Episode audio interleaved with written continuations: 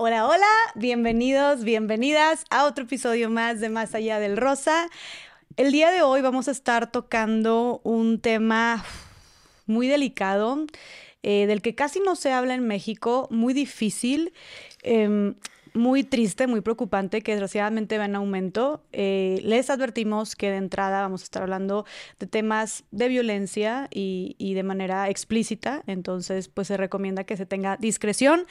Eh, creo que es uno de los episodios más fuertes que vamos a tener y le agradezco muchísimo a mi invitada, pues no solamente la lucha que ha llevado a cabo, que seguramente ya muchos y muchas de ustedes la conocen definitivamente, es una persona emblemática aquí en México, pero agradecerle también pues por estar aquí, por eh, poner estos temas sobre la mesa, por dar la, cámara, la cara ante la cámara, eh, para visibilizar todos estos problemas que pues desgraciadamente es una de las formas más brutales de violencia contra la mujer. Y, pues que ella le tocó ser una sobreviviente de de esta experiencia, que nos va a platicar más adelante. Y bueno, tengo aquí frente a mí a una mujer luchadora, a una sobreviviente. Eh, ella es activista contra la violencia ácida hacia las mujeres en México. Además, es cofundadora junto con Alessandra Rojo de la Vega, que le mandamos un súper abrazo y saludo de la red No es una, somos todas. Y bueno, tengo aquí conmigo a Ana Elena Saldaña. Bienvenida, amiga. Gracias. Qué gusto tenerte aquí. Gracias, Jess. Gracias por tu invitación. Estoy muy contenta de estar aquí, que por fin pudimos este, coordinar y que nos dio el tiempo para poder tener este espacio sí, claro. No, y te agradezco porque yo sé que estabas full y qué padre que Alessandra nos pudo justo eh, ayudar, porque me, escribió hace unos días de, oye, es que deberías entrevistar a Ana, de verdad, tener una super... Y yo ya había escuchado un poco de su caso en redes, eh, no estaba muy empapada del tema y le dije, ay, platícame un poco más, y he visto algo, pero no tanto, y me contó de tu historia y yo dije, no manches, claro, o sea, claro que tenemos que visibilizar esto, y son temas que seguramente mucha gente, pues, prefiere como sacarle la vuelta o ignorar, o te los dices, no, yo no quiero, yo incluso no quiero escuchar este episodio porque me voy a poner triste, no, güey, a ver,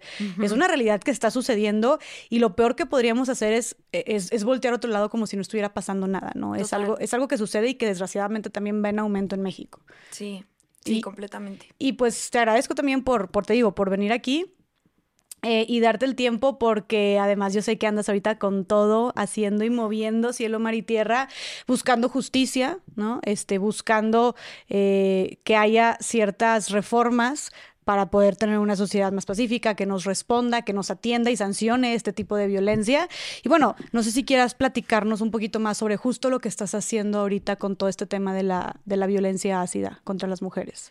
Sí, bueno, en estos momentos eh, estamos buscando impulsar que se replique esta iniciativa que presentamos desde el 2019, principios del 2019, em, para castigar a todas las personas, porque no quiero decir que solamente son los hombres, también tenemos casos de mujeres que han atacado a otras mujeres, como el mío, por ejemplo.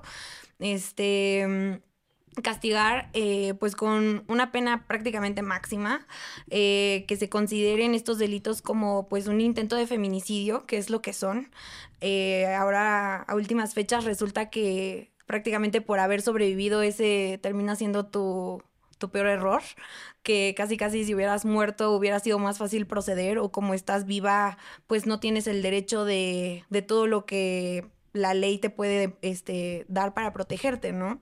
Entonces, eh, parte de esta iniciativa es que se replique en todos los estados de la República Mexicana. Desgraciadamente hay muchos que todavía faltan hasta de pronunciarse y pues lo que estamos tratando de, lograr es que no pase en esos estados para que entonces se quieran activar estas, estas reformas que son indispensables, ¿no? Para proteger a, a las mujeres sobre todo porque a pesar de todo lo que tienes que vivir y atravesar, después del sentirte completamente vulnerable y sin las herramientas para, para defenderte, eh, pues es prácticamente imposible luchar esto, ¿no? Claro. A ver, pero, entonces es una serie de reformas o es una, es una iniciativa completa de ley?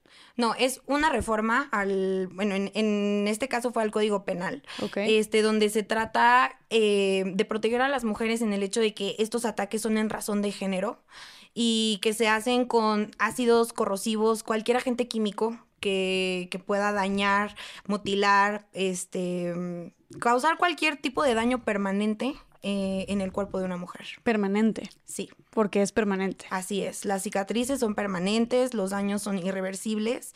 Em, hay maneras de, de, hacer que, pues, si el daño se reduzca, digamos, o de alguna manera, pero pues es permanente, es un daño permanente.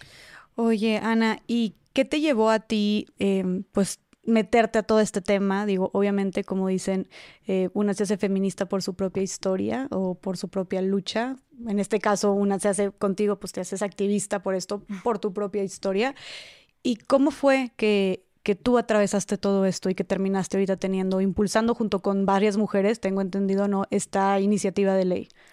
Pues cuando a mí me atacaron, em, yo obviamente me enfoqué en todo mi tema de recuperación médica. Los primeros meses toda mi atención estaba en recuperar mi vida, mi cuerpo, mi realidad. Y cuando empieza a pasar el tiempo y mi caso se empieza a viralizar, porque hasta ese momento yo pensaba que era la única mujer atacada con ácido en México. Yo nunca había escuchado de un ataque con ácido en, en este país.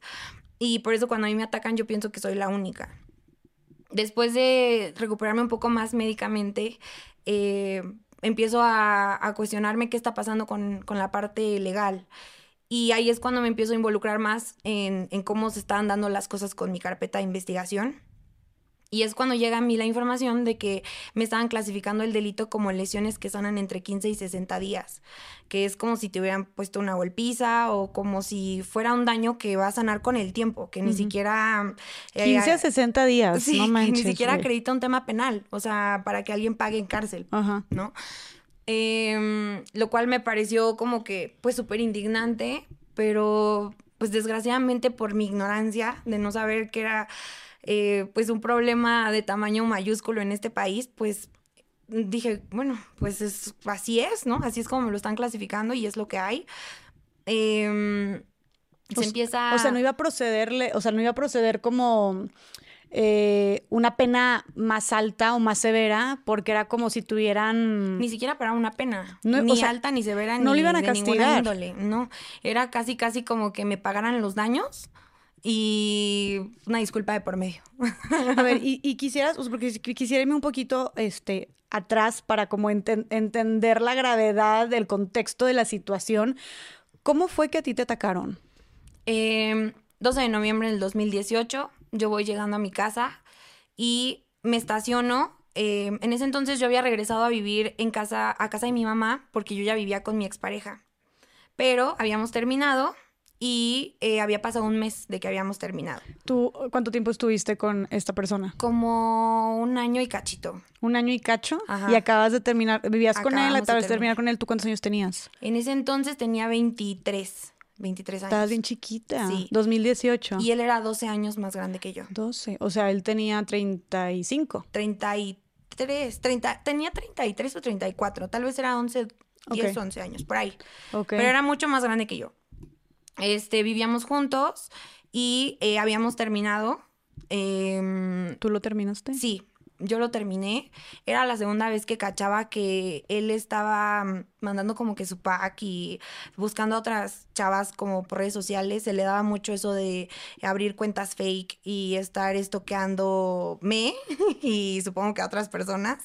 Okay. Eh, en ese entonces yo trabajaba en una marca de alcohol y yo contrataba edecanes y gios y así para mis activaciones. Entonces eh, en, en, una ida a, a un antro, eh, me di cuenta de que um, le estaban llegando mensajes. Ok. Así como que súper raros. Y, y entonces yo no, no, soy de estar revisando celulares ni nada de esas cosas, pero yo traía su celular en mi bolsa. Entonces vibraba, vibraba mi bolsa, yo estaba en el baño, estábamos en un antro, yo estaba en el baño y vibra y vibra mi bolsa, yo pensé que era mi celular, saco el teléfono y veo que es el de él. Y empiezo a ver mensajes como súper dudosos de que, ay, qué rico, y pásame más fotos y cosas así, ¿no? Entonces yo dije como que, ah, caray, a y yo acabo madre. de regresar de un viaje de trabajo. Entonces yo dije, ¿qué onda, no? Entonces ya me metí y me di cuenta de que él tenía una cuenta de mujer, una cuenta de hombre y una cuenta como de una marca de algo, no sé ni, ni de qué, pero era como un logo y, o sea, como una marca, uh -huh. como si fuera una cuenta eh, comercial. Ok. Y este, y en el perfil, como en la biografía de las dos cuentas, era de que Edecán, 23 años, este, de, no sé, Chihuahua, hace cuenta. Y el Gio, que es el Edecán como hombre, igual, ¿no? Así de 30 años, no sé qué, y de las dos cuentas yo tenía solicitud de amistad. O sea, estas dos cuentas eran las, eran las que él manejaba o las que le estaban escribiendo a él. No, las que él manejaba. de las que él escribía, haciéndose pasar por una Edecan y un Giro Ajá. y esta otra cuenta comercial. Así es. Y te estaba, te había buscado a ti seguirte. Ajá, yo creo Qué que pensaba eso. que yo iba a aceptar esas cuentas porque yo contrataba este tipo de perfil para mi, para mi trabajo, para mi marca. Ok. Entonces, ese día me acuerdo que mm, me di cuenta de todos estos mensajes. Estos mensajes eran de su cuenta personal. Ah. Porque ves que cuando en Instagram mandas mensajes, te aparece como en un paréntesis la cuenta. Cuando tienes varias cuentas abiertas, te aparece como en un paréntesis De de, la qué que cuenta viene. es. Ajá. Entonces eran de la de él, pero cuando vi eso dije, pues, ¿tiene más cuentas o qué? Y ahí fue cuando me di cuenta de que tenía más cuentas fake. Entonces, bueno, de que estaba mandando mensajes con otras mujeres y cosas así, ya había pasado dos veces. Entonces ya la segunda vez dije, o sea, la primera te la perdoné porque cortamos y todo un buen rato, varios meses, te la perdoné y todo, pero pues ya la segunda no es culpa tuya, es mía. Claro. Y yo soy una persona que toma una decisión y no hay vuelta atrás. De hecho, esta fue la primera vez que regresé como con un exnovio. Digo, con el primer novio que tuve en la vida, este sí corté y regresé varias veces y tal vez de chavita me pasó, pero ya más grande no. Cada vez que cortábamos ya era como que se acabó, se acabó. Ok. Y, Y supongo que este, cuando volviste con él por primera vez fue porque él te pidió que por favor, que le dieras chance. Sí, sí, me rogó, me, o sea, flores en mi casa todos los días, este, le habló a mis, a mis mejores amigas, a mi familia, este, me juró que iba a entrar a terapia, me dijo que había hecho eso porque pensaba que yo estaba haciendo lo mismo, Mm. este, o sea, como justificando esas cosas con que pensaba que yo hacía lo mismo, ¿no? Y eh, en eso era como él justificaba eh, este, pues es- estas cosas, ¿no? Y yo me la pasaba trabajando, estudiando con mil cosas que yo decía, pues yo no tengo tiempo de estarle cuidando el teléfono o la vida a alguien, ¿sabes? O sea, tengo suficiente conmigo misma, o sea, me la paso trabajando, me la paso estudiando, haciendo mis cosas y pues Qué necesidad, güey. exactamente. Qué necesidad. Exactamente. Y entonces tú ves esos mensajes y dices, ni madres, y sales Sí. de ahí. La segunda vez que ya caché que otra vez estaba pasando, dije, no, o sea, se acabó. Este, yo estaba, me acuerdo, en la oficina, me habló una niña que mm, era muy cercana a mí. Pero Era... ya, ya lo, perdóname, ya lo habías cortado. Sí, o lo- sea, la primera vez que le caché estos mensajes fue cuando estaba en el antro este, que le caché que... Ah, eso fue la primera vez. Esa fue la primera vez, cortamos varios meses, regreso con él Ok. y después vuelve a pasar Ok. me habla una niña que era como, este, pues era mi hermanastra, porque mi mamá salía con su papá. No éramos, o sea, no compartíamos mamá o papá, pero Ok. era muy cercana a mí. Ujú. Y este, me habla y me dice como que, oye, ¿sigues andando con él? Y yo, sí, por. Ya que desde que te dicen eso, dices Sí, güey, ya dices chingado. algo aquí, mal. Aquí viene la noticia. algo mal y te digo que ya vivía con él y todo este rollo. Entonces, me acuerdo que estaba en junta, estaba en, en el trabajo, me paré, me fui al baño, le hablé, le marqué y le dije, ¿qué pasó? Y ya me dijo como que, oye, lo que pasa es que tengo una amiga que aparentemente le está tirando la onda y le está mandando mensajes y le está mandando fotos y le invita a salir y que no sé qué, te mando los screenshots. Pero eso fue lo único que ella me dijo, ¿no? Y entonces yo así como, ok, mándamelos. Me los manda y me doy cuenta de que sí es su cuenta, de que así escribe él. O sea, luego luego te ubicas cómo escribe tu novio, ¿sabes? O sea, como que qué palabras, qué emojis, qué todo, ¿no? Entonces vi que sí era él. Me acuerdo que me salí de, del baño y le dije a mi jefe como, oye, tengo una emergencia personal, me tengo que ir. Sí, que no sé qué. Para esto yo no sabía que tenía hackeado mi celular y que tenía un GPS en mi, en mi camioneta. Él te lo puso. Sí. Madres. Y entonces em, salgo de la oficina, que estaba en Polanco, y en el camino le marco a él para ver si estaba en la casa, porque yo literal ya iba a sacar mis cosas y dije, esto se acabó. Entonces le marco y me acuerdo que así de, ¿qué onda? ¿Cómo estás? No sé qué. Y yo, bien, este, amor, todo bien. O sea, yo actuando súper normal. ¿Qué onda? ¿Qué haces? Me dice, no, pues estoy trabajando, estoy en el centro, estoy haciendo unas cosas porque él tenía una empresa de audio y de iluminación. Entonces, en esta, mm, este, como que en este trabajo, pues él iba mucho al centro a comprar cosas y hacer varias cosas. Entonces, cuando él me dijo eso, yo dije, ah, pues perfecto, ¿no? O sea, está en el centro, está lejos, está ocupado, es mi momento. Porque tú querías, o sea, tú no querías hacer ninguna escena, nada más dijiste, yo quiero sacar las cosas y Sí, ya. porque ya sabía cómo se ponía. O sea, sabía que no me iba a dejar ir así de buenas a primeras. Teníamos, este, teníamos como que, pues, en, en- o sea, te cuenta que donde vivíamos, abajo era donde él trabajaba, donde él tenía como sus bocinas y todo el tema de su trabajo. Entonces, eh, él siempre estaba ahí y entonces yo no quería como hacer una escena y con la gente que trabajaba con él y todo ese rollo. Entonces yo dije, o sea, yo no tengo nada que hablar, ¿sabes? O sea, ya lo hablamos, lo volvió a hacer. Para mí está más que claro. Claro. O sea, lo podemos discutir y todo, pero yo hoy no duermo aquí. O sea, ¿sabes? Yo tengo casa, tengo familia, tengo mi trabajo, tengo dinero, no dependo de él en ningún sentido. O sea, te llamabas. Claro. Entonces, este, em, me dice, no, este, estoy aquí, que quién sabe qué. Para esto, yo me acuerdo que él me dijo que que todavía se iba a tardar y que estaba haciendo cosas y no sé qué. Yo le hablo a una amiga, o sea, ah, ok, perfecto, cuídate, bye. Le marco a una amiga y le digo, oye, necesito que me ayudes a sacar mis cosas porque ya me quiero salir, pasó esto y ya no quiero estar con él. Eh, yo tengo una perrita, una Golden Retriever, que él sabía que es mi adoración. Entonces, mi miedo más grande era que me escondiera la perrita para que yo no me fuera, lo cual yo nunca me hubiera ido sin ella. O sea, yo hubiera soportado lo que hubiera sido por mi perra. O sea, sí, la vida. Era de que tu mejor amiga hasta el sol de hoy. Es mi compañera, mi cómplice y mi, mi, ah. corazón entero. ¿Cómo se llama tu perrita? Mila. Ok. Este, ya te platicaré porque funge una, pues un papel tan importante en toda esta historia. Ok. Este, Pero tu mm, perrita vivía con, o sea, vivía con ustedes. Sí, sí, sí, vivía con nosotros. Mi, mi prioridad era sacar mis cosas, o sea, tipo de que documentos, este, pasaporte, bla, bla, bla, todas estas cosas importantes, mi perra, y pues lo más posible de ropa y eso, porque literal, pues ya tenía yo todo, todo, todo. O sea, ya en casa de mi mamá ya no había nada.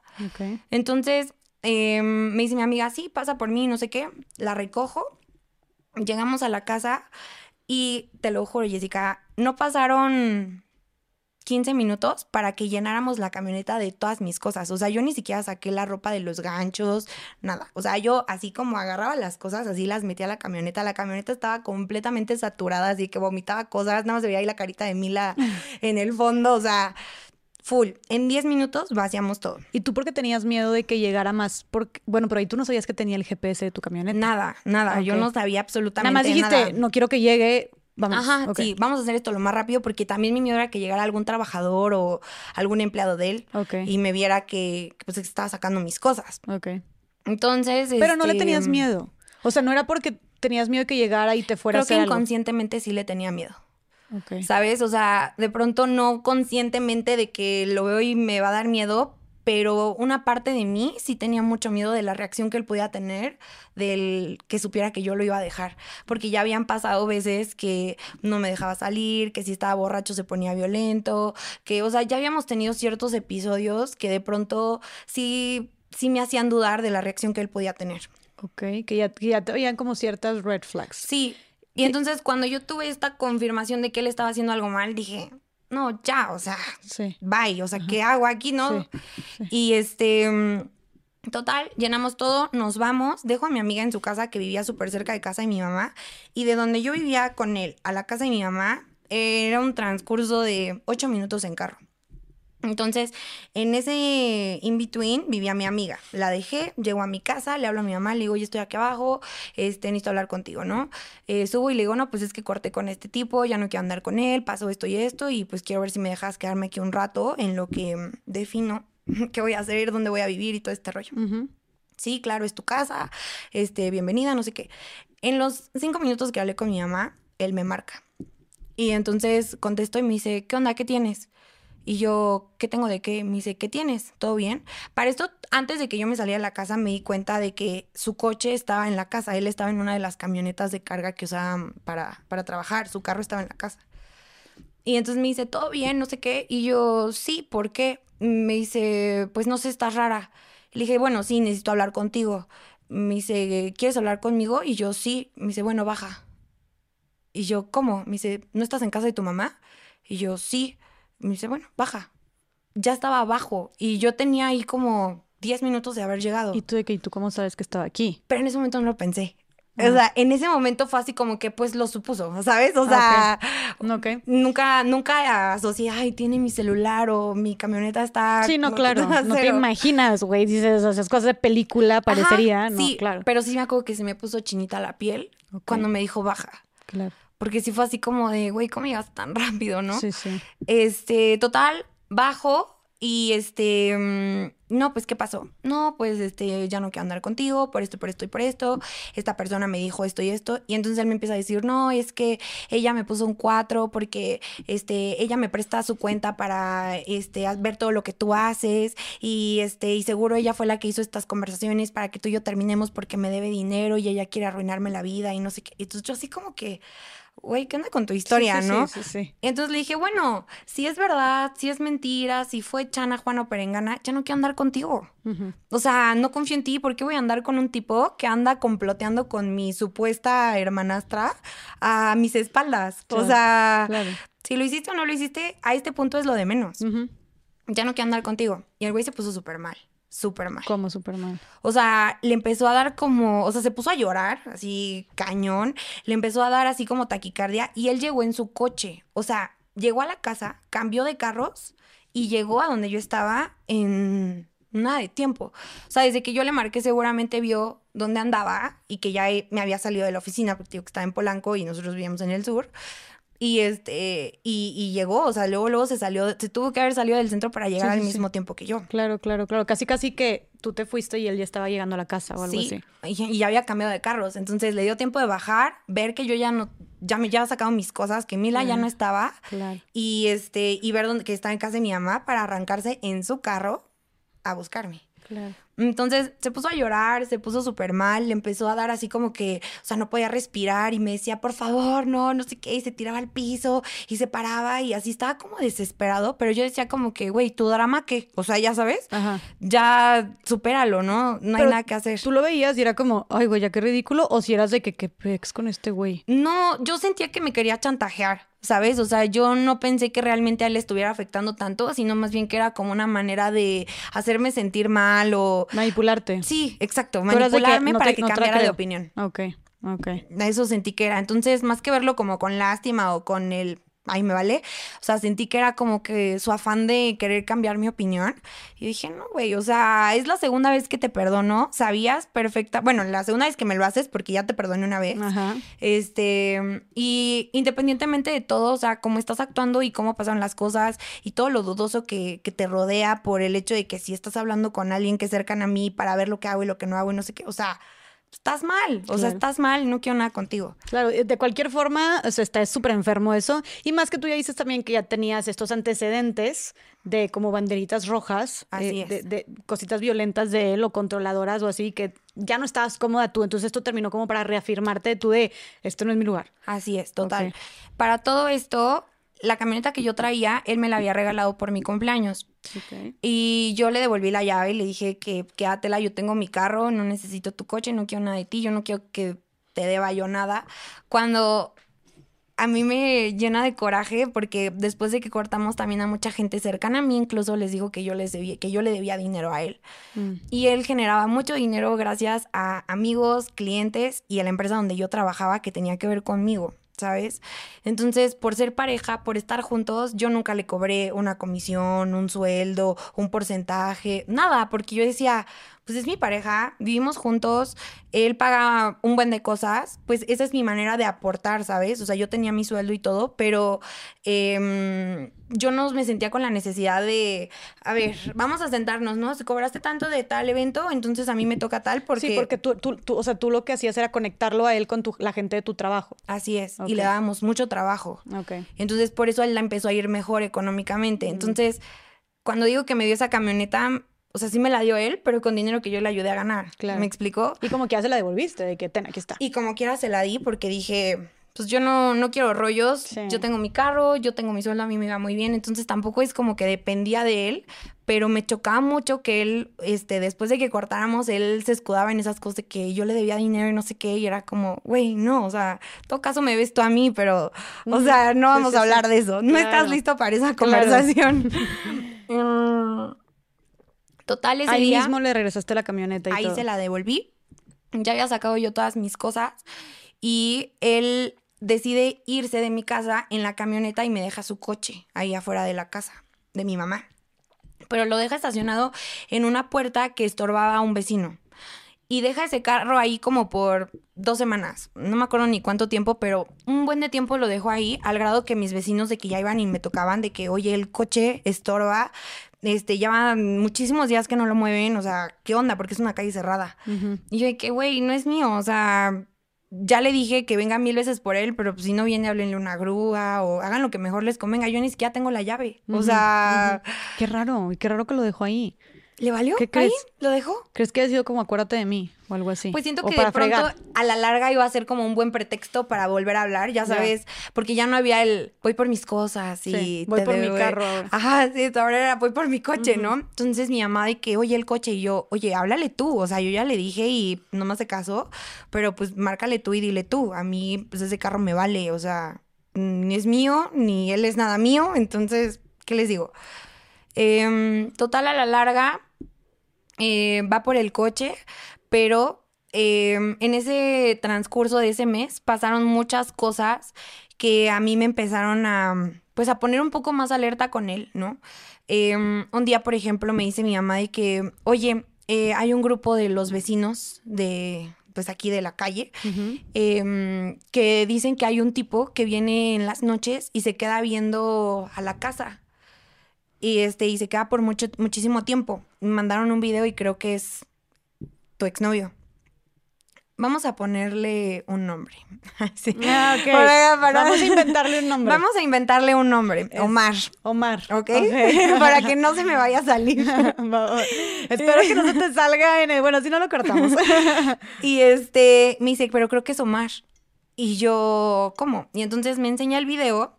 Jessica, era un video de él parado viendo mi casa desde las 3 de la mañana hasta las 7 de la mañana sin moverse.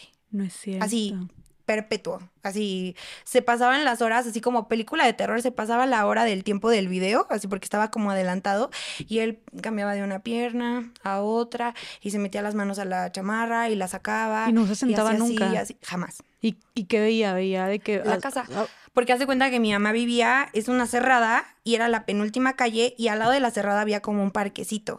Entonces, en este parquecito, que es como un pasillito, él ahí parado, se quedaba desde ahí viendo la casa. Madres, güey. Y entonces me dice, creo que es él. Entonces ya lo veo yo, claro que es él. o sea, ¿de qué hablas? Sí, claro. Y yo, claro que es él. Pero tan tú nunca crees a alguien capaz de hacerte algún daño, que te lo juro, yo decía, pues está triste, está traumado, o de pronto quería ver si yo llegaba con alguien a esa hora, o no sé, o sea... Y nadie nunca fue, o sea, tu mamá o alguien de los vecinos decirle, oye, se te, se te ofrece algo, o que reportan a la policía de que, oye, este vato está merodeando por aquí o algo. Pues es que esas cámaras de seguridad eran de un vecino que, vivía en la otra calle, o sea, sobre la misma calle que vivía mi mamá, pero del otro lado. Entonces, para que ellos se dieran cuenta de que eso estaba pasando, no sé cuántas veces él tuvo que hacer eso, para que ellos se dieran cuenta. Entonces, no necesariamente también nos dimos cuenta de que con mucha anticipación. Ok. Y este... ¿Qué otras cosas raras dijiste que pasaron en Pasaron, para pasó eso. Em, ¿Qué otra cosa sucedió? Ah, tengo un gran amigo de donde yo trabajaba, que trabajaba en, Campari en una marca de alcohol, y hay un evento eh, anual que se llama Expo Alianza, que es un evento para puras marcas de alcohol, no es para el público, pues, o sea, es para puros eh, mayoristas, eh, gente que tiene marcas de alcohol. Y entonces yo iba a ir a ese evento y me acuerdo que él me habla un día y me dice, oye, este, él es el que llevaba ese evento para nosotros y nos dice, oye, em, es que me habló Omar, me dijo que si le podía conseguir boletos. Y yo, ¿cómo? O sea, pues es un evento de, trabajo, o sea, ¿por qué te pediría boletos él, no? Y él de que sí, este, me pidió boletos y pues yo le dije que justo, que pues no era para el público, que ni siquiera sé por qué a él le interesaría ir a un evento donde pues él no ni puede comprar, ni puede vender, ni puede, o sea, ¿para qué, no? Pero me dice, yo creo que quiere ir porque pues hay que hacer tú. Y yo, bueno, pero obvio no le diste boletos. Me dice, no, pues no, obvio no me corren. ¿Cómo crees que le voy a dar boletos, no? Pero el hecho de que lo pidiera, yo dije, qué raro, ¿no? Total, después de ese evento, todos mis jefes, se, cada que venían de, de otros estados, de Guadalajara en su mayoría, era de que, no, pues ahora hay que salir nosotros a tomarnos un drink y vamos a uno de los lugares donde nosotros, este, pues están nuestras marcas presentes, ¿no? y me habían pedido que hiciéramos una, una reservación en, en, Panic Botanic, que estaba ahí en, en Mazarik. Y este, y pues nada, yo no fui a ese evento porque pues a mí no me gustaba ir como que cuando iban todos mis jefes hombres y que se ponían a tomar y todo este rollo, a mí me gustaba como que más pues, darles la bendición y verlos al día siguiente. Claro. Entonces yo no me presenté. Eh, llego a mi casa y otro compañero me habla y me dice como que, ¿qué onda, ni a qué hora llegas? Y yo, no voy a ir por, pues es que aquí está Omar. Y yo, ¿cómo que está Omar? Y me dice, sí. Y yo, bueno, pero en el lugar. Me dice, no, en nuestra mesa. Y yo, ¿cómo? En la mesa de la gente de tu trabajo. Mis jefes, tus jefes. o sea, los directores, o sea, el jefe del jefe de mi jefe, el presidente de, de la marca, así. Ay, y yo como, disculpa, me dice, no, pero pues espérate, o sea, está hablando con, en ese momento era mi jefe directo, y este, le dice, está hablando con él y pues le está platicando que por qué cortaron y todo este rollo. No, güey. Y yo, discúlpame, o sea, ¿de, ¿de, qué me estás hablando? O sea, quien me conoce sabe que yo con mi trabajo soy, o sea... Súper profesional. Súper profesional y más porque yo trabajo en el alcohol, o sea, es una línea muy delgadita entre trabajo, amistad, fiesta, ¿sabes? Entonces, soy súper cuidadosa con esas cosas. Y que él me comunicara que él estaba ahí súper fresco hablando de mi vida privada, que además eran mentiras porque estaba diciendo pura o sea, obviamente no dijo que le caché sus mensajitos y que andaba buscando otras y que andaba mandando packs y que tenía cuentas fake.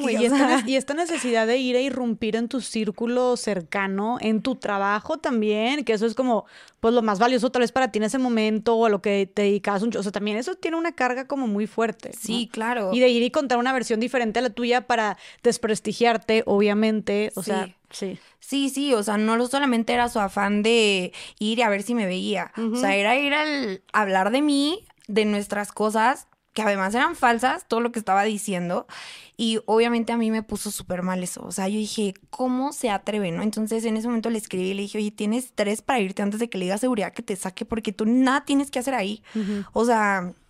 No, que vine por trabajo, yo trabajo, ¿qué? O sea, tu vida vas a volver a trabajar con esta marca, o sea, porque yo aquí trabajo y hay mil más, o sea, no es tampoco como que te voy a cerrar las puertas de, de todas las marcas de México, o sea, pero en la mía no. Y mucho menos así, esa no es la manera. Claro. O sea, si quería seguir trabajando y quería seguir chambeando, pudimos haber tenido una conversación cordial para llegar a un acuerdo, pero así no. Así no. Entonces me puse súper loca hasta que ya me mandó una foto de que ya estaba como en la camioneta y que ya se había ido. Y esa fue la última vez que hablé con él, así de que yo le, le, buscara y hablara con él, esa fue la última vez. Ok. Em, y pues yo creo que como a las dos semanas de eso fue que me atacaron. Em, afuera de casa de mi mamá. O sea, tú en esas dos semanas no supiste absolutamente nada de él ya. No. Ya no se volvió a presentar ni nada. No, desapareció. Y ese día tú ibas llegando a casa de tu mamá. Así es. Iba llegando a casa, em, me estacioné afuera y me acuerdo que las cosas, cómo pasan. O sea, dentro de, o sea, la historia de cómo pasó la he contado muchas veces, pero nunca he dicho como dentro de toda la tragedia, todas las bendiciones que pasaron para protegerme. Ok. A mí me atacaron un lunes. El viernes anterior a, a ese lunes, yo hice una como reunión en mi casa con mis, mis compañeros de la universidad, que nunca los veía y nunca salía con ellos. Y ese día, por alguna razón, yo no tenía evento. Entonces, eh, me acuerdo que terminamos clases y yo les dije como que vénganse todos a mi casa, bueno, a casa de mi mamá, que ella tenía, tiene un roof garden. Y este, mm, y dije, este, vamos a, a tomar unas cervezas y no sé qué. Entonces vinieron muchos amigos y hacía un buen de frío. Y a uno de ellos yo le presté un chaleco. Y este, pues nada, estuvimos ahí en la fiesta, no sé qué, se acabó y listo. El lunes, él saliendo de clases, este, ya iba yo en mi carro, ya iba saliendo yo de la universidad y me alcanza, así, corriendo, así, a toda velocidad. Y entonces me toca así el vidrio, me acuerdo que hasta me asustó, ya sabes, así de que me estaba echando yo en reversa y, y yo, ¿qué onda? No, o sea, ¿qué pasó? Ya volteo y me dice, tu chaleco. Y yo de que, oye, tranquilo, hermano, te veo mañana. Sí, de que me lo pudiste haber dado después, pero gracias por esta, eh, por ser tan cumplido. Total, y yo de que no me urgía, ¿eh? O sea, todo bien. Y él de que no, no, o sea, lo cargué todo el día para entregártelo. Ni de rollo me lo voy a volver a llevar. O sea, aquí está. Por eso te vine a alcanzar, porque de verdad me persiguió no sé cuánto, o sea, tiempo, ¿no? Y yo, bueno, y que gracias, ¿no? Entonces ya lo metí, no sé qué, me fui a mi casa. Iba camino a mi casa y este mm, un exnovio que es un gran amigo mío. es que yo me llevo bien con todos mis exnovios, son mis amigos. E-, excepto con uno, dice Excepto con uno, pero del resto, la verdad es que con todos tengo muy buena relación. Qué padre, qué chido. Sí, todo el mundo es como que no se puede. Yo, pues sí se puede, sí se puede ser amigo de tus ex. Ok. Este, y más porque hemos cortado por pues, situaciones de la vida, de que ya la edad o la evolución o el timing, pero nunca por algo, pues de que, ay, me pegó, me hirió. La verdad, gracias a Dios nunca había tenido una situación así. Ok. Entonces estaba hablando con él por teléfono y me acuerdo que todo el camino de la universidad a la casa de mi mamá me quiso convencer de que fuéramos al cine. No, por favor, es que neta no quiero ir solo. Creo que había una premiere o algo así. Y era de que por favor acompáñame. Y yo, no, de verdad, Diego, estoy súper cansada. Te lo juro que no puedo. Anhelo llegar a mi casa a dormir. O sea, estoy muerta. Yo había tenido un evento eh, el domingo y me acuerdo que estaba así drenada. Y no, que por favor, por favor, por favor. Y yo no, de verdad, te juro que no. O sea, pero me insistió tanto que hemos tenido conversaciones de, es que te debí insistir más. Y yo, oye, era imposible que me insistieras más. O sea, era imposible. De que te, ya te habías enojado tú de que, güey, no. Sí, sí, sí. O sea, ya me tenías hasta acá. O sea, creo que hasta te colgué. O sea, ya no, era imposible. Realmente yo no quise ir. Y bueno, por algo tenían que pasar así las cosas. Total, llegué a mi casa ya después de haberme peleado con este niño, este, sin pila en mi teléfono, ya se me había apagado el celular. Pero dije, bueno, ya voy para mi casa, todo bien. Me estacionó, em, empiezo a agarrar todas mis cosas que traía en el copiloto, traía de que la computadora, la bolsa, la mochila, mil cosas, y veo el chaleco. Dije, no inventes, ¿cómo lo voy a cargar todo? Me lo pongo. Me pongo el chaleco. Y un chaleco grueso, supongo. Sí. Era de esos chalecos de... Mm, acolchonaditos. Acolchonaditos. Y me quedaba súper grande. Entonces me pongo el chaleco. Me pongo el chaleco y siento como me acalora el cabello porque yo siempre traigo el cabello muy largo. Y me lo amarro y me pongo un chongo hasta acá arriba. Em, esas dos cosas hicieron que todo fuera la diferencia. ¿En serio? A ver, ¿por qué? Cuando yo me bajo del carro, traigo todas las cosas, la bolsa, la computadora, no sé qué y veo a Botitas, que es el gato de mi vecino. Y, y siempre Botitas es súper amable. Yo no me llevo con los gatos, pero Botitas es muy lindo, siempre se deja acariciar. Cuando abro la puerta y veo a Botitas, veo a Botitas erizado. O sea, de que así. Yo dije, ¿y este qué trae? O sea, qué raro. Eso es lo que a mí me hace voltear y ver que viene una mujer aproximándose a mí. México mágico, yo dije, me bajo del carro rápido, deja cierro el coche, o sea, cuidando más al coche que a mí, ¿no? O sea, en vez de cerrar la puerta y quedarme en el carro de que no, gracias, bye. o sea, no, me voy a bajar para proteger el coche y ya meterme a mi casa. Ajá. Entonces, este, ya me bajo, no sé qué, y entonces desde una distancia me empieza a gritar que vende gelatinas, que por favor, que le compre, que no sé qué, y me mostraba una bolsa de plástico blanca. O sea, pero ella, ella de lejos, pone tú que tú en la, en la cochera. O sea, ella iba caminando hacia mí, haz de cuenta que es la casa, y yo estaba estacionada afuera para caminar hacia la puerta de entrada, porque en la puerta de entrada hay un garage que dividía la casa de mi abuela y la casa de mi mamá, porque mi mamá vivía arriba de donde vivía mi abuela. Bueno, mis abuelos. Pero ella estaba en, ella estaba en la entrada o en la calle todavía. Ella estaba todavía en la calle, que te digo que era una calle cerrada que estaba al lado de un parquecito. Okay. Entonces ella venía como del parquecito entrando a la calle. Entonces desde una buena distancia me venía gritando que venía, vendía gelatinas y postres y que si quería. Entonces yo de que no, muchas gracias, no sé qué. Y ella, no, que por favor, pero en todo esto, ella se seguía acercando a mí más y más y más y más. O sea, nunca dejó de caminar hacia mí. Entonces ya cuando vi que ella como que venía caminando mucho, yo empecé a caminar hacia la puerta de entrada de, mi, de, de la casa de mi mamá. Y me acuerdo que hasta me dijo de que, ay, por favor, es que necesitamos el apoyo. Y cuando me dijo como que necesitamos en plural, dije, pues tú y quiénes, ¿no? Y ahí es cuando volteé para atrás y vi que en la puerta peatonal que estaba dividiendo la calle cerrada del parquecito que te digo, había un tipo que estaba sosteniendo la puerta. Porque esta puerta se cerraba sola. Tenía como de estos ganchitos que tú abres y se cierra sola la puerta. Entonces, él estaba sosteniendo la puerta y traía un cubrebocas. Esto fue en el 2018, cosa que no era normal ver a alguien con un cubrebocas antes del COVID. Entonces yo dije, qué raro, pero dije, pues ha de estar enfermo, ha de ser su esposo, su novio, yo qué sé, su hermano, y está enfermo y por eso están vendiendo. O sea, y, guau que tú hiciste todas estas como. En cinco minutos ¿eh? yo me imaginé la vida. sí, sí, sí. Pero así soy, o sea, yo pienso todo rapidito. Entonces yo dije, ah, pues ha de ser su primo, no sé qué. Entonces yo dije, hasta le empecé a decir a ella de que no, pues mira, yo no quiero, pero el vecino que vive aquí, el seguro te compra, no sé qué. O sea, yo estaba dándole referencias de que con quién este, le podía vender y no sé qué. Total, ella súper insistente, seguía acercándose más y más. Abro la puerta para ya meterme a la casa porque dije, ya está muy raro que se me, o sea, se me acerca demasiado. Y cuando yo abro la puerta, Mila sale y la ataca. Mila, tu perrita, la ataca. La ataca. ¿Y era normal que Mila atacara extraños? Cero.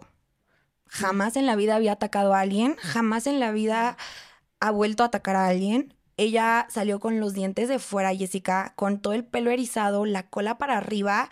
O sea, que la vi, la, o sea, porque la vi, lo confirmo, pero si me lo cuentas no te creo, porque es un amor de perro, o sea, es un golden retriever. Y, un, y un instinto, o sea, qué instinto tan cabrón de... Eso me impresiona un chorro. Y el gato también. O sea, sabían que era una persona mala, que quería hacerte daño. La energía, o yo no sé. Que para todo esto esa señora era una señora eh, de qué edad, o sea, joven, este, estaba también tapada o no. Era un poco más alta que yo. Era, yo le calculo entre 30 y 35 años en aquel entonces. Ok. Este, mm, flaca, con nariz grande. Este, mm, y obviamente Mila la asusta muchísimo, porque hasta yo me quedé que, ¿qué onda, no? Y todo el mundo, ay, la hubieras dejado que la atacara y no sé qué. Pues, oye, ¿cómo voy a dejar que mi perra ataque a alguien si no me ha hecho nada a nadie? O sea, pues no estoy loca. O sea, porque Mila sale así de que como si tú ataca, y tú la detienes o qué? No, ella la ataca como, como, como que se pone en dos patas y la empuja. Entonces eso hace que ella dé como cinco pasos para atrás y eso me da una distancia como de, de cuenta de medio metro, un metro entre ella y yo, porque yo ya la tenía aquí. O sea, si ella se hubiera avivado, me lo echa completita. O sea, me, me baña por completo. Entonces, cuando yo la tengo a esa distancia, yo de que, Mila, no sé qué. Entonces le hablo para que se meta a la casa. Entra Mila a la casa y cuando yo giro para entrar es cuando a esa distancia ella me lanza algo. Y entonces siento como me cae algo encima que en primera instancia pensé, te digo que yo soy y yo es agua, este me aventó postres porque no le quise comprar, este, pero por qué se enojó si fui tan amable, este, se enojó porque Mila la atacó, este, no, o sea, yo pensando así mil cosas, ¿no? Y pues nada, fueron 30 segundos para darme cuenta de que eso pues ni era agua, ni era un postre, ni ni mucho menos, ¿no? Era algo que me estaba lastimando profundamente al grado que yo ni siquiera sabía identificar qué parte de mi cuerpo me dolía más. ¿Cómo? O sea, sentías un dolor en todo el cuerpo. Automáticamente como que todo mi cuerpo entró en shock, ¿sabes? O sea, yo empecé a gritar como una loca del dolor. Pero... ¿Qué, sentías de dolor? O sea, ¿cómo, ¿cómo, se sentía ese dolor si lo podías describir en palabras? Es que es muy difícil porque no se, no se siente como una quemadura por temperatura, que, de pronto tú, tú, puedes sentir el, pues el calor o el frío ah, muy fuerte, ¿no? Sino que es una sensación como, híjole, es que es como si yo te pregunto a qué sabe una fresa. Pues a fresa. Nada más, nada, otra cosa no sabe a fresa. Entonces, ¿a qué se siente que, ácido? O sea, ¿sabes? O sea, que se te está pelando la piel. Sientes como, como que tu piel se, se raja. Es como si te estuvieran deshaciendo es la mejor manera que te puedo decir. Es, un, es un sentimiento indescriptible, sumamente doloroso, al grado que te digo que yo no sabía identificar si me dolía el brazo, la pierna, la cara, el nada, y automáticamente perdí la visión.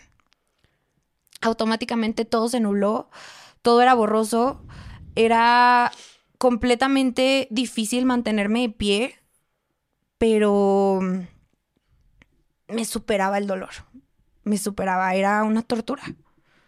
Y tú estabas, cuando pasó todo esto, tú seguías, o sea, estabas tirada adelante en, la entrada de tu casa. Eh, Ahí, ¿Te perdiste la conciencia o te acuerdas de absolutamente todo? No, me acuerdo, según yo, de todo.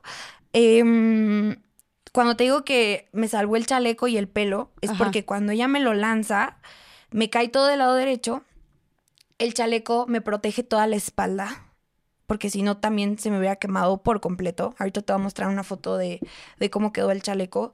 El pelo, el haberlo traído en un chongo arriba, hizo que no se me pegara el chaleco al cabello, cosa que también hubiera sido garrafal. Y este, y al cuello, ¿no? Porque pues también se empieza a desprender toda la piel y este, y pues el cabello se empieza a pegar. Pero entonces te dio como por la parte, como en la parte Como derecha. derecha y la espalda. Y te alcanzó a tocar un poco de, de la cara. De sí, tu, de- todo. Toda la cara, todo el brazo, todo el cuello, todo el pecho y una parte de la pierna. Y eso que no, no estaba ahí en el ángulo que planeaba, porque, a ver, si me estás. En, el- en esa bolsa supongo que traía. O sea, en esa bolsa más bien que te estaba enseñando, traía el ácido, ¿verdad? Y me dices que ella te estaba enseñando así como acércate y abriendo la bolsa para. Supongo que ella te lo casi que quería que te asomaras a la bolsa y ahí soltarte en la cara todo el ácido. Yo me imagino que ese era, ese era el plan inicial. Este, pero sí, Mila como que cambió todo el plan y pues sí me terminó arrojando un litro y medio. Litro y medio. Así es, de ácido clorhídrico. ¿Y qué es lo que más recuerdas? O sea, ¿qué es lo que tienes más presente de ese momento? Que me entró a la boca.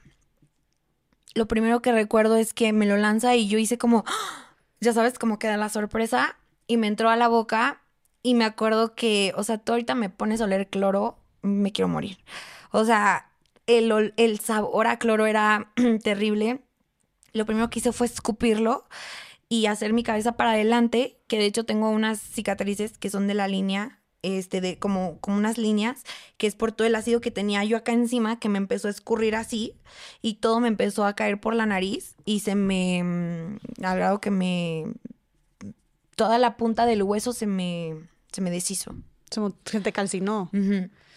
Entonces, cuando ella me lanza y yo estoy este, en todo este rollo, estoy gritando, entro al, al garage de la casa, que te digo que era lo que compartían mi mamá y mi abuela, mis abuelos. Y cuando entro, o sea, no creas que ella lo lanzó y se echó a correr. Ella se quedó ahí y yo recuerdo estar afuera de casa de mi abuela buscando en mi bolsa las llaves, porque yo sabía que mi mamá no estaba, estaba trabajando, entonces yo quería entrar a la casa de mi abuela me acuerdo que estaba buscando las llaves y yo volteaba y te digo que veía muy borroso, pero veía las sombras.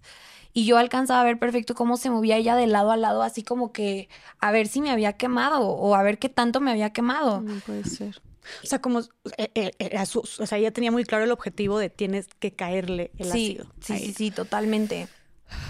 Y No puedo creerlo. me acuerdo que ya por fin encuentro la llave y la agarro y, y estoy tratando de abrir la puerta y no puedo. Y no puedo y no puedo. Y yo volteaba y la desesperación. desesperación, porque yo decía, me va a matar. O sea, si ella entra, o sea, cierra la puerta y aquí no, aquí me mata. Claro, y tú, o sea, completamente vulnerable e indefensa con todo lo que está. Y, y- y entonces, mientras te quemaba el ácido y tú sentías todo este dolor, fue que estabas intentando abrir la puerta al mismo tiempo. Sí, y ahí fue cuando me di cuenta de que mm, ella no se iba. O sea, de que ella seguía ahí viéndome. Nunca entró a la casa, pero desde la puerta así, ¿no? Y entonces me acuerdo clarísimo que me pegó la llave al ojo izquierdo para ver por qué no puedo abrir o si es la llave correcta y es cuando me doy cuenta de que la llave le están saliendo burbujas nada más por el hecho de que yo la toqué y se, la punta se estaba derritiendo como una vela por el hecho de que yo la tuviera en la mano. Sí. Y en ese momento dije, "Ah, esto es ácido. Ahí te diste cuenta que era así. Sí, y me acordé que eso es lo que tengo en la cara. Entonces dije, si esto es lo que le está haciendo al metal, Claro. ¿qué me está haciendo a mí, no? Sigo volteando y la sigo viendo ahí y ahí es cuando activo la alarma de, de seguridad como de la cerrada, porque teníamos como un control que abría la puerta como para los coches y trae un botón de alarma. Entonces lo activo entre los gritos y eso empiezan a salir todos mis vecinos y cuando eso sucede es cuando ella sale corriendo Ok. pero tarda. O sea, digo, a mí se me hizo como de que Eterno, 40 minutos, pero seguramente fueron segundos o minutos, no sé. Y ¿qué, ¿qué es lo que, o sea, tú como dijiste, tengo, mm, te diste cuenta que tenías ácido sobre tu piel? ¿Y cuál es el efecto directo en el ácido, o sea, en la piel? O sea, la, la, se la carcome, la quema, o sea, ¿cómo- qué, qué es lo que sucede? Digo, nos podemos dar una idea, obviamente, pero ¿nos podrías decir como cuál es el efecto más concreto que tiene al tener contacto directo con la piel? El ácido lo que busca es destruir la materia. Entonces, al contacto con cualquier materia, la destruye, la desaparece. Entonces, ¿qué hace con la piel? El ácido lo que busca es entrar y volver a salir y puede perforar todo lo que esté a su paso. Piel, hueso, músculo, todo.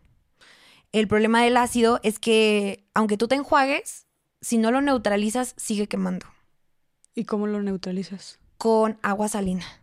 Pero es muy complicado porque cuando te lo avientan, ¿tú con qué seguridad vas a saber qué es un ácido y qué tipo de ácido es? Si es un alcalino y tú le echas agua, es como echarle fuego a la gasolina. Entonces, es de tener mucho cuidado porque para esto, todas estas cosas que yo te estoy diciendo, a mí me corrían por la cabeza antes de ponerme agua. ¿En serio? O sea, sí lo llegaste a pensar. Sí, yo sabía que para neutralizar un ácido hay que meterle una base. Y, y, yo sabía que yo tengo un poco como memoria fotográfica. Entonces, como que hay cosas que de pronto me acuerdo que sé la respuesta y no sé por qué, pero pues porque en algún lugar o en algún punto lo estudió, lo leí y me acuerdo.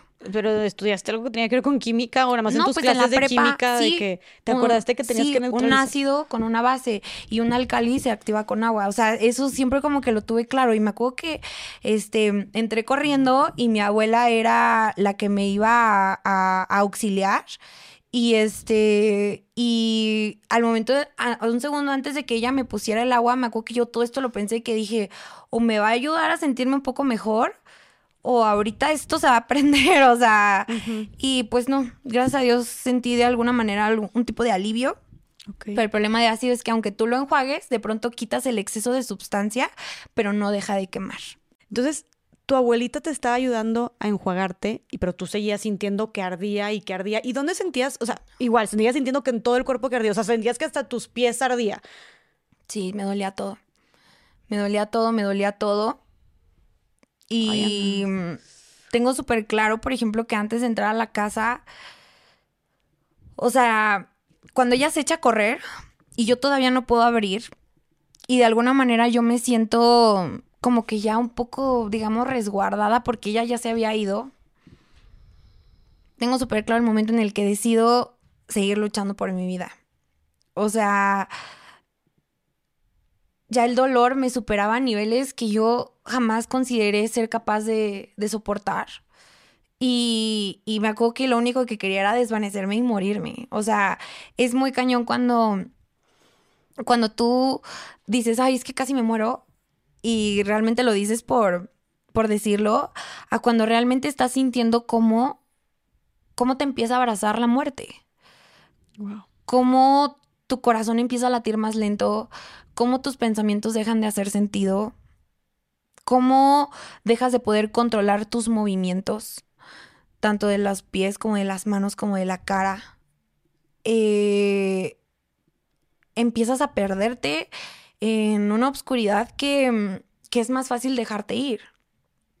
Pero yo no podía dejar de pensar que, que, mi abuela iba a abrir la puerta y me iba a encontrar muerta fuera de su casa, ¿sabes? Y, y, yo dije, no, o sea, ok, me voy a morir, pero me tengo que ir a morir en un hospital porque yo no le puedo hacer esto a ella, o sea, es el amor de mi vida, o sea... Tu abuelita. Sí, es mi reina y, y mi abuelo, o sea, ellos, mi abuelo ya falleció desgraciadamente, pero son todo para mí, o sea, mi corazón entero. Entonces, yo dije, no, o sea, aquí no. O sea, ¿crees que te sujetaste a la vida pensando en tus abuelitos? Completamente.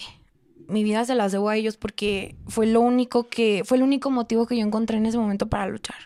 Y en ese momento que decías tú, se me hace fuertísimo, que sientes que te abraza la muerte, para ti hubiera sido más fácil dejarte ir, soltarte. O sea, como que sientes que tu instinto que te decía de que déjate ir o si decía lucha.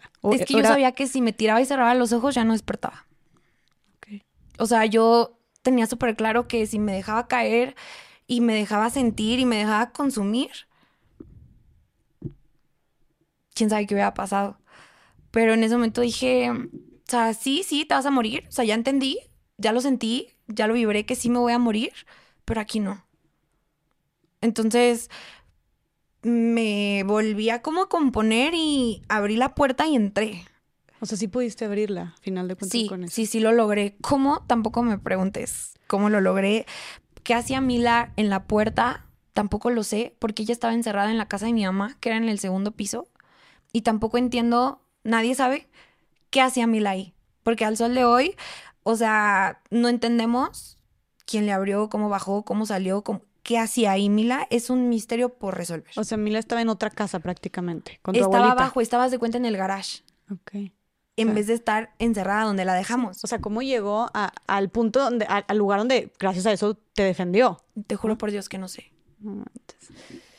y entonces, Ana, tú retomas esta fuerza y, pero qué cañón, cómo está cabrón, ¿no? Cómo la mente dentro de estos momentos como tan, eh, tan, ¿cómo se dirá? De que físicamente, eh, humanamente, pareciera que ya es el fin. O sea, como tú decías, güey, yo aquí cierro los ojos y me voy y todas estas sensaciones eh, que pues sí indican como una cercanía mucho a la muerte que tu mente, que cómo te aferras a la gente amada, ¿no?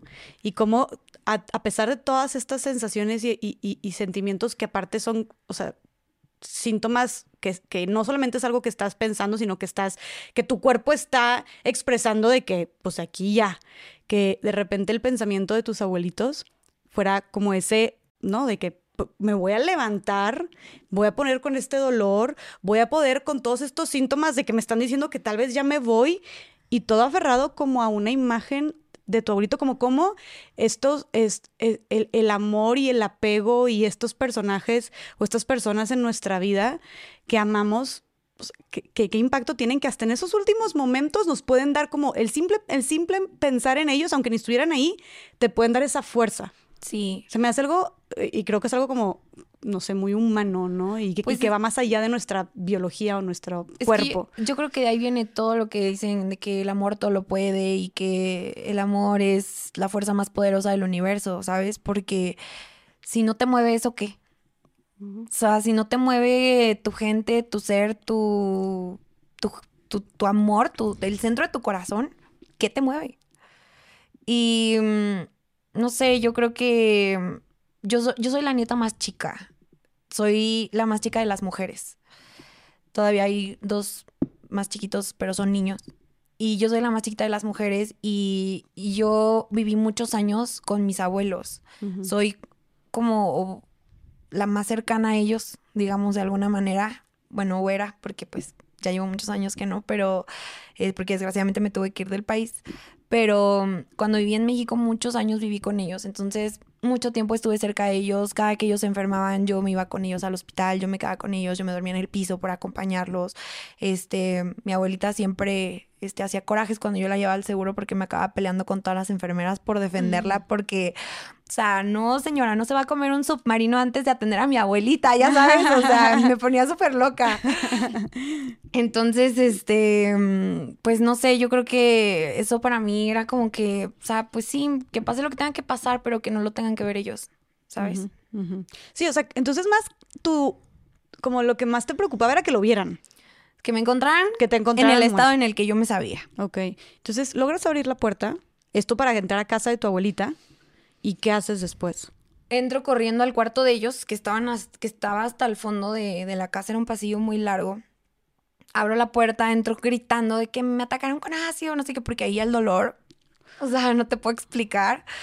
Este, hasta dónde llegaba, y mi abuela de una se para porque es una mujer que siempre reacciona, ¿sabes? Yo sé que de pronto si hubiera sido mi mamá, se hubiera paralizado del miedo y, o sea, a mí me corto tantito y me sale dos gotas de sangre y mi mamá desmayada, o sea, no reacciona. Ajá. Mi abuela es diferente. Mi abuela es como de que, no, rápido se paró, no sé qué. mi abuelo... ¿Cómo hasta eso? O sea, o sea, todo estuvo hecho también para... O sea, como estas coincidencias también para que pudieran reaccionar de la mejor manera. Sí, total. Y este, total, de una separa mi abuelita, me lleva al baño, me empieza a quitar la ropa y me empieza a enjuagar, ¿no? Con, con agua que te digo que yo sí me tomé un segundo para decir, ok, dale. o sea, ya sabes, o sea, no sé qué va a pasar, porque empezamos por el brazo. Me acuerdo que me agarró del brazo y, y me empezó a meter en el chorro como de lavabo. Y empezamos con eso. Em, le empezaron a hablar a las ambulancias porque mis vecinos le hablaron como a tres ambulancias, mi abuela le habló a otra, eh, nunca llegó ninguna, pero bueno, se le hablaron como a cuatro ambulancias. Nunca llegó ninguna. No, las esperé 40 minutos y nunca llegó ninguna. Cierto. Mi mamá le habló, mi abuela le habló a mi mamá, este, y ya le dijo como de que hoy atacaron a Dani con ácido y está muy mal y pues no sé, me la voy a llevar al hospital. Em, mi mamá le dijo como voy por ella y mi, mi abuela de que no, no llegas. O sea, nos vemos en el hospital. O sea, es demasiado tiempo esperarte a que vengas y de aquí irnos. O sea, te vemos allá. Em, Para esto te habían quitado toda la ropa y te habían enjuagado. Sí, estaba ya nada más desde cuenta en bra y, y, en leggings. Y este, ya me habían quitado el chaleco y un suéter como tejido que traía. Y mm, pues el dolor no se quitaba. O sea, no, no es que me enjuagaron y se fue el dolor, ¿sabes? Este, pero pues me, me tocaba un poco canalizarlo para, pues, para esperarlo, ¿no? Y, y yo creo que ese fue el día que conocí a la paciencia. Ok. O sea, sentías, tú seguías sintiendo demasiado dolor, pero lo seguías gritando, seguías desesperada o, o, estabas haciendo un trabajo interno muy grande como de soporta, aguanta. Sí. ¿Y cómo hiciste eso? Pues no sé, yo creo que ahí sí me estaba costando, pero estaba muy metida en mi cabeza tratando de, uno, pensar por qué me estaba pasando esto o qué había pasado. O sea, tengo súper claro estar pensando de que esto es una pesadilla, o sea, esto no me puede estar pasando a mí, esto es un sueño, esto no es real, o sea, de que pellizquenme porque necesito despertar ya, o sea, esto no puede ser real, esto no me puede estar pasando a mí, eh, ¿quién me hizo esto? Enseguida supe que había sido mi, mi exnovio, o sea, realmente en ningún momento lo dudé, jamás pensé en otra persona de que, bueno, de pronto, no, no, o sea, en ese segundo que yo estaba con el ácido encima dije, fue Omar. ¿En serio? Así tal, tú segura, 100%. Sí. Porque estás, a ver, eso es algo como una aseveración que tú, como muy fuerte, o sea, porque estás tan segura que él sería capaz de atacarte con ácido. Pues, como dije, tú nunca crees capaz a alguien, ni aunque te odie, ni aunque sea tu enemigo declarado, de que te pueda hacer algo así. Pero en ese momento es lo que mi corazón me dijo. O sea, yo en ese segundo dije, fue él. O sea, no hay más, no hay más, no, no, no, no puedo pensar en alguien más. Fue él. Porque además se me hacía súper raro como que cómo sabían a qué hora llegué, cómo llegué, en qué carro llegué, todas estas cosas que sí, que aparte yo no soy no era una persona en ese entonces que tuviera un horario como establecido porque yo hacía eventos, entonces como podía llegar a las 10 de la noche, como podía llegar a las 3 de la mañana. Pero es que él tenía el GPS de tu camioneta. Pero toda esta información pues la desconocía. Y aparte también, o sea, no fue como aleatorio, fue, fue contigo esta señora. Así esta mujer. O sea, había más personas tal vez que pudo haberle tocado más puertas, pero fue directamente contigo. O sea, era algo como premeditado y personal. Sí, totalmente. Y estos ataques tan trágicos siempre son, es, algo como muy personal. O sea, el, tema de ataques con ácido es, tan fuerte la violencia y es tan devastador como los estragos que hacen que, tiene una carga simbólica bien fuerte, o sea, es como mucho odio detrás, o como mucho, o sea, no es cualquier cosa, ¿sabes? Más que odio, yo creo que diría que es una forma desesperada de controlar a la víctima. Ok. Porque son crímenes súper pasionales, van enfocados completamente a, a destruir tu belleza, tu identidad, que es tu cara y uno no sabe lo, lo importante y lo valiosa que es hasta que la pierdes. O sea, de las cosas más impresionantes que un ser humano puede vivir es verse al espejo y no reconocerse. De la noche a la mañana. Por algo que pues que tú ni planeaste ni pediste, ¿no? Porque pues si te vas a hacer una cirugía estética o algo así, de pronto es un proceso mental en el que te, o sea, no sé, me voy a hacer una rinoplastía, entonces me voy a ver diferente y lo planeas y lo buscas y lo deseas y lo quieres y ta, ta, ta. Entonces el cambio de pronto pues es para mejorar y para ayudarte. Pero cuando es un cambio tan radical, de no poderte reconocer y no volver a ser la persona que tú conocías por la decisión de alguien más, no, es algo muy complicado. Y en aparte, muy agresivo, porque pues obviamente, como dices tú, hasta por una operación estética, lo que tú quieras, pero bueno, mínimo eso tiene, tiene un, sentido como un orden estético, pero esto es, algo, es, ácido, o sea, te corroe, eh, te quema lo que toca, entonces aparte es, sumamente agresivo. Sí, busca matarte en vida. O sea, es, es una manera de quitarte tu cuerpo, tu realidad, tu vida, pero dejarte viva para que sufras. Madre. Para que lo atravieses. O sea, como si tuvieras de que suena feo, pero como si estas personas lo hicieran como carga con esta condena. Sí. Cuenta. Sí, sí, sí, total. Y como yo desde el principio, cuando tuve un poco más de tiempo para pensar, mm, sabía que Omar había hecho esto con la intención ni siquiera como de herirme, sino de recuperarme, de aislarme y de que nadie más se fijara en mí y que él pudiera demostrarme que, que él me iba a amar, ¿no? Incondicionalmente a, a como yo luciera. ¿De plano? O sea... Sí, yo a muchas gente, amigas, familia, se los dije. O sea, él hizo esto por esto. Y hasta hace unas semanas pude confirmarlo gracias a, a una testigo que, que, me lo dijo, que él este, expresó algo por el estilo, que no quería perderme porque no quería este, perder el ingreso económico que implicaba andar conmigo, por todo lo que te platiqué de que clientes y demás, y por el hecho de, de, recuperarme para demostrarme que, que, él me iba a amar, no importa cómo yo me por, viera, ¿no? Por encima de todas las cosas, Así se cuenta. Y sí, y es este eh, en su pensamiento, obviamente, y la intención detrás es como, ok, te marco de por vida, eh, voy a buscar arruinar, arruinar tu imagen y entonces nadie, como si nadie fuera a querer estar contigo, entonces yo, yo soy el único que sí va a querer estar. O, o, o, muchos hombres, porque leyendo también un poquito sobre la violencia de ácido, que la mayoría de las víctimas son mujeres y siguen siendo sus parejas, son sus parejas o exparejas sentimentales, que muchos hombres es como en este coraje, como dijiste tú, de, de control de, ah, no estás conmigo, entonces no estás con nadie más. Uh -huh. Y yo me encargo de que nadie más quiere estar contigo, ¿no? En su mente. Y, y por eso hacen estas cosas. Pero acá todavía se me hace hasta más retorcido porque, pero yo, yo sí voy a estar contigo. Uh -huh. O sea, como una obsesión muy grande contigo, ¿no? Porque, sí. digo, definitivamente ahí hay rasgos como psicopáticos o no sé cómo, o qué, o qué será, pero no, o sea, es un, o un trastorno como muy, muy fuerte, ¿no crees? Claro, total, y la verdad es que la gente siempre es como, pero ¿y cómo? Es que no entiendo, es que, y mi respuesta siempre es, es que no trates de entenderlo, porque esa es la diferencia entre un psicópata y todos nosotros que nosotros no podemos entender eso de pensar, ese pensar, ni, ni reaccionaríamos así, ni entendemos de dónde viene. No, y seguro te decían, ¿cómo Marte va a hacer eso? O sea, él que... que ah, te... no, o sea, es que él ante la sociedad era el mejor novio de la vida y el más caballeroso y el más atento y mi familia lo adoraba y mis amigos y él era el más de los más este, amables y tu queridos. Familia, o sea, nadie era como, ay, no me gusta para ti o nada. No, obviamente corté con él y entonces todo el mundo salió con que, o sea, bueno, después de lo del ataque que yo dije que pensaba que era él, entonces ahí ya todo el mundo, es que sí, siempre hubo algo raro.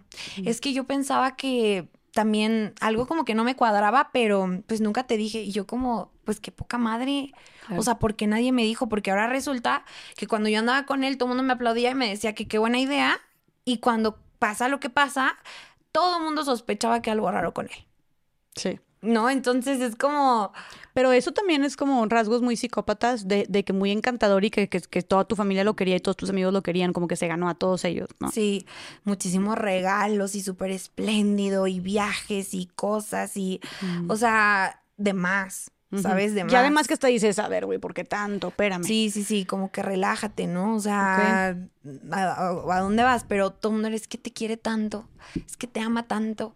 Y la verdad es que también toda nuestra relación, él sufrió un bullying del que mmm, mucha gente alrededor de nosotros le decía como, es que ya nunca te va a pelar. O sea, antes de que anduviéramos, por ejemplo, ¿no? Es que ya nunca te va a pelar no, es que estás muy fuera, porque él no es guapo, ni agraciado, ni nada por el estilo. Okay. Entonces, digo, no es que yo sea una top model, pero sí le decían como que es que nunca te vas a conseguir algo mejor.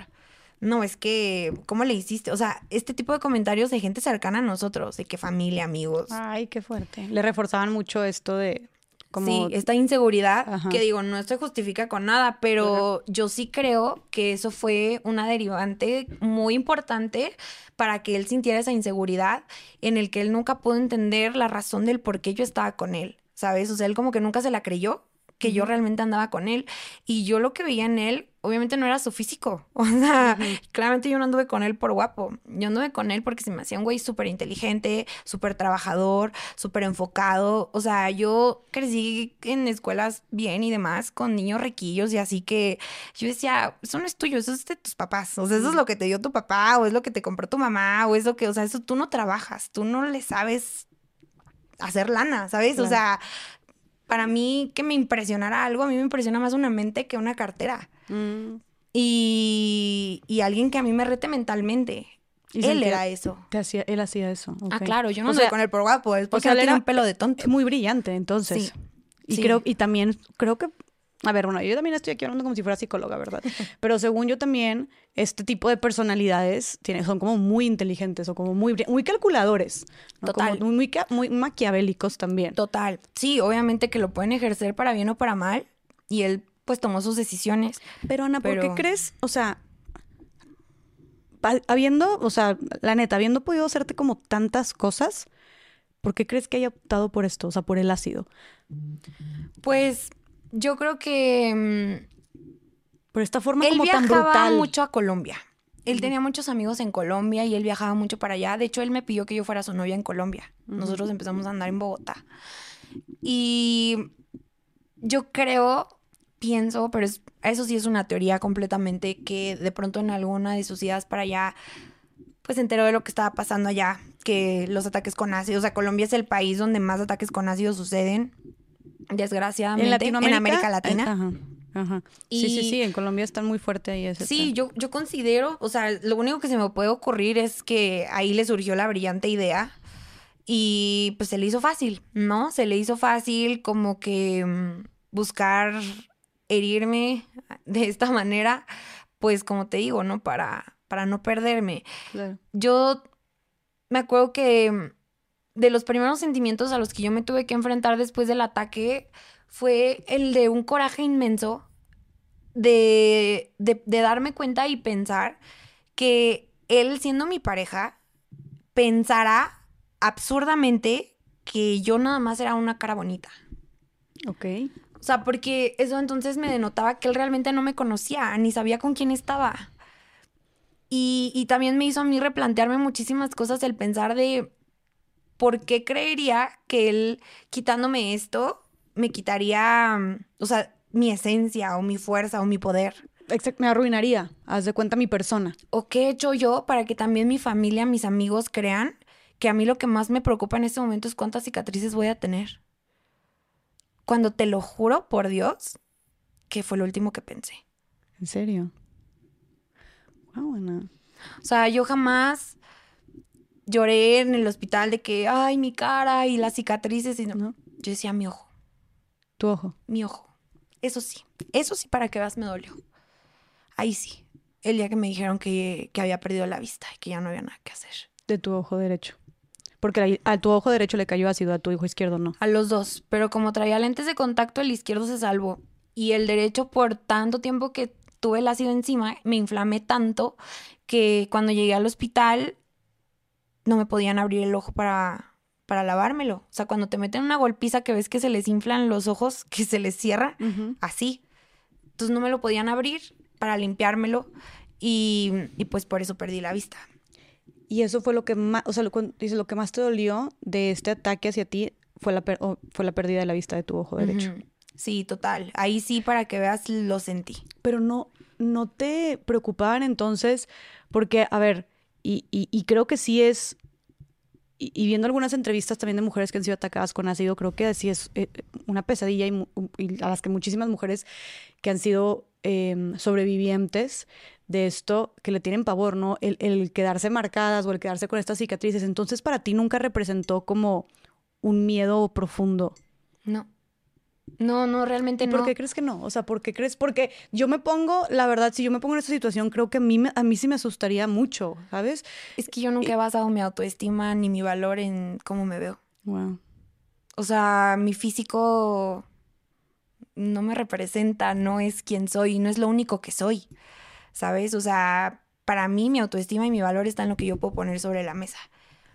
En lo que he pasado, en lo que he vivido, en cómo pienso, en cómo reacciono, en lo que siento, en el corazón que me, que me mueve. Pero eso habla entonces de un trabajo interno de autoestima y de seguridad propia como muy fuerte de tu parte.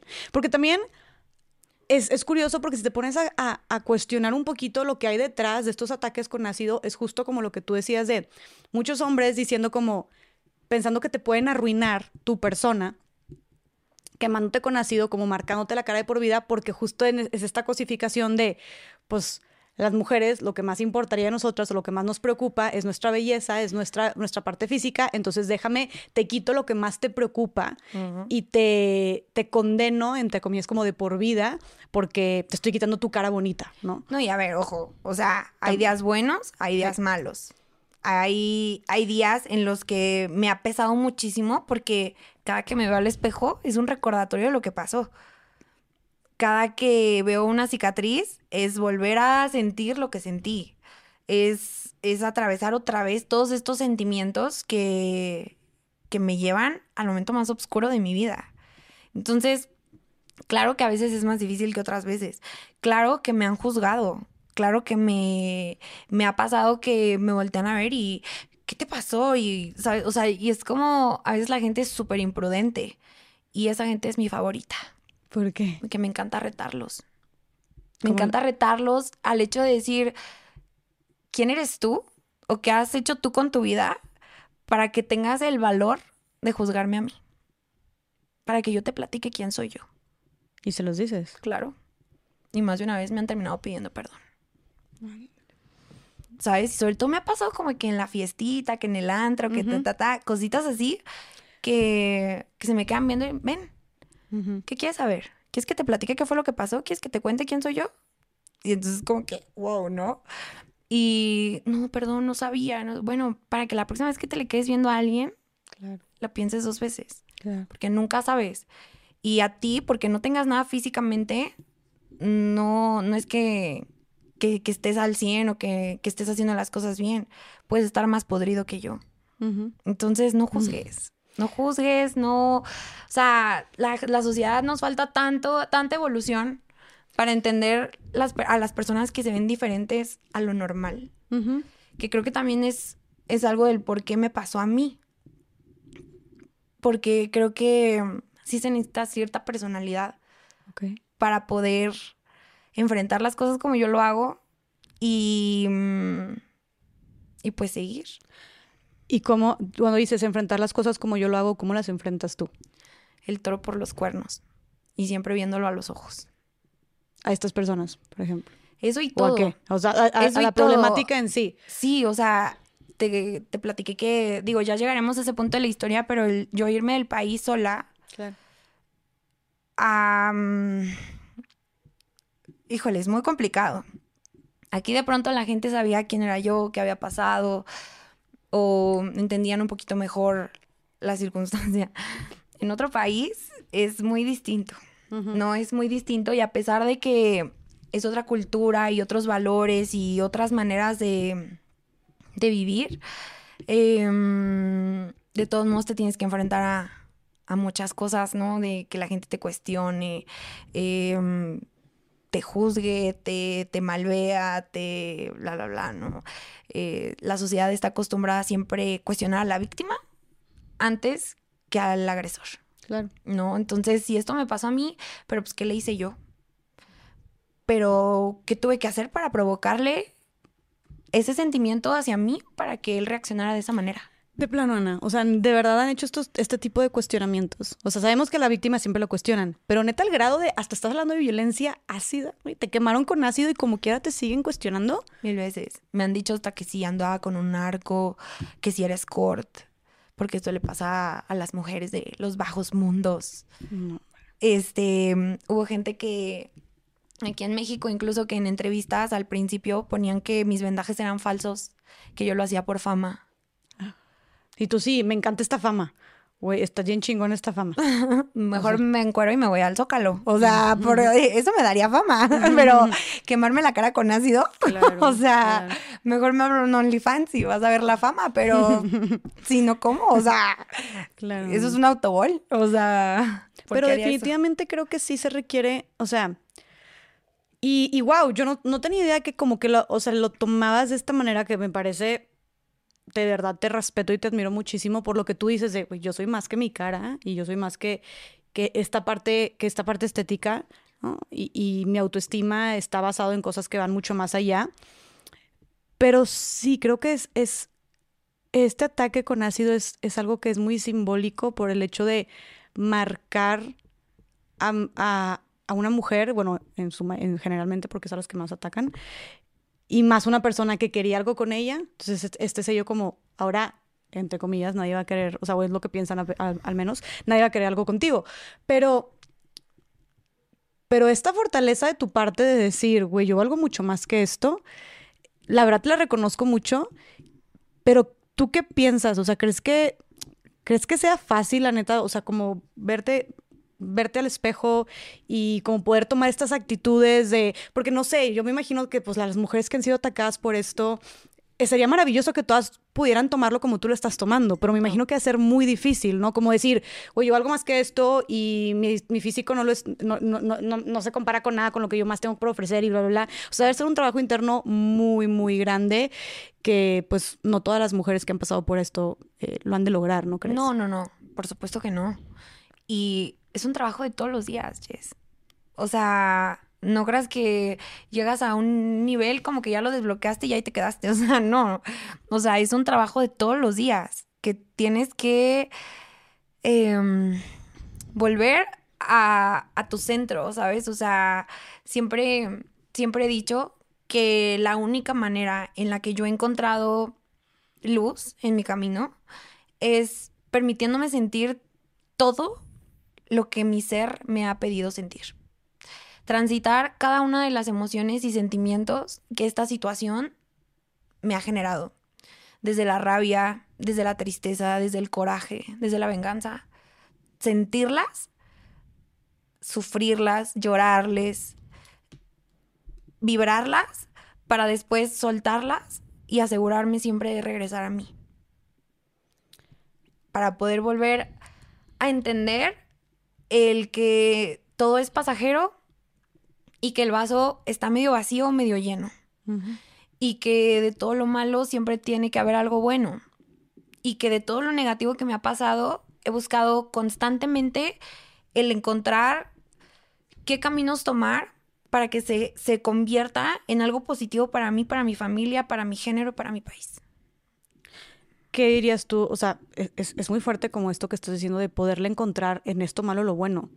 ¿Qué, qué, es lo bueno que le has encontrado a esto que te sucedió tan fuerte? Que le pude dar voz a mujeres que no lo tenían. Las mujeres con ácido, atacadas con ácido en México, eran completamente invisibles. Eran completamente mm, silenciadas y apartadas de la sociedad y nadie estaba haciendo nada por ellas.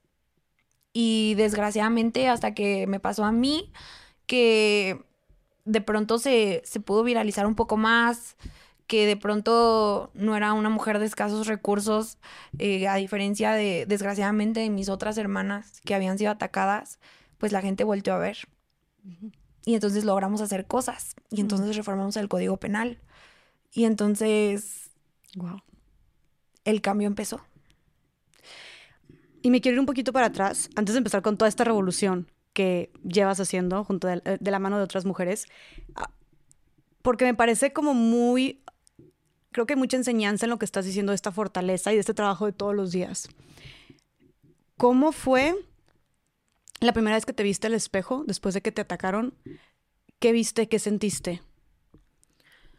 Después de que yo llegué al hospital del ataque, eh, recuerdo que, como te digo, yo iba conteniendo todas mis emociones, todo mi sentir, todo mi dolor, todo en el carro.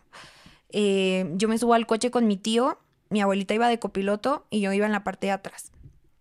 Y me acuerdo que mis piernas iban así, o sea, ya no las podía ni controlar, el dolor me sobre pasaba en todos los niveles, pero yo estaba intentando respirar y enfocarme en que necesitaba llegar al hospital a morirme, como te había dicho, ¿no? O sea, tú sí pensabas que ibas a llegar al hospital a morir. Sí, sí, a ese momento yo llevaba 40 minutos esperando una ambulancia que nunca llegó y ya el dolor era... O sea, ya iba más allá del bien y del mal. No, no dices porque de repente he escuchado personas, no sé si coincides tú con esto, si lo sentiste, que sienten tanto dolor que ya no sienten nada. O si seguías sintiendo todo el dolor. Sí. Sí, yo sí sentía todo el dolor porque sentía como se me iba desprendiendo la piel. Sentía como se me estaba, pues sí, cayendo a pedazos. Se me sentía como los trozos iban cayendo literal y, y, y el ardor y todo, y de pronto empiezas a ver músculos y de pronto empiezas a, a ver cosas muy, muy fuertes, ¿no? Y yo me acuerdo que iba agarrándome el brazo, por ejemplo, o sea, que me iba sosteniendo una parte de, la piel, ¿no? Y, y me acuerdo que yo solo escuchaba a mi abuela que iba rezando y mi tío es sordo. Entonces él por el retrovisor me lee los labios. Y me acuerdo que le dije que ya no aguanto. O sea, ya no puedo más. Ya me voy a morir. ¿Sabes? Y me acuerdo que él me iba gritando el tiempo que Waze le marcaba. Cinco minutos, cuatro minutos, tres minutos. Tengo súper claro que íbamos en el carro y que yo de, de pronto volteé y vi una calle así súper larga y súper oscura en medio de todo el tráfico que había y estaba vacía. Y yo anhelaba con todo mi corazón bajarme, echarme a correr para que en el momento en el que fuera a dejar de latir mi corazón cayera muerta lejos de mi abuela. O sea, tú seguías pensando eso. Tú seguías quería morir lejos de ella. Morir lejos de ella. Y, y, te lo juro que yo pensaba, me bajo, no me bajo, porque igual, o sea, si me quedo aquí, me voy a morir aquí. Entonces, si me bajo y corro, pues de pronto la armo y pues ya me muero por ahí, ¿no? O sea, y ya no, le va a tocar de, de, pronto la escena. Pero, Ana, me parece como muy, me llama mucho la atención y me parece muy tierno de tu parte que incluso estando a punto de morirte, sufriendo, entonces teniendo todo este dolor tan garrafal inhumano que, como dices tú, no, no hay palabras para describirlo, aún así siguieras preocupándote por tu abuela. O sea, aún así seguías pensando en ella. Es que yo creo que mm, lo más difícil de todo lo que me pasó fue todo lo que tuvo que vivir mi familia. Ok. O sea, eso, eso no se lo perdono a nadie. Eso sí, no. Lo que a mí me hicieron, lo que yo he sufrido, lo que a mí me ha dolido, lo volvería a vivir las veces que fueran necesarias y pudiera hacerlo sola para quitarles lo que ellos han vivido. Claro, porque ha sido una lucha que también ha llevado tu familia, ¿no? Y aparte que esta parte de, la, de, la, recuperación, del dolor de verte así, de la recuperación, de la búsqueda de justicia, del preocuparse después por ti, pues es algo que te han acompañado de la mano, ¿no? Y es que ese día solo fue la punta del iceberg. O sea, uno pensaría que fue la, la peor parte de toda la historia. No fue. Y no, o sea, eso fue solo el principio. De verdad, o sea, tú piensas, para todo lo que vino después, que obviamente ahorita nos lo vas a contar, o sea, no, no consideras que no fue la peor parte. No. No, yo he tenido tratamientos y procedimientos que duelen más que el ácido. O sea, si me hablas de un dolor físico, sí. Aún más los tratamientos. Sí. ¿Qué sigue después de todo esto? O sea, bueno, te ves, te ves, o sea, llegas al hospital y... Sí, ahí llegó, logramos llegar al hospital y me acuerdo que eh, en algún punto como que yo creo que me desmayé o no sé, me fui por un minuto, no sé, y cuando vuelvo a abrir los ojos veo las letras gigantes rojas, urgencias. Y mi abuela y mi tío ya se habían bajado como para pedir una camilla o una silla de ruedas o algo para moverme. Y me acuerdo que ahí yo ya tan no aguantaba el dolor que abrí la puerta, me bajé y me eché a correr. Ahí sí, en cuanto vi que ya estaba en el hospital, dije no más. ¿En las piernas no te cayó nada? Sí, en la pierna derecha. Ok. Y este, y entonces ahí entré al hospital corriendo y me acuerdo que ahí entré y como me sentí sola, lejos de mi abuela, empecé a gritar de que me aventaron ácido, por favor ayúdenme, no sé qué, bla, bla, porque aparte te digo que yo veía súper borroso. Entonces me acuerdo que alguien, no sé si fue alguien de seguridad o algún doctor, o no sé la verdad porque no vi, pero me, me, me toma como del hombro como para guiarme, así como que me lleva y me llevan como a la sala de emergencias, pican unos como contraseña no sé, se abre la puerta y tengo súper claro el entrar y gritar de que por favor ayúdenme, me aventaron ácido y en eso veo así a todas las enfermeras y a los doctores correr hacia mí y ahí es cuando, ¡pum! Te desmayas. Me voy. O sea, estabas, tu cuerpo estaba resistiendo a llegar. Qué cabrón. O sea, como que ya viste la ayuda de que ya estoy aquí y te dejaste ir. Sí, sí. O sea, de hecho, yo no sé si me caí al piso, si me cacharon, si me levantaron de ahí, cómo me subieron a una camilla. O sea, de ahí sí no tengo idea qué pasó. Qué cabrón lo que tu cuerpo puede hacer, ¿no? Sí, y cuánto aguantó, la, verdad. Resistencia. Y, y por eso me quiero tanto y por eso me reconozco tanto lo que soy y lo que he hecho, porque porque solo yo sé lo que he sentido y porque solo yo sé lo que he vivido y porque si no lo hago yo, ¿quién? ¿Sabes? Y, y, con mucha terapia he aprendido que pues no es egocentrismo ni nada, es reconocimiento y me lo merezco. Claro. Entonces, pues me lo doy. Me lo doy porque sí aguanté, sí llegué. Y, estás aquí. Y, no solamente aguantaste eso, todo lo que se vino después, ¿no? Y el simple hecho de, de ahorita estar aquí contando tu historia y modificar el código penal y todo lo que hiciste después, eh, definitivamente. Y, por eso tienes tatuada ahí la palabra resiliencia. Este, en, ¿cómo se llama en tu clavícula? Sí, en la clavícula. Sí, definitivamente es algo... Cerca del corazón. Sí, que te caracteriza. Y entonces, ¿despiertas? Eh, llegué tan mal que la verdad es que no me pudieron ni canalizar para hacerme las primeras curaciones con alguna anestesia ni nada. Me las tuve que aventar así ya como iba. Despierto y lo primero que veo es a mi mamá. Ya estaba ella ahí y, híjole, la cara de mi mamá es algo que también nunca se me va a olvidar. Ella estaba ahí, pero no estaba ahí. Su cuerpo estaba viéndome, pero sus ojos estaban en otro lado. Y yo ahí ya estaba compulsionándome del dolor porque recuerdo que, que yo la veía a ella, pero sentía como mi cuerpo brincaba sobre la plancha, ¿no?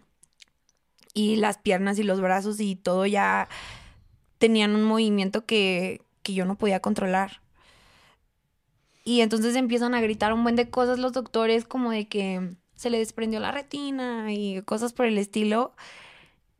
Y entonces empiezas a escuchar como todas estas noticias que dices, wow, o sea, están hablando de mí, ¿no? Y, y es súper raro porque como ya te sientes atendida, como que, como que lo estás viendo como una película, como que estás escuchando todos estos diagnósticos y todo esto y, y estás viendo este cuerpo, ¿no? Así saltar del dolor incontrolablemente y no te queda nada más que esperar a que hagan su trabajo y pues ver qué va a pasar pero tú te sentías, o sea, sí sabías que eras tú, o sea, sí decías, soy yo la que está aquí. Eh, sí, como te digo, yo... ¿Sí te sentías conectada con tu cuerpo? Yo ya llevaba 40 minutos entendiendo que me iba a morir. O sea, solamente que dije, puta, pues le va a tocar a mi mamá verlo, ¿no? Y pues, ni modo, ya estoy aquí donde era mi objetivo llegar y, y pues ya, ya ahí me solté y dije que pase lo que tenga que pasar y pues ya el problema de, del impacto que yo tuve es que todo fue en, el lado derecho de, la frente y mm, perdí todas las capas de la piel. Entonces no sabían si el ácido había llegado al cerebro y qué tanto me lo había tragado, si me lo había tragado, porque sabía, yo tenía toda la boca lacerada, o sea, estaba llena de hoyos, todos los cachetes, los labios, la lengua, todo estaba perforado. Entonces, como te dije que lo, lo tragué y lo escupí. Bueno, no lo tragué, me cayó en la boca y lo escupí. Gracias a Dios no me lo tragué. Gracias a Dios lo escupiste. Sí, pero pues todo estaba quemado, entonces ellos no sabían que yo lo había escupido, si me había pasado algo y pues aunque sea una gota, pues puede ser muy, muy, muy dañino, ¿no? Claro. Me empiezan a neutralizar toda por adentro, por afuera. Me acuerdo que eso se sentía como si te revolcara el mar. Haz de cuenta, porque es agua salada que me metían por la nariz, por la boca, por los oídos, que me bañaron toda, o sea, porque te digo que había que neutralizarla y pues yo me hago que les decía, es que me estás ahogando, es que no puedo respirar y me decían, es que si entro el ácido lo tengo que alcanzar. Y mm, imagínate, o sea, que te metan agua por la nariz y por la boca y todo, o sea, yo, decía, es que no me mató el ácido, me van a matar ahogada, o sea, ya no, podía respirar. Total. Y era lo que estaban haciendo eso que es contrastarlo con, con sal. Sí. con agua salada. Agua salada. sí, galones y galones y galones de agua salada. Ok. Y así fue como empezó el tratamiento. Y entonces, después de eso, pues a mi mamá le dicen que yo tengo, pues, muchos años, evidentemente, quemaduras de tercer grado y, y pues que el diagnóstico es muy reservado, que toca esperar, ahora sí que como que a ver qué fallo presenta el cuerpo para saber cuál fue el daño realmente que me hizo el ácido. Que me fallara el estómago, la tráquea, el cerebro, eh, lo que sea que hubiera podido alcanzar este químico. Entonces, en ese transcurso, que voy a hacer ahí el paréntesis, mi mamá le marca a toda mi familia, obviamente más cercana, pues para que vayan y todo, porque pues no sabían realmente qué iba a pasar conmigo. O sea, a mi mamá prácticamente le dieron a entender que quién sabe si iba a sobrevivir. Y mm, mi mamá obviamente le habló a Omar, le habló a Omar. Claro. Y, pero tú nunca le dijiste, mamá, esto me lo hizo Omar. Pues es que ahí yo no, sí, claro. ¿A qué hora dices tú? sí, no, no, no tuve el tiempo. Estaba un poco ocupada y con las prisas ya no le pude decir. Pero le contaste, oye, mami, mi teoría. Sí, sí. Espérenme tantito. Oye, o sea, paréntesis. Entonces, se me complicó un poco comunicarle las cosas. Y ella, pues, obviamente, en el estar avisándole a las personas más cercanas a mí, pues piensa en él, que es mi exnovio, que duramos tanto tiempo, que, vivimos juntos, que acabamos de, terminar. Este, le marca y le dice como que, oye, acaban de atacar a Ani con ácido, está muy mal, estamos en el hospital, no sabemos qué va a pasar. Y cuando Omar contesta, Omar ya está llorando. Llorando. Llorando. Y mi mamá como que en ese momento no, no cachó que él ya estaba llorando porque pues si él estaba llorando, mi mamá estaba muerta. O sea, mi mamá estaba completamente fuera de sí, ¿sabes? Ella estaba cumpliendo como por automático lo que había que hacer, el proceso que había que llevar, avisarle a todos, ta, ta, ta, pero ella estaba fuera de sí, o sea, ella no estaba conectando, me explico. Entonces, hasta tiempo después es que ella agarra la onda de que es que cuando yo le marqué, él estaba llorando. O sea, él me contestó llorando el teléfono. Sí, en ese momento no, no, le llamó la atención porque estaba ella nada más en automático. Sí, o sea, ella estaba cumpliendo con mandar el mensaje y lo que estaba pasando al otro lado del teléfono era otra historia. Pero este hombre ya sabía lo que estaba pasando, lo que había pasado. Nadie sabía lo que me había pasado y él ya estaba llorando, ¿no? Entonces, muy raro.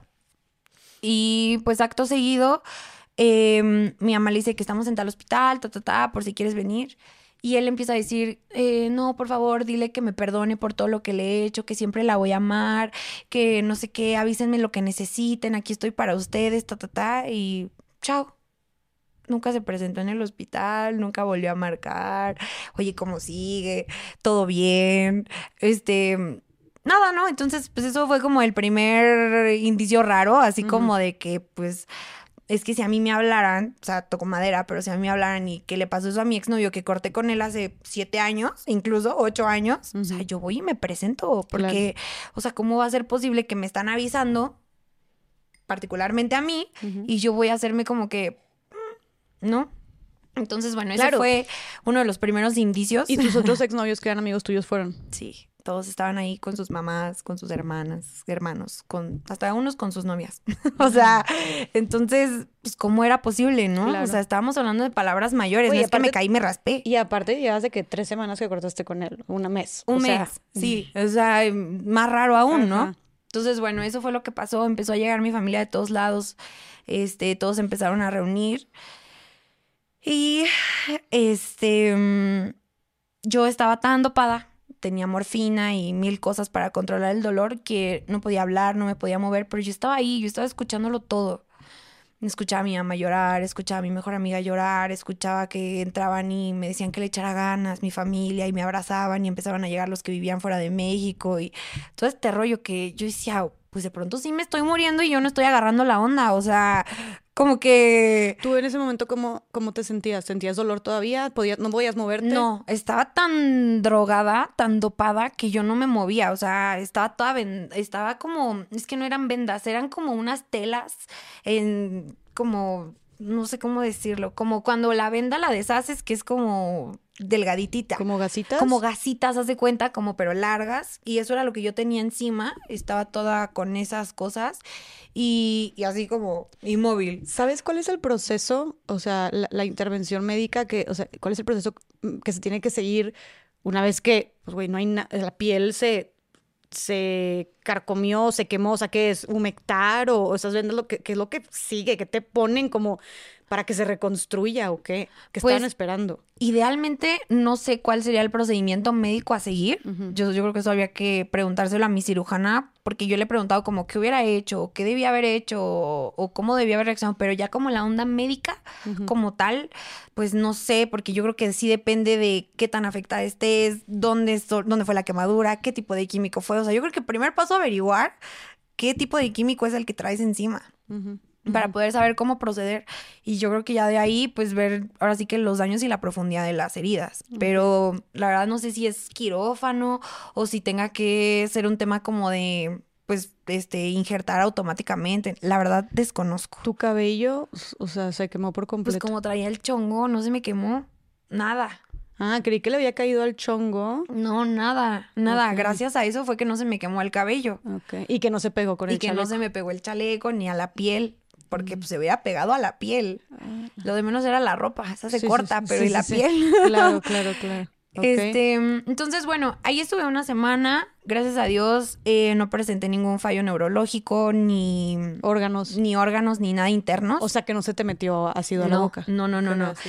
Este, para todo esto yo tengo tripofobia en su máxima expresión. ¿Qué es eso? Eh, que me da ansiedad todo lo que son hoyos así uno tras otro Así ¿En serio? me pone mal. No conocía esa fobia. De verdad, es terrible. O sea, si la googleas, vas a ver a qué me refiero. Es terrible, no lo hagas. O sea, te dan, te dan ansia los hoyitos. Sí, hoyos, así uno tras otro, tras otro, tras otro, juntos, así, Ok. haz de cuenta como el micrófono, pero no tanto como en cosas, sino como en la piel, como en, pues en cosas, no, no, o sea, no materiales, pues digamos. ¿Como en superficies? Su- ajá, haz de cuenta. Ok. Por ejemplo, un panal. Mm. Así, no, me muero. O sea, tantos me dan así como que cosa. Toda la boca yo la tenía llena de hoyos. Entonces, yo te juro que mi mayor suplicio era eso. O sea, que yo sintiera tantos hoyos en la boca. O sea, yo decía, Dios mío, mátenme, por favor. O sea, denme algo para esto, por favor. O sea, todo lo demás, o sea, yo, yo les aguanto. Ajá. Pero la boca, o sea, toda por dentro completamente calcinada, llena de hoyos, me estaban matando. Pero te atrave... O sea, eran hoyos que atravesaban tu... no, tu piel no, de- no, no, no atravesaban la piel, pero eran hoyos en toda la mucosa.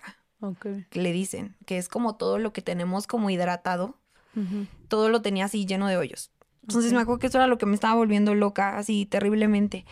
Y pues así estuve tres días hasta que se regeneró sola. Y realmente después de que eso pasó, como que mi estrés se convirtió solamente el ojo, ¿no? Que no veía, que ta, ta, ta, ta, ta, ta, ta. Todo este tiempo yo estuve acostada en una cama. Yo no me había parado, yo no me había visto, no me habían dado un espejo, yo no sabía cuál era mi estado físico. Y después de esta semana, que ya me empiezo como a recuperar un poco mejor, que empiezo a tener un poco más de movilidad, puedo pararme por primera vez al baño yo sola. Y yo me paro sin pensar que me voy a encontrar con un espejo. Y me paro al baño, voy al baño, termino, y al momento en el que me estoy lavando las manos, se me ocurre levantar la mirada y encontrarme con, con el espejo, ¿no? Que era de estos baños que el espejo es como del principio de la puerta hasta la regadera, se cuenta, o sea, súper grandototote. Ujú. Y, y me acuerdo que me vi y por un segundo pensé que era una ventana y que yo estaba viendo como a otra persona, o sea, que era alguien más. O sea, el, el grado de no reconocerme a mí misma iba a, ese punto en el que literal tuve que hacerle de que, o sea, de que sí soy yo, Ok. porque yo no me había visto, ni siquiera lo había pensado. Nunca dijiste, oigan, pásenme, ¿cómo me veo? Pásenme un espejo. Nunca dijiste, ¿nunca se te ocurrió? A ese grado llegaba mi falta de interés en cicatrices y este rollo. Wow, ok. O sea, sí, claro que pues estaba consciente porque me veía el brazo, me veía la pierna, o sea, claro que tengo cicatrices, pero no eran mi prioridad ni era algo que estuviera presente en mi cabeza como, pues como una prioridad. Y me acuerdo que me vi y sí dije como, o sea, me acuerdo que me vi y dije que "Mm, sí te dieron duro. Estaba así, ¿no? O sea, toda inflamada, hinchada. Hinchada, negra, morada, verde, o sea, mi piel era de todos los colores. Nice. Y, mm, y me acuerdo que me vi y dije, no, pues sí va a estar cañón. Pero tranquila. Dije, bueno, pues ya, a ver, ya cómo nos toca. ¿En serio? ¿Lo tomaste así? ¿No la perdiste de que gritaste de que, ah, Cero. Cero. Cero. sea, cero, fue un- cero. ok, estuvo fuerte, pero pues vamos a darle. Sí. Wow. Sí, sí. Ya salí del baño de que normal y ya. Quienes fueron al hospital en ese tiempo que estuve internada te lo van a poder decir que yo me la pasaba de que de chiste en chiste y tratando de hacerlo sentir mejor y como que alivianar el ambiente y como que no se pongan tensos o entran y se me quedan viendo y yo, ay, tampoco seas tan obvio, doy susto o qué, y así, ¿no? Es como que no sabían si reírse o Sí, sí, sí. incomodarse y así. Y siempre ha sido así. Siento que Luego la gente no sabe igual- cómo tratar esas cosas también. Total. Y tú te quedas alivianándolo más y como que dices tú, güey, sí, siento que yo sería de esas personas que no sé qué decir de que incómodo, pero bueno, tú estabas como alivianando el ambiente entonces. Sí, y hay víctimas que sí les gustan, pues así, vivir en el, en el víctima, ¿no? En el soy la víctima y todo mal y estoy muy mal y es muy respetable. Cada quien decide cómo transitar sus batallas, pero, pero yo no quería eso para mí. Yo no quería llenar a mi familia de más tristeza. Yo quería demostrarles que, que, que iba a estar bien y que todo iba a estar bien. Pero- Y- Pero a ver, Ana, yo, y esto me parece sensacional como esta actitud de voy a salir adelante eh, y que es clave para que tú estés ahorita aquí, pero creo que naturalmente, o sea, por el, el- el- trauma tan grande que fue, creo que naturalmente pudiste haber pasado por un proceso de depresión o así. ¿Nunca pasaste tú por este proceso? No, a ver, como te digo, siempre fueron días buenos y hubo días malos, y hubo días que me rompí, me quebré y ta, ta, ta, que fueron la verdad bastante después de que salí del hospital. Ok. En, ese, en esa temporada yo estaba como que todavía muy tranquila y yo creo que todo eso era porque no sabía a lo que me iba a enfrentar. ¿Sabes? Como que yo quería ser muy positiva y muy chila, así como que, güey, dos, tres semanas aquí y todo va a estar bien y no va a haber ningún rollo. Pero porque no tenía ni idea. O sea, era- yo creo que era también parte de mi ignorancia, del no saber qué me había pasado, con qué me había pasado y a qué me iba a tener que enfrentar y cuál iba a ser el costo de, de recuperarme. ¿Cómo fue justo est- este, este proceso de recuperación? ¿Cuánto tiempo estuviste en el hospital?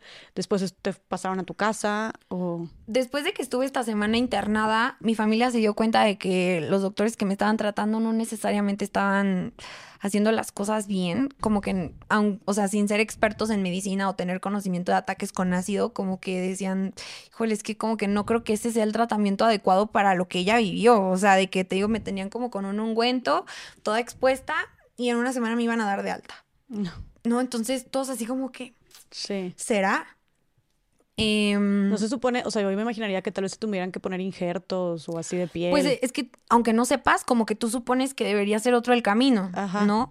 Y después de todo esto, mi tío trabaja en una empresa que, que tiene una onda médica este, bastante importante de exportación y demás. Y entonces él se empezó a mover con sus conocidos para encontrar un, un- una doctora o un doctor que pues pudiera darnos una segunda opinión de que realmente estábamos siguiendo el camino correcto. Y así es como llega mi cirujana, la doctora Anabel Villanueva, a mi vida que tengo súper claro el momento en el que ella entra, porque a ella le piden que me vaya a valorar al hospital en el que yo estaba. Yo estaba en el hospital Ángeles Metropolitano y ella trabajaba en el Ángeles Mosel. Entonces era otro hospital completamente y ella accede a ir a valorarme a este hospital. Y yo tengo súper claro el momento en el que ella entró al cuarto, Jessica, en el momento en el que yo vi a esa mujer, o sea, yo sentí una paz en mi corazón y yo la vi llena de luz, así, yo la recuerdo así, llena de luz y verla entrar fue un antes y un después en mi vida. O sea, yo en cuanto la vi, yo dije, lo que ella me pida, o sea, como, o sea, lo que me diga que haga, ¿En serio? te lo juro, O sea- yo no sé cómo explicarte esa, esa sensación que ella me dio, pero sin saber cuál era su especialidad, de qué la giraba, quién era, si me iba a caer bien. O sea, como pura energía o... Sí, por pura energía y pura intuición, o sea, Eso. yo dije, es ella. No Mm. sé, no sé, no sé, pero así fue como lo siento. Yo cierro los ojos y todavía tengo la imagen de ella así caminando sobre luz. Y así la vi entrando yo a mi cuarto. Y entonces en ese momento ella me empieza a revisar y todo y me dice, ¿sabes qué, Ani? O sea, si tú me permites a mí tomar tu caso, yo necesito que te des de alta mañana mismo de este hospital y ahorita necesito bajar a la farmacia a comprarte cosas que te tengo que poner, pero para ayer. Vamos tarde. De plano.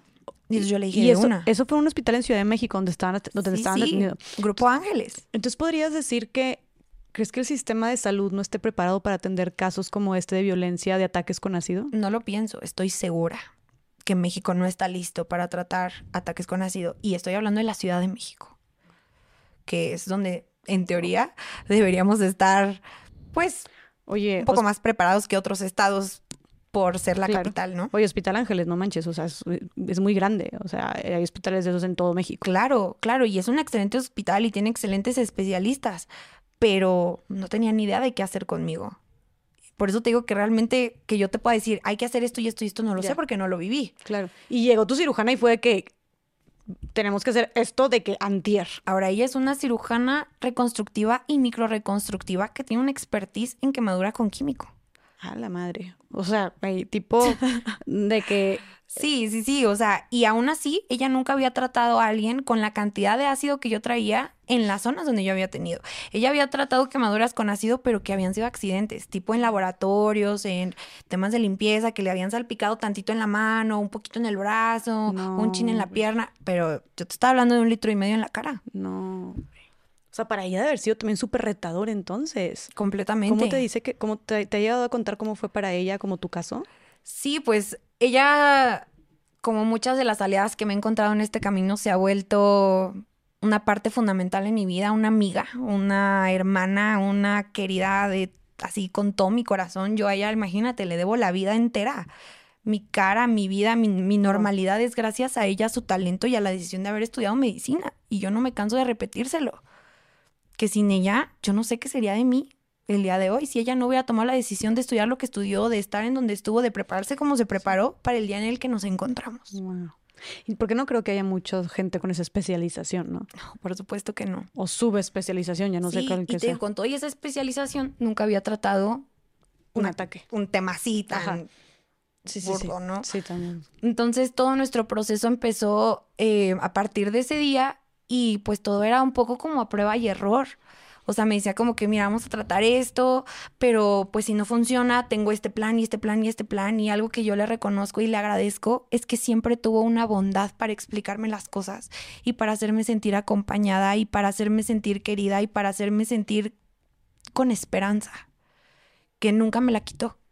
¿Cómo te hacía sentir con esperanza? ¿Qué te decía? Pues de que aunque no estuviera muy segura de que las cosas fueran a funcionar, porque muchas veces entré en quirófano de que vamos a hacer esto y esto y salía y, ay, terminamos haciendo esto y esto, pero todo salió maravilloso y no sé qué, ¿sabes? Entonces, aunque hubiera sido algo completamente diferente de lo que hubiéramos planeado o lo que me dijo que me iban a hacer, en vez de decirme es que no pudimos porque tu piel no dio o porque ta, ta, ta, y hacer, tú sabes, como que estos comentarios que de pronto te pueden tirar, ella siempre fue con el fin de como de, pero solucionamos y salió todo mucho mejor. Y entonces, a partir de esto, vamos a tener esto y esto y esto. O sea, siempre tuvo ella esa actitud y esa manera de comunicarme las cosas que me abrazó y me sostuvo todo el tiempo. Y eso no cualquier médico es capaz Claro. de hacer. Sí, como esta calidez también humana y sensibilidad. Exacto. Sí, porque también sabemos que pues, muchos médicos dentro de ya su... Todavía te puedo platicar de un par de oftalmólogos que sí dices, ¿real? Sí, que se desconectan por completo de su humanidad, de la empatía, de que de repente pareciera que los humanos son como pues, un número más, un número más. Sí. Este, y si pierden, y, y qué importante es como esta calidez, ¿no? Para con los pacientes y más que cuando están en, en situaciones tan graves como en la que tú estabas. Sí, y para mí cada cita con, con la doctora Anabel era como que yo sabía que iba a ir a que me dieran en la madre, ¿Por qué? porque me iba a doler Ah. Y porque a eso nunca te puedes acostumbrar. Pero al mismo tiempo, siempre tenía ganas de verla. Y siempre me hacía muy bien verla porque sentía que era un paso más cerca Ujú. del yo regresar a mí y de volver a ser yo y de volver a verme como una persona normal, porque en ese momento perdí la línea del cabello hasta atrás de la oreja, porque traía una burbuja en el ojo que me mantuviera la humedad para no perderla, porque mi párpado estaba completamente calcinado, porque mm, a cada tres días tenía que ir a que me recortaran la piel que se me caía a pedazos, porque se regenera la piel y se cae, se regenera y se cae. Los labios, la boca se me caía a pedazos, así el trozo del labio completo. Las manos se me pelaban como cuando te pegas resistol y se te empieza a partir el pellejito, pero de tu piel real. No es pega- no es este resistol, es tu piel real, ¿no? Pelándose. Entonces, Ay, todas Ana. estas cosas todos los días, pues si llega un punto que te cansas, te quiebras, te rompes. Y entonces por eso a veces la gente cree que yo todos los días tengo esta actitud positiva y todo, y lo intento. Pero hay días en los que no estoy así y en los que no me siento así. Y como dije, siempre me permito sentir lo que necesite sentir y qué pena si te toca a ti. O sea, qué pena si estoy enojada, triste y necesito llorar y te va a tocar verme llorar y no me da pena ni me da miedo que me veas llorar. Y a la otra persona que te está viendo llorar y sentir lo que necesitas, tampoco debería de darle miedo verte sentir lo que Claro. necesitas. Claro. Porque la gente es, no llores. No, Sí. por favor, no le digan a nadie que no llore. Si alguien tiene la confianza de ponerse a llorar enfrente de ti, por favor, abrázala y acompáñala y llora con ella. Pero no la limites. Entonces, el ver a Anita era enfrentarme a que me iba a doler y me iba a doler y yo, ahora que regresé a México y me he tenido que volver a someter a muchas cirugías, me doy cuenta de que el umbral de dolor que yo estaba soportando en esos entonces, o sea, era inhumano, de verdad. Porque hoy, o sea, a estas alturas, después de las cirugías que ya llevo, o sea, todavía hace dos, tres días me estaban inyectando el párpado. y Yo le decía, ya, por favor, ya no puedo más. Ya, ya. Es que llevas más de dos, más de cuatro años haciéndote constantes cirugías. O sea, ya, ya sientes que ya fue demasiado dolor el que, el que sufrió, el que ha sentido tu cuerpo. Sientes que tu cuerpo es de que ya no quiero soportar más, ya no puedo soportar más Y dolor. ya no lo tolero. O sea, porque aunque ya no me duela, o sea, mi mente, ya aunque sepa que, que no me va a doler, me hace llorar. Porque ya me lastimaste mucho. ¿Sabes? O sea, mi cuerpo me lo dice, ya me lastimaste mucho, ya, ya, por favor. ¿Sabes? Ya no estoy acostumbrada a las inyecciones y todo, porque Mucha gente no sabe cómo es la recuperación, pero no solamente son cirugías, porque eso es un paso en el parque, que vayas y te pongan anestesia y te duermas y chao, nos vemos cuando despiertes. Hay muchas cosas que te tocan despierta. Y hay, por ejemplo, un proceso que, que fue lo que evitó que a mí se me deformara la cara, que eran estas inyecciones de transinaloma o transimaloma, no me acuerdo muy bien cómo se llama el medicamento, pero es este líquido que hace que, estas bandas internas, que son cicatrices que se generan por el ácido, no se tensen y entonces no se te deforme la cara, el cuerpo. Pero había sesiones de 150, 180, 180 piquetes en la cara. De puras inyecciones. Sí, sí, no es como que ponme una y me aguanto y ya, ¿no? Seguimos, no, no. O sea, era que si una banda empezaba aquí, otra caer aquí, aquí, aquí, aquí, aquí, aquí, aquí, aquí, aquí, aquí, aquí, y me ponían anestesia local, me ponían crema para dormirme, me ponían una pastilla sublingual para evitar el dolor, me ponían hielo, me ponían todo lo que pudieran ponerme para evitar. Y eran sesiones donde terminábamos llorando mi cirujana, mi mamá y yo. Y ella me decía, es que yo tengo que hacer las cosas para que te deje de doler tanto, porque has sufrido tanto que ya es suficiente. Y yo le decía, pero es que aunque yo te suplique que pares, no pares. O sea, le decías eso también. Y me tenía que sentar con las manos en las pompas para no pegarle. Porque era eso que me amarrara. Claro. Porque tu cuerpo reaccionaba de que déjame. es instinto. Claro. O te quieres mover y si te mueves es peor porque traes una aguja adentro y es perforar la piel, perforar la cicatriz y entonces soltar el líquido. Y el líquido duele, o sea, eso es lo que más duele, el piquete es lo de menos. El líquido es el líquido. Entonces, yo solamente porque veía cada que salía de esas sesiones el cambio tan abismal de que si la nariz ya se me estaba haciendo así, la boca ya se me estaba haciendo así, a los dos, tres días ya volvía a la normalidad el estado de mi cara, pues yo veía que valía la pena. Pero si yo no hubiera visto ese cambio, te juro por Dios que yo nunca hubiera aceptado ese tratamiento. o sea, eso era lo que te, porque te iba a preguntar, ¿qué te mantenía fuerte para seguir aguantando tanto dolor físico y sometiéndote pues voluntariamente mm, a decir, ok, va, una vez, un día más. Pues que la verdad que yo sabía que me iba a ir del país pronto y que si no lo hacía en ese cortito tiempo que me quedaba en México, no lo iba a hacer después. Entonces yo decía, que me hagan lo que me tengan que hacer en estos seis meses que me quedan en México. Y ahora sí como que lo que aguante, lo que alcance y, y ya llegando a donde voy a ir, se acabó el sufrimiento. Entonces creo que eso era como lo que me, hacía seguir. ¿Y cuánto tiempo estuviste con todas estas inyecciones y estos procedimientos como tan invasivos y tan dolorosos? Pues que eso, eso era cada como dos semanas, cada tres semanas. ¿Cuántas cirugías te hicieron? En ese entonces 12. 12 te hicieron. De noviembre que me atacaron a julio que me fui de México. Y cirugía supongo que en tu brazo, en tu cara. Brazo, cara, ojo, entre todas fueron como 12. Dices que lo que más te preocupaba a ti y lo que más te llegó a doler fue perder la vista de tu ojo derecho. ¿Cómo fue cuando te avisaron que ya no ibas a ver con ese ojo? Me acuerdo que me estaban haciendo un buen análisis y estudios y, y un día llegué al hospital de la ceguera, que es donde me traté el ojo, y una doctora, que ya ni siquiera me acuerdo cómo se llama, pero llegó y fue así como de que, híjole, pues sí está muy complicado tu caso y la verdad es que ya no creo que se pueda hacer nada. O sea, el ojo está completamente mm, sin uso, o sea, está de este tamaño y mm, realmente ni siquiera un trasplante ni nada, o sea, está completamente arruinado. No creo que puedas recuperar la vista de ninguna manera. O sea, ni ahorita, ni en un futuro, ni nunca. Con esa, así. Así. Con esa insensibilidad. Y yo así como, pero a mí me habían dicho que si podíamos hacer esto y esto, eh, no sé qué, o sea, yo como que con recordando todo lo que me habían dicho, porque también entre tantos especialistas uno ya no sabe también quién creer, ¿no? Me acuerdo que yo así de que no, pero a mí me habían dicho que había una posibilidad, no, cancelada, no hay manera. Y así se me cae viendo. Y yo como, güey, de pronto tú le dices todos los días a alguien que perdió la vista y es súper normal para ti, pero para mí es la primera vez. ¿Sabes? O sea, y tu falta de empatía y tu falta de criterio para comunicar las cosas. O sea, ¿sabes? Entonces yo me hago que me enoje un buen. Y salí de ahí, me puse a llorar como loca y mi mamá también. Y fue un momento súper, súper, súper triste para, para las dos, porque lloré y lloré y lloré. Llegué a mi casa y seguí llorando. Y aparte me acuerdo que ese día estaban mis compañeros del trabajo que habían ido a visitarme a mi casa y me habían llevado comida y que para como que convivir un rato todos.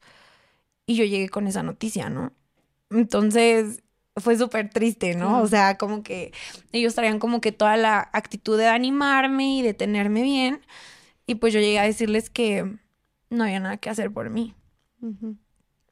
Y este. Claro. Y, tú. Pues, y fue como. O sea, era el miedo más grande que tenías. Sí. Y te lo confirmaron. Sí. Y que. O sea, después, una vez que te dicen eso, que cuando o sea, ¿cuánto tiempo abordaste esta, o estuviste con esta noticia y caíste en depresión? Este, o cómo, cómo sobrellevaste tu proceso de sanación ya con esta noticia de que ya no ibas a tener un ojo? O no, iba, o no ibas a tener la vista en un ojo. Para empezar, desde el día uno tuve terapia que creo que eso es súper importante. Terapia psicológica. Sí. Desde el día uno. Desde el día uno, o sea, desde que me, atacaron y me empecé a recuperar físicamente y estaba un poco mejor, a eso me refiero con día uno, no de que me atacaron y ya llegó la psicóloga y, o sea, no. Claro. Me refiero como que en el momento en el que me establecí un poco más físicamente, empecé una terapia psicológica que la verdad creo que ese acompañamiento fue clave. Clave e indispensable, ¿no? Eh, al darme cuenta de que iba a haber pérdidas, pero había también mucho por lo cual agradecer y que el número de posibilidades de lo que pudo haber sido estaban muy reducidas a lo que realmente fue y que pues era muy doloroso y era una realidad, pero había que aceptarla y había que seguir adelante para buscar la mejor solución. ¿Qué crees que fue o qué, qué fue lo que más te marcó de lo que aprendiste en esta terapia psicológica o de lo que descubriste, de lo que te, te inspiró? Como qué es lo que tienes bien marcado, algún día que tengas como bien grabado de esto me ayudó mucho a sanar. Es que la verdad me costó mucho trabajo llegar a una terapeuta que realmente vibrara conmigo y me entendiera. Porque muchas veces por mi forma de ser y mi forma de pensar, como que no me entendían. Entonces me decían como que no sientes ganas de venganza y tristeza y rencor y todos estos sentimientos que son normales, que puedes sentir. No lo sientes y yo, no. Bueno, es que yo creo que estás en shock. no, y entonces yo decía, pues de pronto, ¿no? Ay, o sea, pero, pero no me siento así y no porque el libro marque que por lo que me pasó me tengo que sentir así, pues no voy a sentir así, no me siento así. ¿No te sentías tú con ganas de venganza? No, no, en ese momento yo creo que era el momento más pacífico de mi vida pero tú no estabas al mismo tiempo en el hospital como preguntándote, tú, ya segura de que fue este, este Omar, no estabas preguntándote de que, de que no sé, qué está pensando, lo voy a reclamar o, o, cómo se le ocurre o quiero mandarlo a matar, o sea, de que cuántas cosas, no, no, no, no, no pensabas como en él y en lo que te había hecho y con ganas de enfrentarlo, encararlo o que pagara las consecuencias mientras tú estabas pasando por todo esto. Es que esa era justo la mentalidad que estas psicólogas me decían como que normal y está bien, lo puedes comunicar y lo puedes decir. Y yo, pero no, no, lo sentías. No. O sea, okay. para mí era más importante sobrevivir, estar bien, sostener a mi familia y sobre todo no llenar más a mi gente de negatividad. Porque cuando tú alcanzas un, un nivel de obscuridad tan profundo, tan profundo que casi que no te deja ni siquiera ver más allá de eso, no necesitas más. Y no necesitas contaminar más a la gente que entra mentando madres a tu cuarto de hospital de que lo voy a matar y vamos a ir a buscarlo. Y no, porque crees que no tuve ofertas. No sé. Hasta un cártel me buscó para ofrecérmelo. Y yo era como, wow, tranquilos todos. Si esto le hizo a la persona que más ama, ¿qué le va a poder hacer a uno de ustedes que les vale queso? Lo que ustedes sean, quienes sean y ta, ta, ta. O sea, yo no voy a empezar una guerra. Aquí empezó y aquí acabó. Y yo no voy a poner en riesgo a nadie. Y mi mamá es una mujer llena de ética. Es abogada, es una abogada familiar, civil y familiar. Y mi mamá es la persona más ética y por la ley y por la justa que yo conozco en la vida. Mi mamá es la persona más lo que es y no más. Y, o sea, siempre me ha dicho el trabajo de la gente es lo más sagrado y, este, o sea, mi mamá es la persona más así que vas a conocer en tu vida. Y cuando pasó todo esto, yo le juré que yo iba a hacer todo por la, por la ley, que lo, que lo iba a dar todo por hacerlo como debía de ser y que iba a seguir el procedimiento como iba a ser. Porque yo, yo, Ana Elena, yo, por como soy, por como era, por como pensaba, sí, probablemente hubiera reaccionado como, como lo que estás diciendo. Pero en ese momento yo quería honrar todos los valores con los que me había criado. Me parece, pues, de o sea, de verdad me has dejado así como muy impresionada. O sea, me, de verdad que, no sé, te, como que te entendería un chingo, te entendería un chingo que quisieras venganza, te entendería un chorro que, que te hubieras visto al espejo y que como que hubieras enloquecido, este, te entendería mucho es que, eso hubiera sido lo fácil. Ajá. Y, y, y también lo muy humano, creo, porque siento que, todo mundo, o sea, siento que es muy normal, por eso Totalmente. te digo que me tiene, de verdad me tienes muy impresionada, o sea, te admiro mucho porque creo que a pesar de todo esto demuestras como una madurez y una resiliencia y una inteligencia emocional muy fuertes. Mira, yo seguramente me hubiera ahorrado muchísimas cosas y muchísimos problemas que hoy en día tengo por no haber tomado esas decisiones en ese momento. ¿Cómo? Ah, sí. Si yo hubiera decidido proceder de esa manera. Sí. O en contra de él directamente y demás, de pronto yo no tendría hoy, hoy 2023, todos los problemas que tengo en base a, la libertad de la que él goza. Pero mi paz no tiene precio. Y yo puedo ver a los ojos y a la cara a quien sea porque yo no le debo nada a nadie.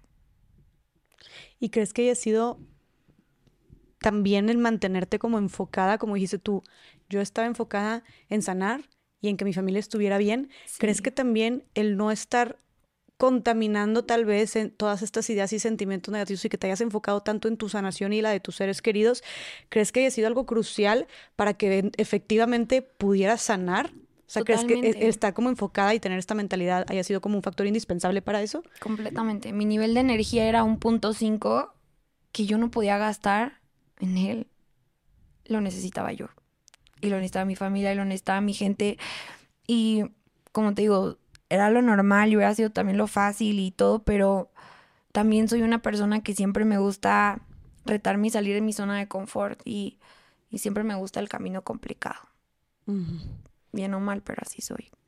Y Ana, ¿qué repercusiones tuvo esto? O sea, tuviste muchísimas operaciones que fueron eh, muchas operaciones, este, cirugías estéticas. Pues supongo que se le puede llamar así, porque pues al final son para recuperar tu, tu, estética, pero pues yo no me hice cirugías para cambiar mi físico, sino para recuperarlo. Claro. Pero pues sí, estéticas. Pero ¿y qué repercusiones tuvo esto, o sea, hasta ahorita la fecha en tu salud? O sea, además de perder la vista de tu ojo derecho, ¿tuviste otras repercusiones que, que hasta, o sea, permanentes en tu salud que hasta ahorita sigues cargando? Pues permanentes no, pero han sido a de mucho trabajo, porque por ejemplo, cuando me gusta decirle como que voy en tandas de cirugías, ¿no? Ahorita estoy en la segunda, pero en la primera, pues yo no podía hacer ejercicio, por ejemplo no podía caminar, no podía hacer nada, entonces subí muchísimo de peso. O sea, yo mido unos 58 y llegué a pesar 76, 77 kilos. Porque pues tantas cirugías, tenía que comer un buen para aguantar tanta medicina. Ya sabes de que te toca la pastilla, te toca comer algo para que no te caiga pesado este, el medicamento, porque pues eran medicamentos súper fuertes. Entonces subí muchísimo de peso, no podía hacer nada por, o sea, de que ni cargar peso, ni caminar, ni ningún tipo de cardio, ni ningún tipo de, de ejercicio. Entonces eso fue súper duro porque de pronto me encontré en un cuerpo en el que pues no era el mío, no, no estaba acostumbrada a tener, ¿no? Y, y ahí yo creo que sí me empezó a jugar un poco en contra de la cabeza, ¿no? De que mm, ya perdí mi cara y ahora ya voy a perder mi cuerpo y entonces, ¿quién soy? No, y, y no hay nada que pueda hacer. Además, porque dijeras, bueno, pues come mejor o haz ejercicio. Yo tenía que comer lo que tenía que comer y tenía que hacer pues el mínimo de esfuerzo por no reventarme cicatrices, este, cirugías, procedimientos, ta, ta, ta, ta. Entonces, eso fue súper duro para mí. Pero hablando de un tema médico que me haya afectado, la verdad es que gracias a Dios no. Este, no desarrollé ningún tipo de como de enfermedad o de padecimiento. Em, el simple hecho de que no me pudiera dar ni un rayo del sol también fue muy, muy complicado porque yo sí soy una persona que disfruto muchísimo sentir el sol en la piel y pues es algo a lo que tuve que renunciar para siempre. Ah, ya nunca, o sea, nunca te puede volver a dar el sol. O sea, sí de pronto todos estos cuatro años, por ejemplo, ha habido veces que me he bronceado de alguna manera, pero siempre es de que gorro, súper bloqueador, este, un ratito en la sombrita, un ratito en el sol, o sea, como que de alguna manera siempre cuidándome mucho, pero ya nunca como normal. ¿Qué otros cuidados tienes que tener ahorita? Mmm el sol es el principal, que no me puede dar nada de, sol. Em, no puedo fumar cigarro por el tema de la cicatrización. Eh, la nicotina es malísima para, para todo este rollo. Em, no sé, creo que esas son como las limitaciones principales que tengo ahorita, pero normal. ¿Consideras que, hablando de las repercusiones, porque ahorita hablamos mucho pues, de, los daños eh, pues, físicos, ¿no? Eh, repercusiones físicas. Pero psicológicamente hablando, ¿crees que traigas, o sea, cómo es el trauma de una mujer que ha pasado por esto? Ay, yo creo que tiene muchas tangentes.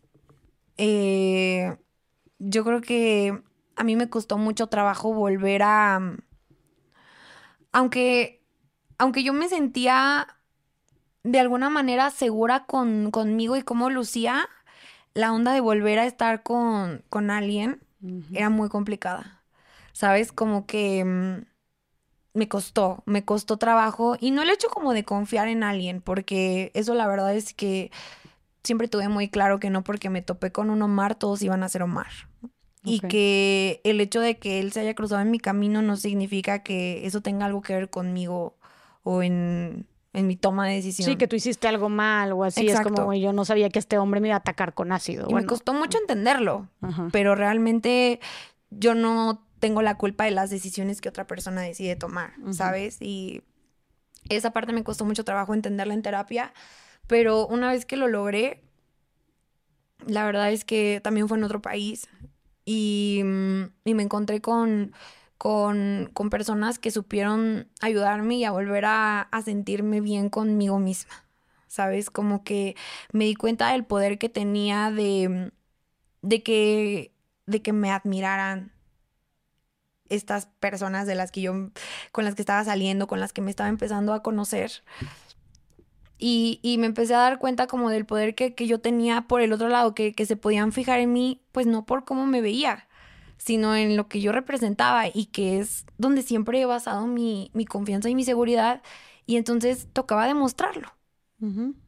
Pero al mismo tiempo siempre con esa vanidad de mujer, pues de que tengo cicatrices, pues de que ya no me veo igual, de que ahí apenas estaba recuperando mi cuerpo para sentirme pues cómoda conmigo, de que pues todo este proceso, ¿no? Que aunque a mí no me importe, de pronto te puede importar lo que la otra persona piense, que es distinto, ¿no? O sea, aunque yo me vea en el espejo y no vea las cicatrices, pues de pronto la inseguridad llega cuando alguien más las tiene que ver.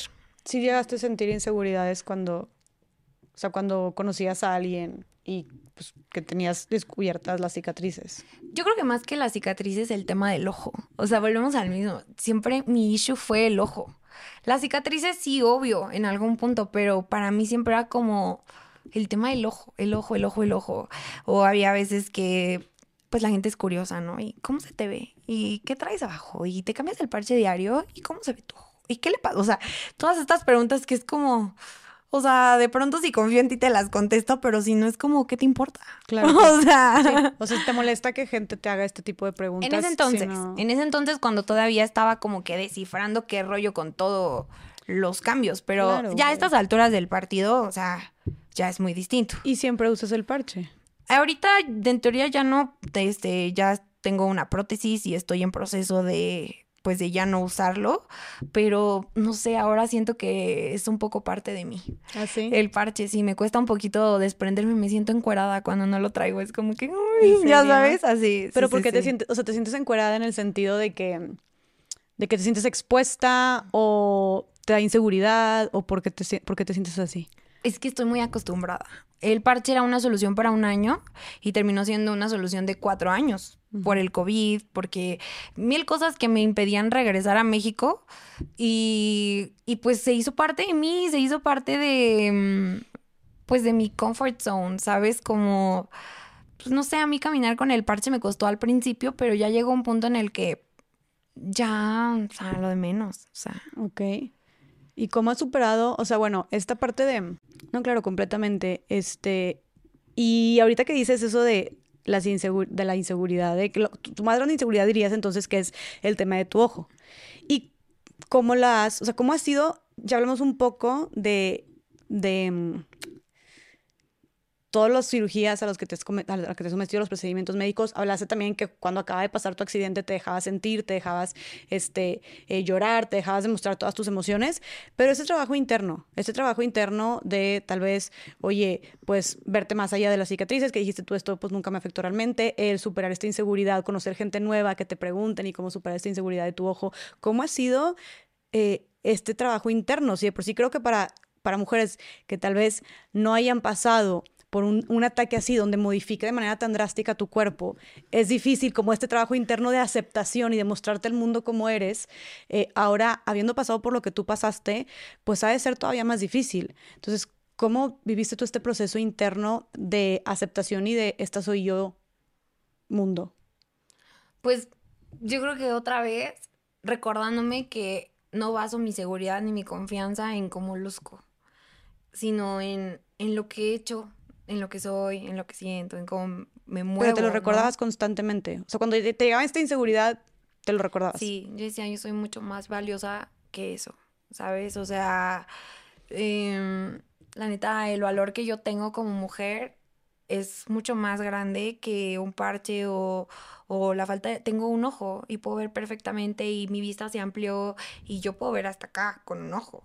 ¿sabes? Entonces, eh, también he buscado desarrollar habilidades que, que me ayuden a, a sentirme normal, digamos, como que no haya nada que no pueda hacer, ya sabes, como manejar este, en el coche, o por ejemplo, al principio no tenía vista, este, como visión 3D, entonces, tipo que si quería agarrar el vaso le hacía como que... Ya sabes, No- este, no me le costaba, ajá, Ajá. así, me costaba trabajo, o que me avientes tú algo así, como que cacharlo era súper difícil. Ok. Entonces me fui entrenando, me fui entrenando yo sola, así de que, pues haciendo ejercicios o así, este, por diferentes cuestiones de la vida tuve que trabajar en un lugar donde había muchísimos coches y entonces aprendí a manejar diferentes carros de todos los tamaños, de todos los tipos. Wow. Y entonces como que también rompiendo esas barreras de lo que no iba a poder hacer por esta limitación, se acabó la inseguridad. Ok, o sea, tú solita te expusiste a eso que se supone que no iba con lo que te pasó y dijiste, ve cómo sí puedo hacerlo. Es que eso me encanta hacerlo y creo que lo he hecho toda mi vida. Así de que si algo me da miedo o algo siento que no puedo o algo, ah, ahora más quiero. Ah. O sea, que- ahora tengo que hacerlo y tengo que averiguarme por qué y más. O, sea, casi casi como un compromiso contigo misma de que Sí. no, ahora me dio miedo esto, me voy a demostrar o creo que no voy a poder hacer, me voy a demostrar que sí puedo y como dices tú, hasta desarrollo las capacidades, las habilidades y aprendo lo que tengo que aprender para hacerlo. Sí. Sí, creo que eso y eso Y me gusta hacerlo bien. Porque además no es como que, bueno, ya medio me salió. No, no, no, no, no. A ver, lánzamelo otra vez. ya sabes, o sea, Ay, me me gusta, siempre me gusta retarme y salir de mi zona de confort. Siempre, siempre. Y qué impresionante más hacer esto pues, en un país distinto al tuyo, Ana, también.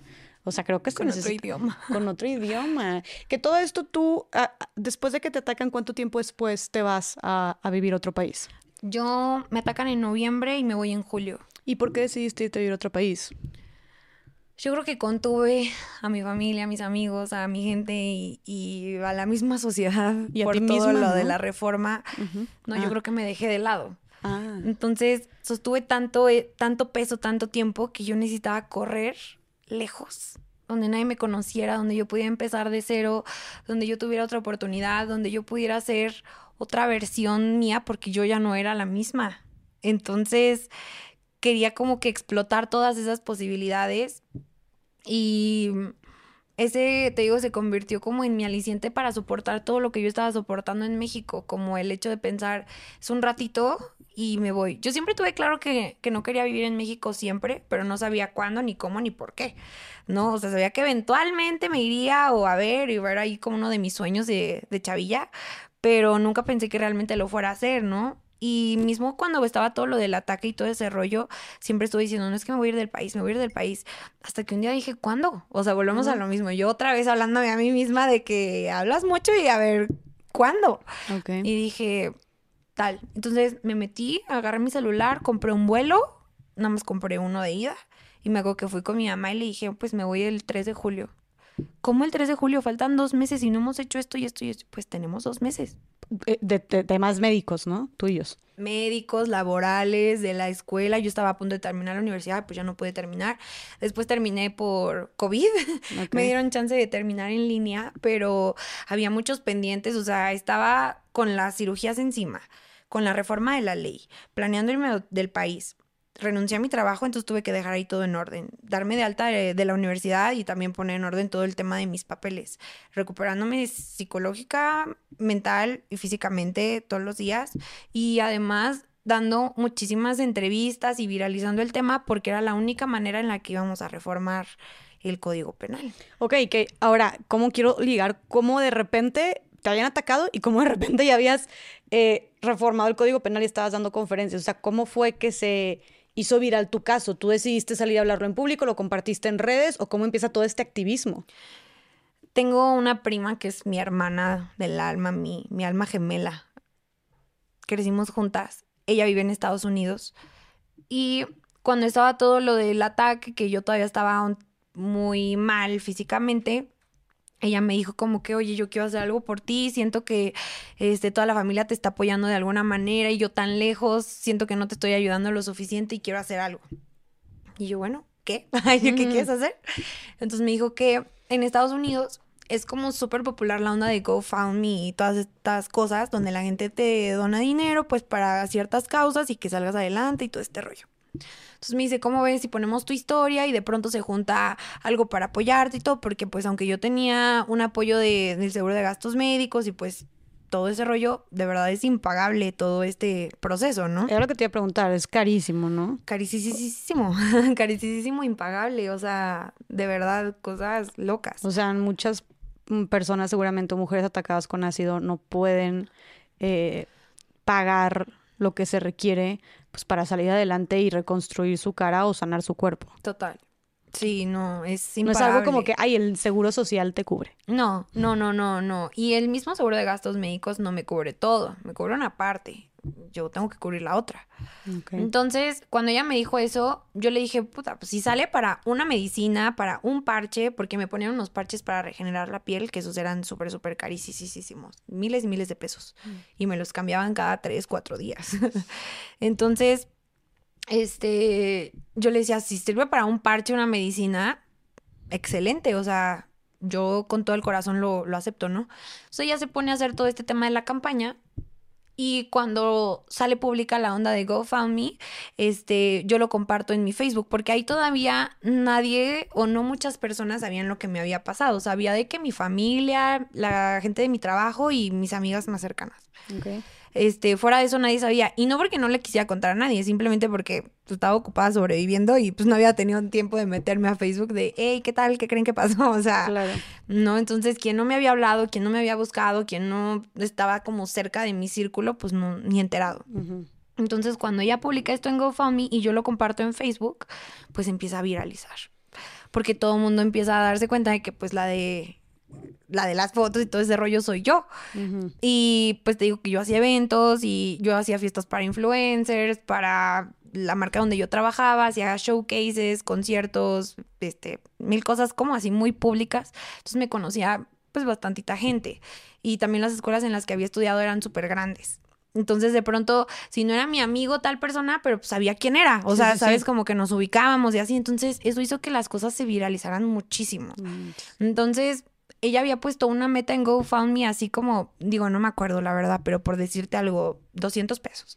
Y, y GoFundMe te ponías de cuenta como un mes, creo, así para que alcances tu meta. Y nosotros superamos la meta en dos días. No manches. Sí, o sea, eso fue una locura, que tuvimos que abrirle a la meta, ya sabes, como que ponerle más. Ok. Porque pues nunca pensamos que fuera, o sea, no dimensionamos que fuera a llegar a ese nivel, ¿no? De que todo el mundo se empezó a sumar y empezó a compartir, pues imagínate, era la primera vez que se escuchaba como fuerte de un ataque con ácido en México. ¿Ah, sí? ¿En México, Ciudad de México o México país? En México país.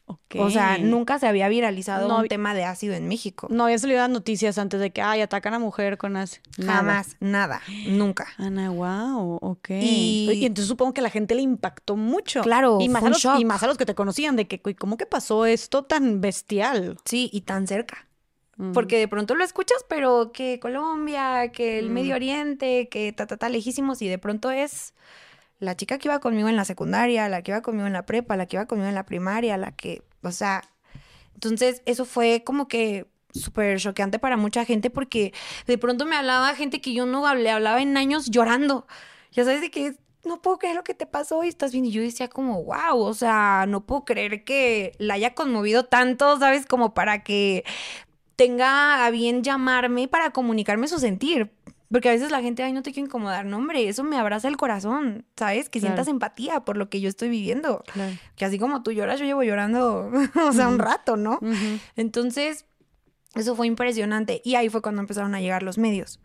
Este, empezaron a buscarme, que qué había pasado y todo, pero yo no estaba dando muchas entrevistas porque yo decía, o sea, ni puedo decir que fue Omar, porque todavía estaba todo el tema como que muy incierto.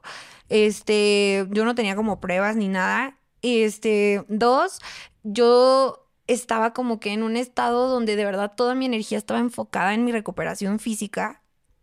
Y, y tres, no entendía, o sea, cuál era el interés de entrevistarme y todo este rollo. O sea, yo decía, es morbo. O sea, realmente lo que quieren es, pues, la nota, ¿no? O sea, porque no, veía el fin. O sea, ¿para qué? Te voy a dar una entrevista, pero ¿para qué? Claro. Ni soy famosa, ni soy influencer, ni soy actriz, ni cantante, ni modelo, ni, o sea, ¿para qué? Nada más porque ahorita está viral. O sea, dije, ¿sabes? Entonces ahí quedó. Y un día me dice mi mamá de que, oye, es que me contactó una señora que supuestamente fue atacada con ácido y que te quiere conocer aquí en México. Y yo, ¿qué? O sea, como no soy la única, o sea, eso para mí fue así como de que, por supuesto, o sea, por favor, necesito conocerla, o sea, yo necesito saber quién es esta mujer. Ana, me impresiona un chorro, o sea, porque ahorita, a ver, aunque, aunque mm, sabemos que no es algo muy común, que, que, va en aumento, pero que no es muy común. Pero pues si sabes de diferentes mujeres, diferentes casos, ya buscas tú en internet y hay un chorro de casos, hay videos en YouTube, hay muchos artículos de esta supervivencia. Pero que, o sea, no, como que no me imagino tú viviendo eso y que haya sido la única y que, o sea, tanto a tu alrededor como en México, como que, que, que, que raro, te, te, has de haber, sentido, no sé, sola o también dices tú, si soy la única, ¿por qué me pasó esto a mí? O sea, ¿por qué de esta manera? ¿Por qué esta violencia, no? Sí, y yo decía, ¿cómo puede ser posible que soy la única? Y yo decía, tantas personas que somos en la Ciudad de México y soy la única, o sea, no puede ser posible, pero yo buscaba y no encontraba nada, solo encontraba casos de Colombia, de ta, ta, ta, llegué a, Natalia Ponce de León, que es como que la que trae la bandera de, de Colombia con ataques de ácido y demás, hablé con ella, nos comunicamos todo y también ahí la verdad es que me llevé como que una sorpresa de que mm, no recibí la respuesta que buscaba, honestamente. ¿Por qué? Yo me acerqué a ella como con el fin de que me dijera que qué hacer, qué camino seguir, porque yo al sentirme tan sola no sabía si estaba haciendo las cosas bien, no sabía si estaba tomando las mejores decisiones, no o sea, había tantas preguntas que yo tenía como víctima que yo no estaba buscando dinero, no estaba buscando un apoyo, no estaba, o sea, lo único que estaba buscando era como que ese feedback, ya sabes, como de que yo sé lo que viviste y la onda va así, ¿no? Claro, porque no tenías a nadie que hubiera pasado por lo que tú pasaste. Exactamente. Nivel en el hospital no sabían ni qué ponerte. Y realmente la respuesta que recibí fue como que creo que el link de su fundación me lo mandó, así como de que aquí te puedes comunicar y te van a ayudar. Mm. Y yo como, Mm, no, güey, no era por ahí. o sea, no, no quiero ni ayuda, ni apoyo, ni... O sea, solamente quería como un poco de empatía. Y ese día yo me prometí que si un día yo encontraba a alguien que, que necesitara eso de mí, yo nunca iba a tener una actitud así, ¿no? No importa qué tan ocupada estuviera o dónde estuviera. Y pues creo que lo he cumplido. Pues pasó con esta mujer que entonces tu mamá te dijo que la contactó y quería hablar contigo. Y entonces, ¿qué dijiste tú? Va, vamos, voy a conocerla. Sí, a eso ya habían pasado como tres meses del ataque. Era ya como principios del 2019. Y entonces llega Carmen Sánchez a mi vida. Y la cito en mi casa, eh, bueno, donde vivía mi mamá. Y entonces, este, el día que yo conozco a Carmen, todo cambia. Todo cambia, toda la, toda la paz, el peace and love con el que yo andaba de vámonos tranquilos y así, se fue a la basura. ¿Qué, qué pasó? ¿Qué te dijo? Ella llegó a mi casa con heridas abiertas, Jessica, después de cinco años de haber sido atacada. Heridas abiertas. Heridas abiertas. Traía el cuello abierto y traía unos colgajos en, en el cachete mal puestos, que yo no era médico y podía darme cuenta. Em, y la vi tan mal, tan desprotegida, tan sola. Yo llevaba apenas tres meses y me sentía completamente aislada del mundo. Y esta mujer llevaba cinco años así, atacada obviamente por el padre de sus hijas, dos niñas chicas en ese entonces, estaban más chavitas, donde ya no podía ni trabajar ni hacer nada. El Seguro Social no le quería hacer más cirugías porque eran estéticas. Entonces no tenía el apoyo. Eh, había tratado de hacer ruido en el Senado y en no sé dónde. Ella fue atacada en el Estado de México. Entonces ella había, se había movido desde como podía y para donde podía para tratar de que la apoyaran y todo el mundo le había dicho que sí, que le iban a ayudar todo y nadie realmente se había sumado o comprometido con, con su causa, ¿no? Y ahí dije, wow, o sea, es que... ¿Por qué crees que nadie la había apoyado? Pues porque era una mujer de bajos recursos o porque de pronto no era de la Ciudad de México o porque pues de pronto no... es terrible porque realmente no, no encuentro... No encuentro justificación que valga. ¿sabes? Para haber ignorado su causa, su lucha. Pero, pero sí, todas estas razones que hacen un México clasista, ¿no? Exacto, literal te iba a decir eso, que, que creo que en una sociedad como la que vivimos clasista, donde realmente, pues, la salud, las oportunidades se, se compran, es a través de una transacción, pues desgraciadamente creo que, se, que, ahí, que ahí se enraiza mucho el que no la hayan ni volteado a ver. Sí, y... Y que llevara cinco años así. Para mí era inhumano, Jessica, porque a mí nadie me estaba contando lo que esta mujer había vivido. Yo lo había sentido en carne propia, literal. Y, y que a pesar de todas estas cosas que tienes que atravesar y este infierno que tienes que vivir, todavía tengas que atravesarlo así. Guau, o sea, yo me acuerdo que yo le decía a Carmen, mira, yo no, yo no soy una heroína ni te puedo salvar porque sigo luchando mi propia batalla y mi propia historia, pero te prometo, porque yo si algo tengo es palabra, te prometo que algo vamos a hacer y que a mí no me van a callar y que si querían ruido les voy a dar ruido. Y entonces le prendieron fuego a la gasolina que hay dentro de mí. Y fue cuando empezaste a hablar con medios. No. A mover. Al día siguiente, literal, al día siguiente, me reuní con Alessandra Rojo de la Vega, con José Luis Nazar, que es mi abogado. Y les dije, ¿qué vamos a hacer, güero? O sea, no puede ser posible que esto es una realidad que está pasando en este país y que nadie está haciendo nada. Y, y siento que dijiste, de que no soy la única, de que hay otra mujer que, y seguramente pueden haber otras o van a haber otras. Y ahí se los dije, estoy segura que hay más, pero están escondidas atrás de, del agresor o están en algún pueblo aledaño a la ciudad o lo que sea. Tal vez ni siquiera tienen algún televisor o algún medio de comunicación que les haga saber que habemos más. O les da pena salir. Y por eso están completamente aisladas. Les dije, y no puede ser posible. Y yo le dije, ¿qué vamos a hacer? Y tengo súper claro que el güero literal volteó y me dijo, hasta como en burla. Pues es que solo que reformemos el código penal. Listo. ¿Por dónde empezamos? Entonces me volteé a ver así como que Ani. O sea, está muy padre tu entusiasmo y toda esta onda, pero tú no tienes idea de lo que estás diciendo. Suena de pronto fácil, pero pues no es tan fácil como tú lo piensas. Y yo, pues es que no me importa si es fácil. Es que si es el único camino, lo vamos a hacer. Me acuerdo que volteé a ver a Alessandra y le dije, ¿estás conmigo? Hasta el final. Mm. Y entonces le dije al güero, empecemos. ¿Qué tengo que hacer? Me dijo, pues primero estar consciente de que te vas a tener que revictimizar hasta el cansancio, hasta que te drenen. Porque si no tenemos a la sociedad civil de nuestra parte y los medios se suman con nosotros, no lo vamos a lograr jamás. Dos, pues necesitamos trabajar en una iniciativa. En ese momento le habló a sus tres, cuatro abogados que estaban ahí en su despacho para que se empezaran a poner a investigar qué, qué, qué laguna había en el Código Penal que no estaba cubriendo esta parte, ¿no? Y en qué artículo y ta, ta, ta, y entonces empieza toda la investigación. Pero que no estaba cubriendo y lo dices porque entonces tú ya habías intentado denunciar y no Sí, ahí ya me habían dicho que me lo estaban clasificando como lesiones y a Carmen también se lo habían clasificado como lesiones que sanan entre 15 y 60 días en el Estado de México. qué mentada de madre. O sea, lo que te hicieron no, no era un delito. No. No, está, no estaba tipificado como delito. Exactamente. Ah, entonces. Pero eh, tenías la piel carcomida, alguien había ido a tirártelo eh, muy intencionalmente hacia ti. Yo, claro. yo entregué videos, Jessica, de cómo se sientan, me esperan, llego, me atacan. No está escrito en el Código Penal. No es un delito. Son lesiones. O sea, como si fuera un accidente. Y no procede legalmente entonces. Para nadie. No puede ser. no, no te volviste loca cuando te dijeron eso?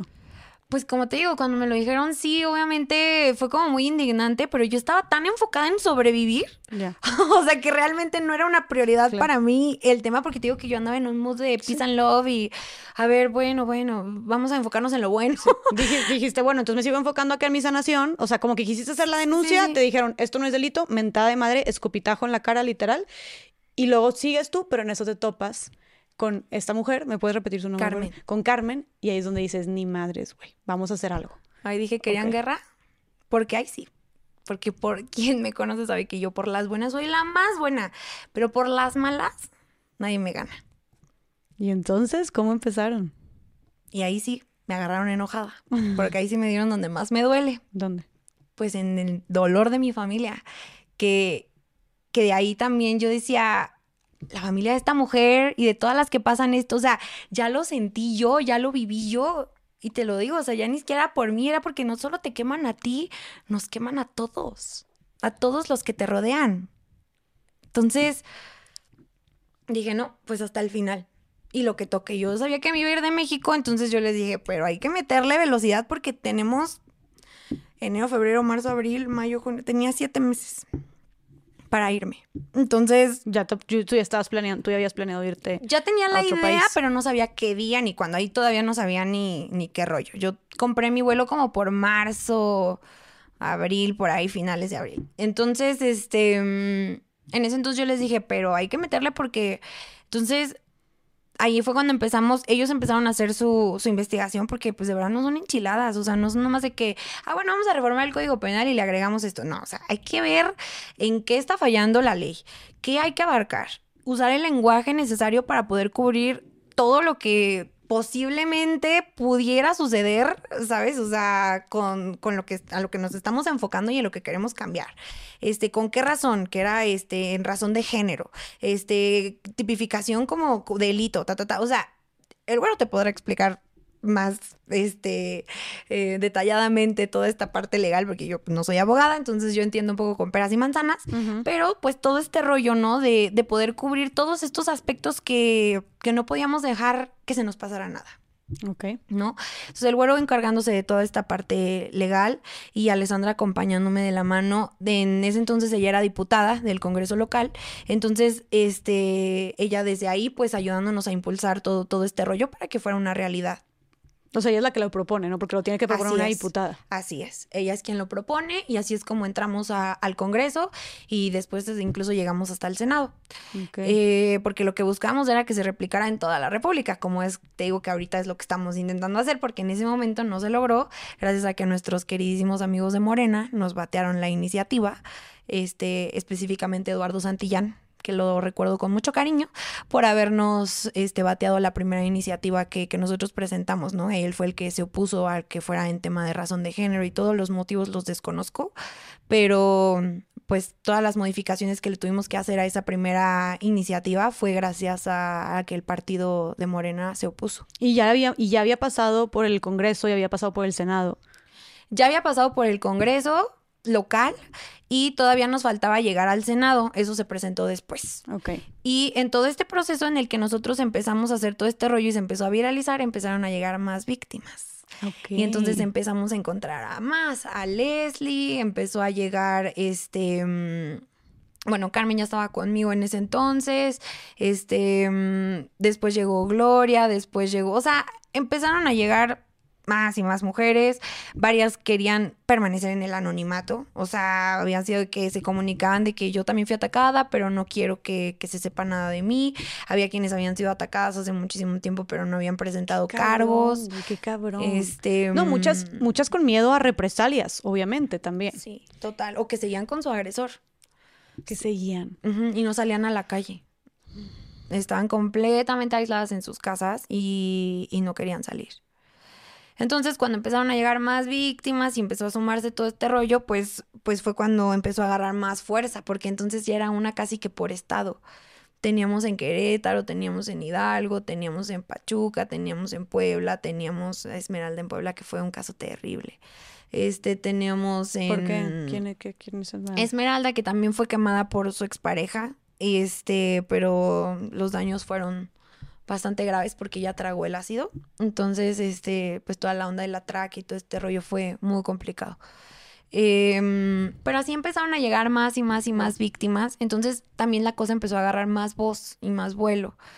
Y, y pues mi día a día se empezó a convertir en hospital, este, medios, regresar a curación, ir al oftalmólogo, ir a esta entrevista con Alessandra, irme con el güero a firmar documentos, irme a comer, regresar al hospital, irme a dar otra entrevista, así, todos los días, todos los días, todos los días, todos los días. Entonces llegó un punto hasta que me empecé a meter en problemas con mi familia. O sea, mi mamá ya era de que necesitas parar, o sea, te estás recuperando y vas y vienes y te expones y además después de que hay un agresor suelto, o sea, tú estás ahí poniéndote en todos lados y no sé qué y bla, bla, bla. Pero pues yo ya había dado mi palabra. y qué valiente. ¿No sentías miedo? ¿No? Jamás. Miedo no. ¿Qué sentías? Un drene muy fuerte, un cansancio, un agotamiento que me superaba. Uh -huh. Pero pues era más fuerte el fuego en mi corazón, de la rabia, de que yo desde todo mi privilegio, porque sí es cierto, yo lo atravesé con mucho privilegio, había sido un infierno que no le deseo a nadie, no podía ni siquiera imaginar lo que ellas estaban viviendo y me quitaban todo el derecho a quejarme. Por, porque nadie mejor que yo podía empatizar con ellas y con su lucha y con lo que estaban sintiendo y con lo que estaban viviendo y con las injusticias que, a las que se estaban enfrentando. Yo tenía una representación que ninguna de ellas podía tener, ¿no? Como tener al, al güero Nazar de mi lado. Yo tenía a Alessandra de mi mano, que, que también fue un apoyo y, y una voz que, que, claro. que rompió todo. Eh, yo tenía una familia que me sostenía y que me, que me apoyaba, y ellas no necesariamente. Este, yo no tenía hijos, entonces nadie dependía de mí para poder subsistir. Casi todas ellas son mamás este, yo había tenido la oportunidad de encontrar a la doctora Anabel, que había sido clave en poder recuperar mi cara. Y entonces, aunque no fuera las cicatrices un tema que me hiciera ruido, era algo de lo que yo no tenía que preocuparme tanto porque estaban siendo tratadas como debían de ser. Uh -huh, uh -huh. No sufrí deformaciones. Perdí la vista del ojo porque obviamente hubo pérdidas y hubo daños, pero eran incomparables. Y déjame te pregunto algo.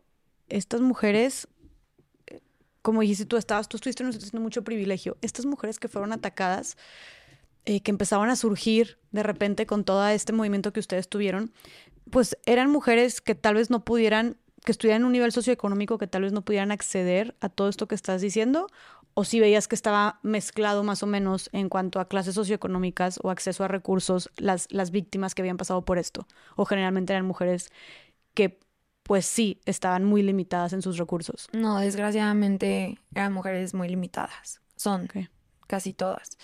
Entonces, yo creo que eso fue algo como súper clave para mí, para para jurarme y jurarles que nunca me iba a faltar la empatía, ¿no? De que de pronto pues yo no puedo rescatar a nadie porque estoy luchando mi propia batalla, pero pues que siempre puede ser una buena aliada, incluso por si alguien quiere hablar o por si alguien se quiere desahogar y creo que no me dejarán mentir las que llegaron después, que cada una cuando me buscó, cuando me necesitó, yo di todo de mí y todo lo que estaba en mis manos y en mi poder para apoyarles, aunque yo ya no estuviera en México. Pero, güey, qué chingón porque, Ana, a final de cuentas, y como tú dices, que te sentías como culpable o así para, por tú haberlo vivido de esta manera, que como quiera fue tormentosísimo, pero creo que a final de cuentas eso es hacer algo con tu privilegio. O sea, eso es darle sentido al privilegio en el que estás y a los recursos que tienes. O sea, qué mayor que eso, ¿no? Que, poder eh, impulsar a otras mujeres o, o, tú tenías acceso, como tú dijiste, tú tenías acceso con Alexandra, tú tenías acceso a estos, conocimientos, a este abogado, ¿no? Y, y, las incluiste en esta lucha, ¿no? Y las escuchaste y las hiciste parte. Entonces, creo que es un claro ejemplo de hacer algo con el privilegio que tienes. Pues sí, sí, es que futuras víctimas se convirtieron en la razón de mi lucha. O sea, que yo dije, mira, si yo no puedo controlar que a nadie más le pase, pues al menos voy a intentar que tengan las herramientas para defenderse. Y si desgraciadamente no voy a ser la última, pues que las que vengan tengan cómo defenderse. Que las que vengan no les digan, no, son lesiones. Exactamente. Exactamente, ¿no? Que, que, al menos pudieran despreocuparse de alguna manera por el rollo de que sus agresores siguieran gozando de completa libertad, porque creo que a estas alturas del partido la lucha se basa en que si lo logras o no es lo de menos. Al menos tienes que darles la incomodidad de, tu voz. Ya no les puedes dar el privilegio de tu silencio. No lo merecen. Entonces, si al menos tienes las herramientas para defenderte y decir, este, esto es un delito y, y, van a pasar cosas y hay consecuencias, pues también hasta de, podemos lograr que alguien ya se la piense y no lo haga así tan fácil de que no pasa nada. Claro. ¿No? O sea, vamos a hacer esto, vamos a joderle la vida a esta mujer y, no va a pasar nada, ¿no? sí va a pasar, sí va a pasar, sí va a pasar. Y de eso me voy a encargar yo. Y para eso es, es esta iniciativa, ¿no? Eh, ¿Qué pasa? O sea, ¿qué sucede después? Empieza, empieza a, agarrar vuelo. ¿Qué tanto me dices que te tumbaron entonces, la, tumbaron la, la iniciativa de ley y, y ahorita cómo están con eso? Eso fue, te digo, en el 2019. Nos la tumbaron, hicimos los respectivos cambios para que pasara y por fin nos la aprueban. Eso fue algo también súper curioso porque nos la aprobaron el 21 de noviembre del 2019. A mí me atacaron el 12 de noviembre del 2018. O sea, la fecha invertida, el 12-21. Okay. Este, de mi ataque y, y cuando la aprueban. Entonces, eh, una vez que es aprobada, eh, pues ya entró a nivel local, aplicó para la Ciudad de México y algunos estados lo empezaron a replicar, pero no todos. Este, Alessandra mandó cartas incluso para cada estado, a cada gobernadora, gobernador, se, se, le mandó una carta explicando este, todo esto de la iniciativa, el por qué, para evitar eh, que fuera un tema más de prevención y no de, pues hasta que les pase, quieran tomar cartas en el asunto, ¿no? Ok. Este, fuimos con derechos humanos, la ONU, o sea... Se movieron por cielo, mar y tierra ustedes. Literal. Y a ver, entonces lo que ustedes buscaban o buscan con, con esta iniciativa de ley es que se tipifique como un delito y que se castigue de qué manera. Pues con una pena ejemplar, porque al principio se estaban dando creo que entre 8 y 12 años, no estoy muy segura, pero pues yo creo que eso no es suficiente. Este, digo, no creo que haya un número que me puedan decir que yo diga, suficiente, pero 8 o 12 años, pues se me hace como que... Y, claro, y no es suficiente porque, a ver, las víctimas cargan con eso durante toda su vida. Sí, es un daño permanente, Exactamente. ¿no? O hablemos a lo mismo y, y pues te digo, es un intento de feminicidio porque aparte es en razón de género, entonces todo este rollo queríamos tipificarlo para, para esa línea y para que tuviera más peso de, ante la ley, ¿no? Em, desgraciadamente, te digo, hubo quienes, eh, pues se abstuvieron de, de, integrarla a sus, a sus iniciativas, a sus cambios. ¿Por qué crees que haya sido? La verdad es que desconozco el motivo. O sea, yo no puedo entender. A mí no me puede caber en la cabeza como que digas, pues esto no es necesario o esto no va a servir de nada o esto como para qué. O sea, no... no lo veo y no lo entiendo. Tal vez intereses políticos. Puede ser, puede ser que de pronto viene de un partido político que, que, al final no tiene nada que ver. Sí, güey, que como siempre se siguen, o sea, se llevan de encuentro y joden a la ciudadanía por estas, por estas riñitas. ¿no? Sí, al final el partido político ya es lo de menos. La cosa es que suceda. Exactamente. Oye, Ana, ya todo esto, tú que has estado en este proceso de denuncia y en tanto, en constante comunicación con las autoridades, ¿cómo ha sido el seguimiento que te han dado con la denuncia a tu agresor? Ay, pues ha sido una carrera interminable. Antes de irme de México, pues hice la denuncia. Em, de hecho, desde que me atacaron, literal al día siguiente mi mamá fue y presentó la denuncia. O sea, eso sí fue de que día uno. Una pregunta, perdón, pero ¿tenías pruebas tú de esto? Porque tú estabas muy segura, pero supongo que te piden presentar pruebas. No, cuando pones la denuncia, te, o sea, te preguntan como de que eh, posibles eh, sospechosos o algo así se le dice. Entonces tú das los nombres de las personas que tú crees. O sea, si es que sabes, ¿no? Porque hay veces que pues la gente no, no tiene ni idea. Pero si tienes a alguien que de pronto sospechas, lo puedes poner para que quede como prueba anticipada, creo que le llaman. No me hagas mucho caso porque de verdad yo temas legales soy malísima para todo ese rollo, pero este queda como pues ahí la prueba de que tú desde el principio tenías de pronto algún tipo de conocimiento de, de que es esta persona. Obviamente ya cuando se empieza el juicio y todo este rollo, ya es cuando se empiezan a hacer las, las investigaciones este, adecuadas para poder determinar em, pues si es culpable o no y, y si resulta alguien más también culpado, ¿no? Ok, y entonces vas a poner la denuncia y luego te vas a, te vas y luego te vas a otro país. Pongo la denuncia, después empieza todo el tema de la reforma al Código Penal, porque pues no era un delito, ta, ta, ta, ta, ta, ta. Ah, Entonces, este, mm, yo sacrifico un año de la búsqueda eh, de mi propia justicia para poder enfocar, mi, eh, que, que, mi equipo se enfoque en todo este tema de lo legislativo, digamos, eh, para que de alguna manera todas podamos beneficiarnos, porque hasta donde yo había entendido en ese momento iba a aplicar a partir de mí, no, no para mí, esta reforma al ah. Código Penal pero de alguna manera logramos retipificar el delito eh, para que en vez de lesiones, pues ya entrara por un intento de feminicidio, ¿no? Ok.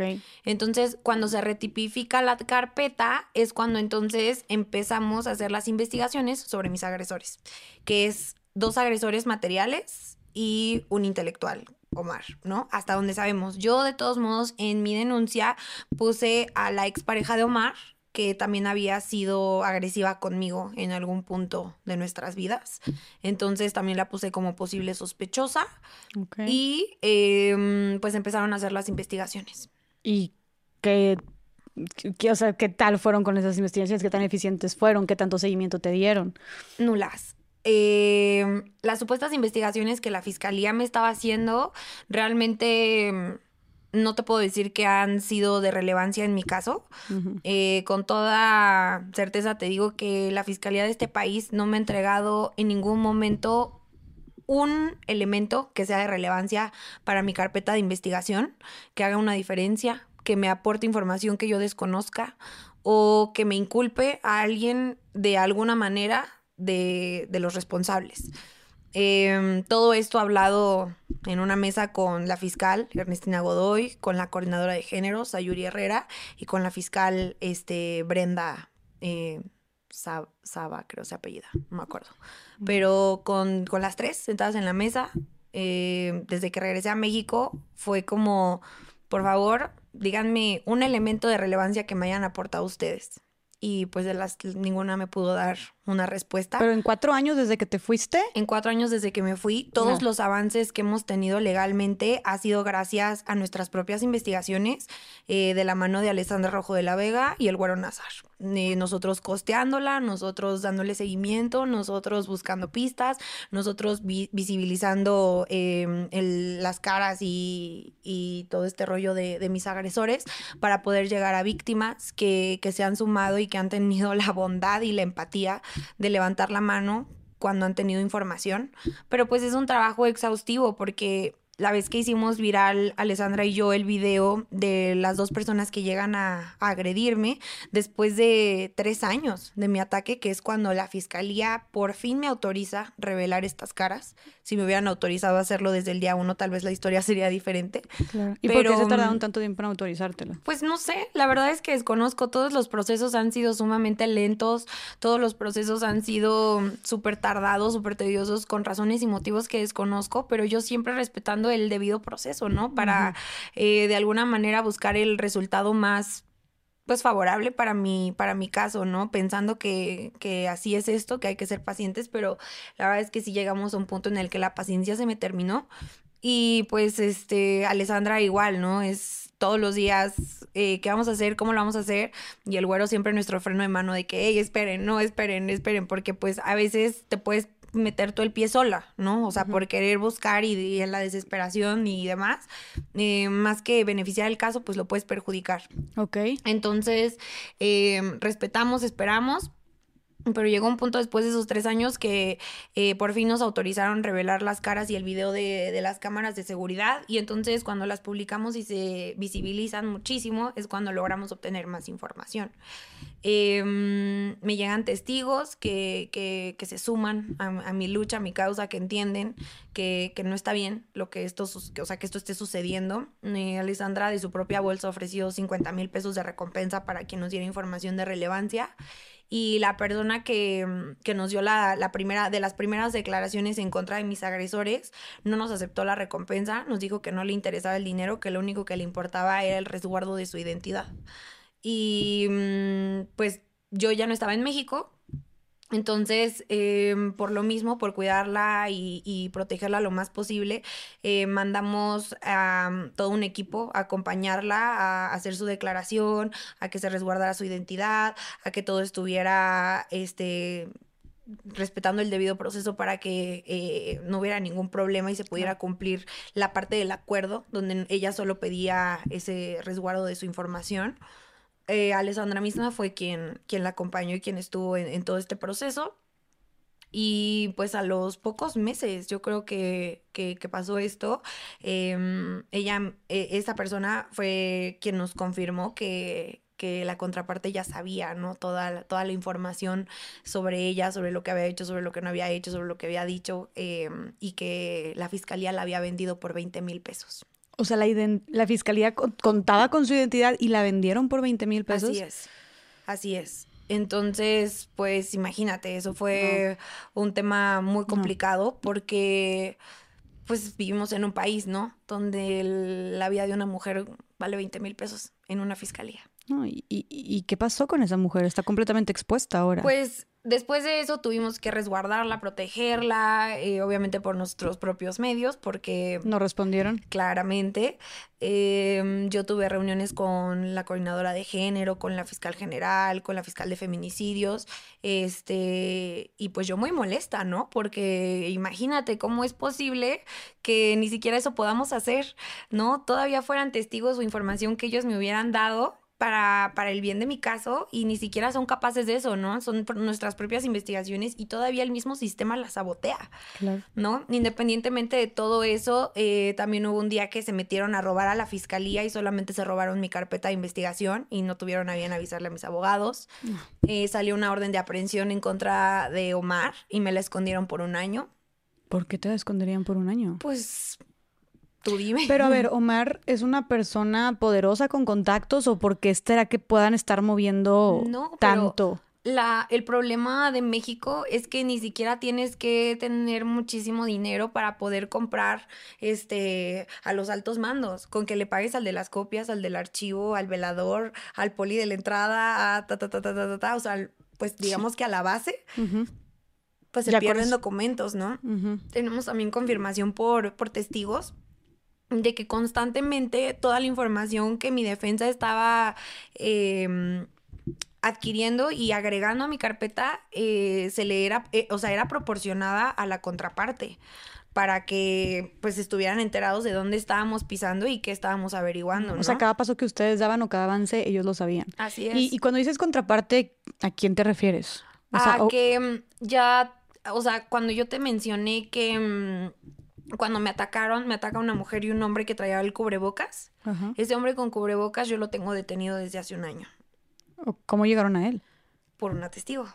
Ah, por esta, ah, por esta testigo fue que llegaron a él. Así es. Ok, o sea, Por- entonces sí lo, tuvimos- sí lo encontraron y lo apresaron, entonces. Sí, tuvimos dos testigos para inculparlo a él y después tuvimos tres reconocimientos de otras tres diferentes personas que era él, porque él era un trabajador de Omar Y yo lo conocía, por eso traía un cubrebocas porque no quería que yo lo reconociera. Entonces en ese momento yo pues no lo ubiqué porque fue lo vi a distancia y con un cubrebocas y en la noche, pues claro que no no ubiqué que era él, pero ya una vez que vi los videos, que todo ya ubiqué perfecto quién era, entonces también este las mismas personas que trabajaban con él lo reconocieron. Ok. ¿Y cuánto, o sea, no me puedo imaginar cómo alguien puede ser capaz de hacerle eso a una persona? Digo, en general, alguien cómo puede ser capaz de hacer eso.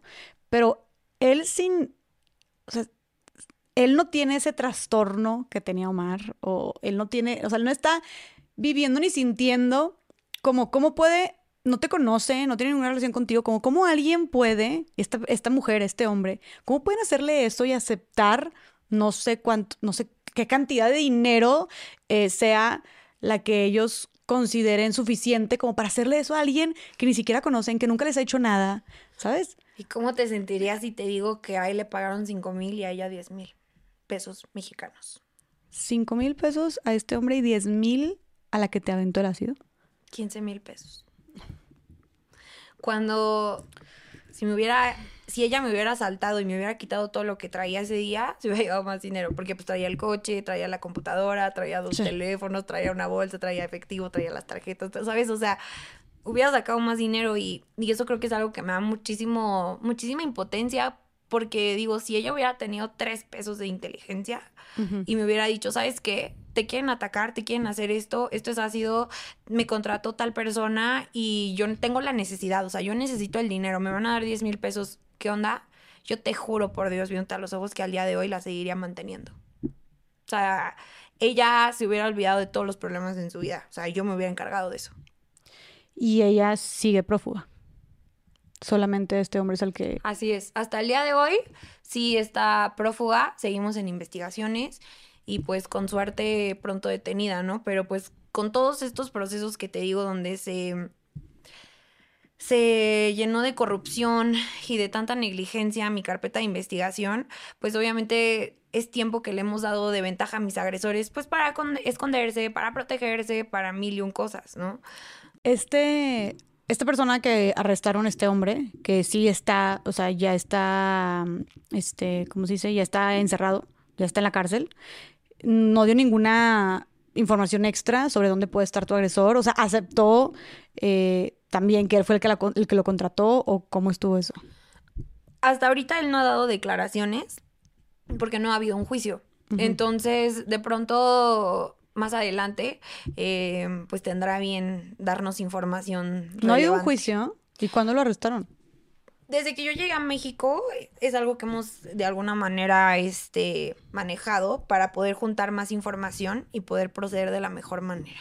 Ah, ok. digamos. Ah, ok, ok. O sea, todavía no han querido también ustedes proceder con un juicio.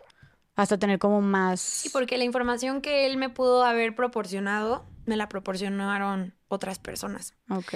y yo preferí em, tomar más testigos que perdonarle un año, dos, diez, quince a Porque, este sujeto. porque daba información, pero a cambio de que le reduzcan, le sí. reduzcan la sentencia. Claro, Ok. sí, sí. Y entonces, Ana, em, ¿cómo ha sido más este proceso? O sea, ha sido un proceso de muchísima insistencia. Eh, ¿Cuántas veces has tenido que ir a la fiscalía? Eh, ¿Cuántas veces no te han cambiado como la jugada? ¿Crees, o sea, crees en la justicia después de todo lo que viviste ahorita? O sea, ¿crees que puedas llegar a conseguir la justicia después de todo lo que has vivido con la fiscalía? Creo que la vamos a poder conseguir, pero por el arduo trabajo de mis abogados, por el apoyo incondicional de Alessandra, por mi lucha inalcanzable de de verdad no quitar el dedo del renglón y no rendirme, aunque todo el mundo me dijera que era casi imposible armar un caso después de cómo pasaron los hechos en, en mi, en mi contra. Eh, casi nadie tenía fe de que íbamos a poder lograr siquiera armar un juicio y, y, la verdad es que jamás esperamos llegar al punto en el que estamos hoy con una persona detenida, con muchas pruebas, con muchos testigos, con muchas cosas, con un juicio prácticamente armado, ¿no? Y que todo lo, y que todo lo consiguieron ustedes, eso es lo que más me indigna y lo que más me sorprende, que ustedes hayan tenido que moverse con sus propios medios y que volvemos a lo mismo, a la misma cuestión de los recursos y del privilegio. O sea, el, creo que el 99% de los mexicanos no, no, no podría llegar a pagar todos estos años de abogados y tener todavía toda esta energía y todo este tiempo eh, y, y espacio mental para seguirse dedicando a seguir buscando incansablemente la justicia. O sea, no debería de ser tan tedioso. Creo que pareciera que el sistema de justicia está hecho para que las víctimas desistan y, que, y para proteger y solapar a los agresores. Sí, porque al final del día aparentemente ellos tienen los mismos derechos que, que la víctima, ¿no? El agresor que la víctima. Y obviamente ahí es cuando entiendo por qué la gente desiste o toma justicia por propia mano. Porque realmente, ¿qué otro camino puedes encontrar, sabes? O sea, yo he tenido juntas interminables de horas en la Fiscalía General, con la coordinadora de género, con la fiscal de, de feminicidios, que yo digo, ¿de qué sirve? Y se los digo en sus caras a ellas también. O sea, se me hace indignante que yo desde el privilegio de poder venir y sentarme aquí con ustedes a platicar de la ineptitud y de la falta de compromiso con, con la ciudadanía y con mi caso específicamente este, con la que llevan todos estos procesos, puedo hablarles y puedo decirles y expresarles mis preocupaciones, mis miedos, este, los avances, etcétera, y, y, todas las demás que no tienen ese privilegio y todas las demás que no tienen ese poder de poder venir a hablar con ustedes, sentarse, verlas a la cara y explicarles su sentir. O sea, siento que a veces las personas que nos representan no entienden ni dimensionan la mm, responsabilidad que tienen en sus manos. Tal vez para ellos es un trabajo, ¿no? Donde llegan, cumplen un horario y se van a su casa y descansan y, no entienden que, esto es, estamos hablando de la vida de la gente, que estamos hablando de familias enteras, que estamos hablando de dolor, de injusticia, de, o sea, yo más de una vez las he invitado a presentarse en el quirófano para que vean lo que es una recuperación después de un ataque con ácido, porque de pronto si no dimensionan lo, de lo que les estoy hablando es por la ignorancia de no saber lo que es y cómo es el proceso. Y yo con todo gusto las he invitado más de una vez a, a que se presenten y vean cómo funciona y lo que cuesta y a lo que me tengo que someter para ver si así podemos lograr un poquito de empatía y que entiendan la responsabilidad que tienen en sus manos, porque a veces parece que si no haces un circo mediático, que si no las presionas, que si no estás, que si no las buscas, que si no, o sea, no hacen su trabajo y, y de verdad que mm, es súper es súper indignante, o sea, que la fiscal de feminicidios no tenga bien ni siquiera darle un seguimiento correcto a las investigaciones que se deben hacer, o sea, yo entiendo que la fiscal general está ocupada, que la coordinadora de género tiene mil cosas, pero la persona que está encargada de, de, de darle seguimiento a casos puntuales, como somos las mujeres y, y, todos los feminicidios que se dan a diario en este, en este país, en esta ciudad, o sea, me parece indignante y, y me preocupa porque somos un buen y, no sé si estamos en las manos correctas para, para llevar este, una responsabilidad como esta. No, Y dices tú, güey, si no lo hacen ellos, entonces ¿quién? O sea, ¿cómo? ¿Cuándo? ¿Dónde? Si los responsables de hacerlo mm, parece que ni siquiera logran comprender el dolor y la, complejidad del problema o esta empatía y disposición e interés a darle seguimiento a tu caso, por ejemplo, y a muchos más. A ver, esto es algo que, que todas las mujeres que han venido a hablar de justicia aquí, del sistema de justicia, todas repiten el mismo discurso, ¿no? sumamente lento, sumamente revictimizante, inútil, corrupción, eh, sin resultados después de no sé cuántos años, o sea, completa impunidad, ¿no? Sí, es, es completamente desgastante, drenante y sumamente hiriente. Porque siempre lo he dicho, sobrevivir al ácido ha sido probablemente de las cosas más difíciles y complicadas a las que yo me he tenido que enfrentar en la vida. Pero sobrevivir un proceso jurídico en la Ciudad de México, eso sí es letal. ¿Cómo te hubiera gustado Ana, yo creo que la pregunta obviamente es, es obvia, pero quisiera como tal, a veces tenemos que, hablar con peritas y manzanas para que la gente pueda eh, tal vez caerles el saco, entender qué es lo que estamos pidiendo, que no es mucho, ¿no? Que es que hagan su trabajo. Pero cómo, ¿qué te hubiera gustado que hubiera hecho la fiscalía, el sistema de justicia diferente en tu caso? Que yo creo que si todo lo hubiéramos hecho en tiempo y forma, hoy la historia sería muy distinta y no le hubiéramos dado tanto beneficio de tiempo a los agresores. ¿Por qué? Porque a casi cinco años de mi ataque, yo ya no puedo recuperar una sábana de llamadas. Yo ya no puedo hacer un rastreo de, un depósito bancario. Yo ya no puedo obtener información que solamente con la rapidez del, tiempo, de, la agilización, eh, podemos obtener. Y, creo que esos, esos momentos, esos detalles son clave donde, donde los agresores empiezan a cometer errores, ¿no? Al día de hoy, después de cinco años de ventaja, o sea, llegamos a un punto donde Omar me encontró en el país donde me fui a, refugiar y es por eso la razón que tuve que regresar a México, ¿no? Y obviamente, como te dije, es un tipo con el que yo no anduve por guapo, anduve porque no tiene un pelo de tonto y no tiene un pelo de tonto que le da tres vueltas al gobierno de este país.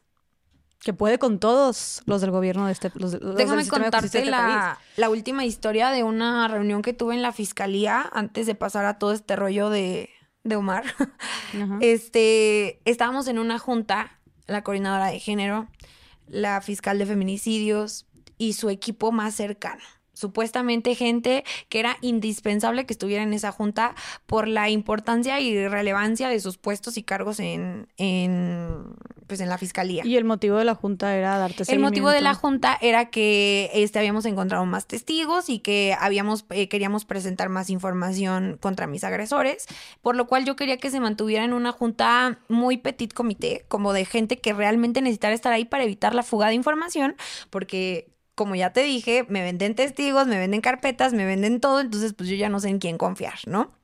Entonces solicito que se quede la gente que es estrictamente necesaria que esté ahí. Estoy con Alessandra Rojo de la Vega, el Güero Nazar y yo sentada.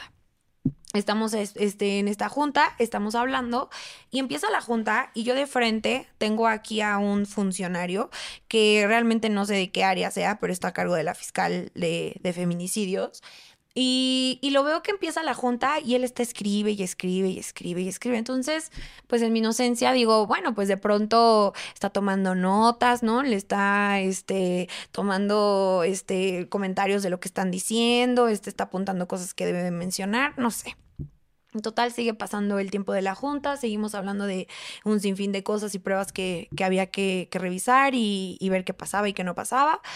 Y, este señor, que lo tengo así sentado de frente, es una mesa como tipo en, rectángulo. Entonces nosotros estamos de este lado, aquí estaban, digamos que las cabezas de la junta y aquí los funcionarios. Entonces lo tengo yo así exactamente de frente. Y en eso lo empiezo a ver que está haciendo así como que firmas y le muestra a su compañera de al lado como que estas firmas y entonces ella voltea, las ve y, se ríen y, y empiezan así como que a cotorrear.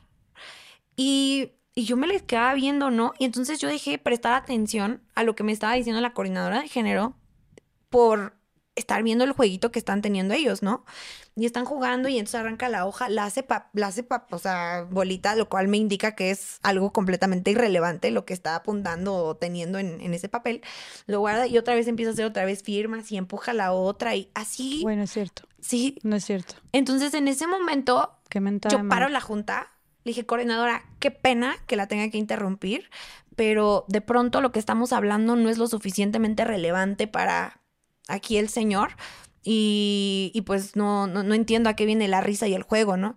No es que estoy apuntando unas cosas que son súper importantes, no sé qué. Le dije, a ver, yo en la primaria también hacía eso cuando me regañaba la maestra. Cuando yo estaba distraída y estaba jugando y, cotorreando con mis compañeritas. Así que si para usted no es importante que casi me matan y que me aventaron ácido en la cara y que mis agresores siguen sueltos, retírese. Retírese y tráiganme a alguien que sí le interese. No, claro. Entonces todo el mundo ya sabes, ¿no? Así de que Sí. ¿Qué, ¿Qué, está pasando, no? Entonces volteo y les digo así como, qué pena tenerlas que interrumpir, pero es que me parece una falta de respeto que estamos hablando de que me jodieron la vida, me perdí el ojo derecho, llevo más de 15 cirugías reconstructivas al día de hoy y al señor le parece mucho más pertinente estar jugando con firmas y juegos y a la señorita reírse con él, ¿no? Yo no estoy jugando. Yo no vengo aquí a cotorrear ni a que me den a tole con el dedo, porque yo ya a ese nivel me tengo que poner en las juntas que tenemos. Era lo que te iba a comentar. Entonces, imagínate Qué, qué pasa cuando yo no estoy. Ex- exacto. O Güey, sea, es un En cinismo. mi cara. Eh, Es un cinismo de, y como dices tú, yo que vengo persiguiéndote y, y- y hasta cuadrar todo para sentarnos aquí y que me des la cara y, y me tratas así, ¿qué puedo esperar entonces que hagas a mis espaldas? Claro. ¿no? Sí, digo, Y, y- Y, y- y eso fue como con un funcionario que de pronto ya es, pues no sé, supuestamente estaba ahí porque tenía relevancia a su cargo y su posición y por eso estaba en esa junta. Pero Pues, tuve una reunión con, con la fiscal general, la mano derecha de nuestra querida gobernadora Claudia Sheinbaum, y después de haberla conocido hace cuatro años y ella jurarme, jurarme, viéndome a los ojos, justicia, cuando llegué a la sala de juntas, lo primero que me dijo fue mucho gusto. O sea, como si no te conociera. Exactamente.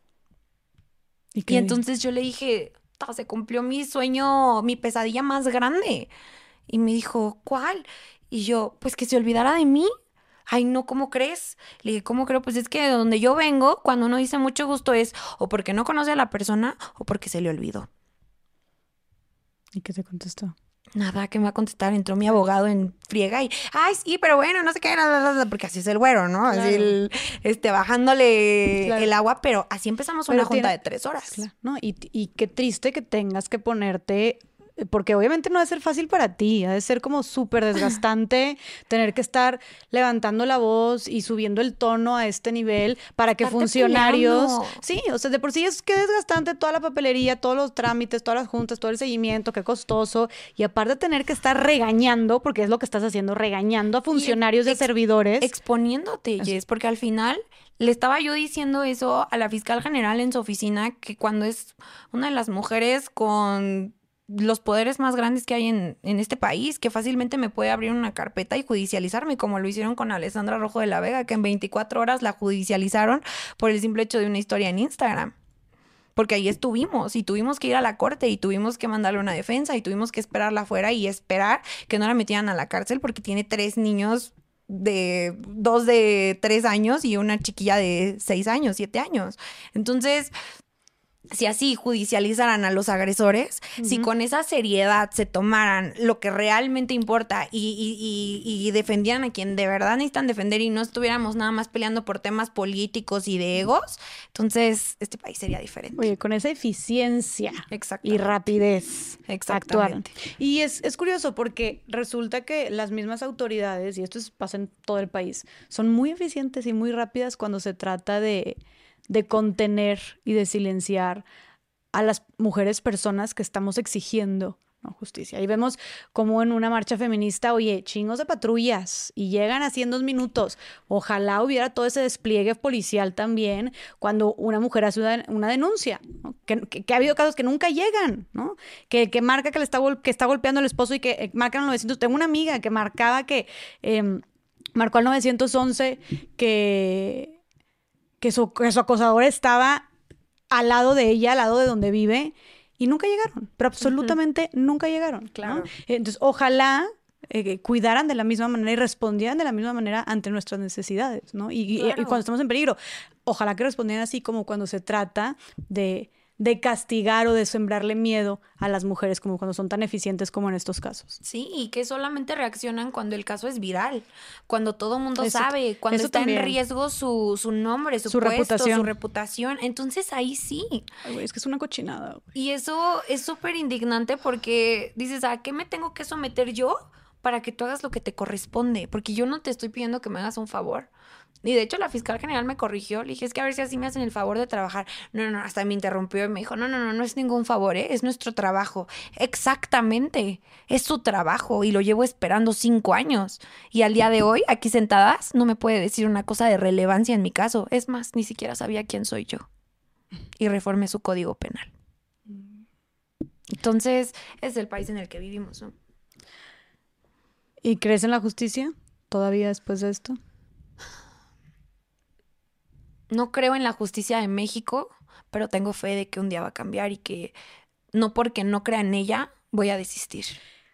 Que eso es justo, o sea, ¿crees que está, el- es una cochinada. En el panorama es horrible eh, y es triste porque siempre que hablamos de denuncias aquí salimos como muy, muy desalentadas, ¿no? Muy desanimadas porque efectivamente, pues, impunidad reinando, ¿no? en todo su esplendor. Pero entonces, ¿tú recomendarías denunciar, Ana? O sea, ¿tú le recomendarías a las mujeres que ya sea víctimas de ataques con ácido, de cualquier tipo de violencia, ¿recomendarías que como quiera pasaran por todo este calvario y denunciaran? Sí. ¿Por qué? Porque considero que de entrada ningún agresor merece la tranquilidad del silencio de nadie. O sea, esa comodidad no se la merece ningún tipo de agresor, para empezar. Número dos, el no denunciar te convierte en parte del problema. ¿no? De que realmente las cosas no sucedan y que nada cambie. Y número tres, creo que estamos en una temporada, en una época, sobre todo en México, donde las mujeres estamos al fin entendiendo que unidas vamos a ser más fuertes.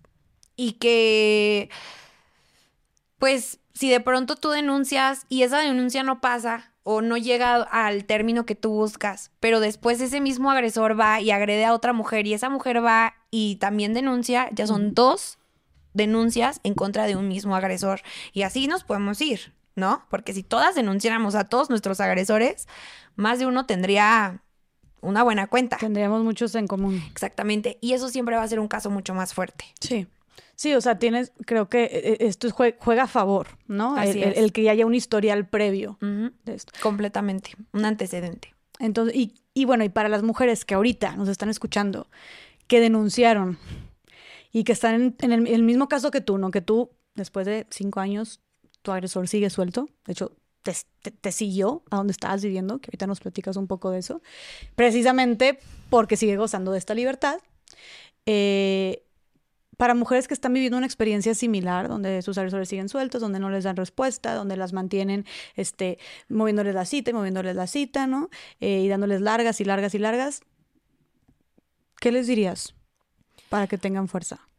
Les diría que no se rindan, les diría que se involucren en su caso, les diría que revisen su representación, les diría que agoten todas las posibilidades, les diría que se sumen a redes y colectivos de contención que las pueden acompañar y apoyar, que, que el silencio nunca va a ser una opción, que mm, el levantar la voz y salir de esa zona de confort yo creo que está destinado a darte algún tipo de beneficio y, tienes todo el derecho de aprovecharlo y explotarlo. Nosotras, eh, Alessandra y yo, tenemos una red de apoyo para mujeres, no es una, somos todas. Y escucho constantemente esta queja como de que, ay, de pronto no me contestaron o no me dieron seguimiento o no me dieron tal. Hay veces que de verdad, o sea, llegan 36 casos diarios a la red para pedir apoyo psicológico, legal, de acompañamiento. Tú mencionas. Todas ¿no? son o sea, mujeres víctimas de violencia. Sí.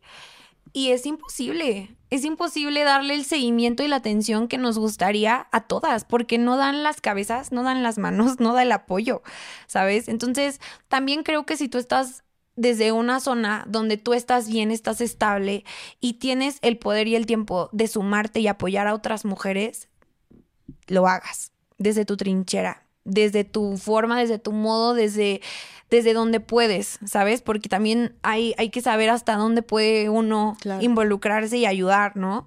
Pero al menos nosotras siempre tenemos la puerta abierta para recibir apoyo de mujeres que son psicólogas, que son abogadas, que simplemente quieren acompañar este, a, a víctimas, que viven en otros estados y que nos pueden apoyar este, dando seguimiento a ciertos casos, que tenemos diferentes áreas donde también tenemos una, una parte de redes, si eso es lo que te interesa. Entonces nos ayudas con la difusión, nos ayudas a crear contenido, nos ayudas a crear más conciencia. O sea, hay muchísimas áreas donde, donde no importa qué te dedicas o qué hagas, te puedes sumar y puedes ayudar. Qué chingón. Y qué bueno que digas eso porque, o sea, tal vez al- al- pensarías que es para darle seguimiento a mujeres víctimas, pues tal vez tengo que ser o abogada o psicóloga. Y qué bueno que digas que no. O sea, No, no. hay muchísimas otras formas de hacerlo. Claro, si fuiste víctima y sobreviviste, tu testimonio también puede ser importante para alguien que está más cerca de lo que te imaginas.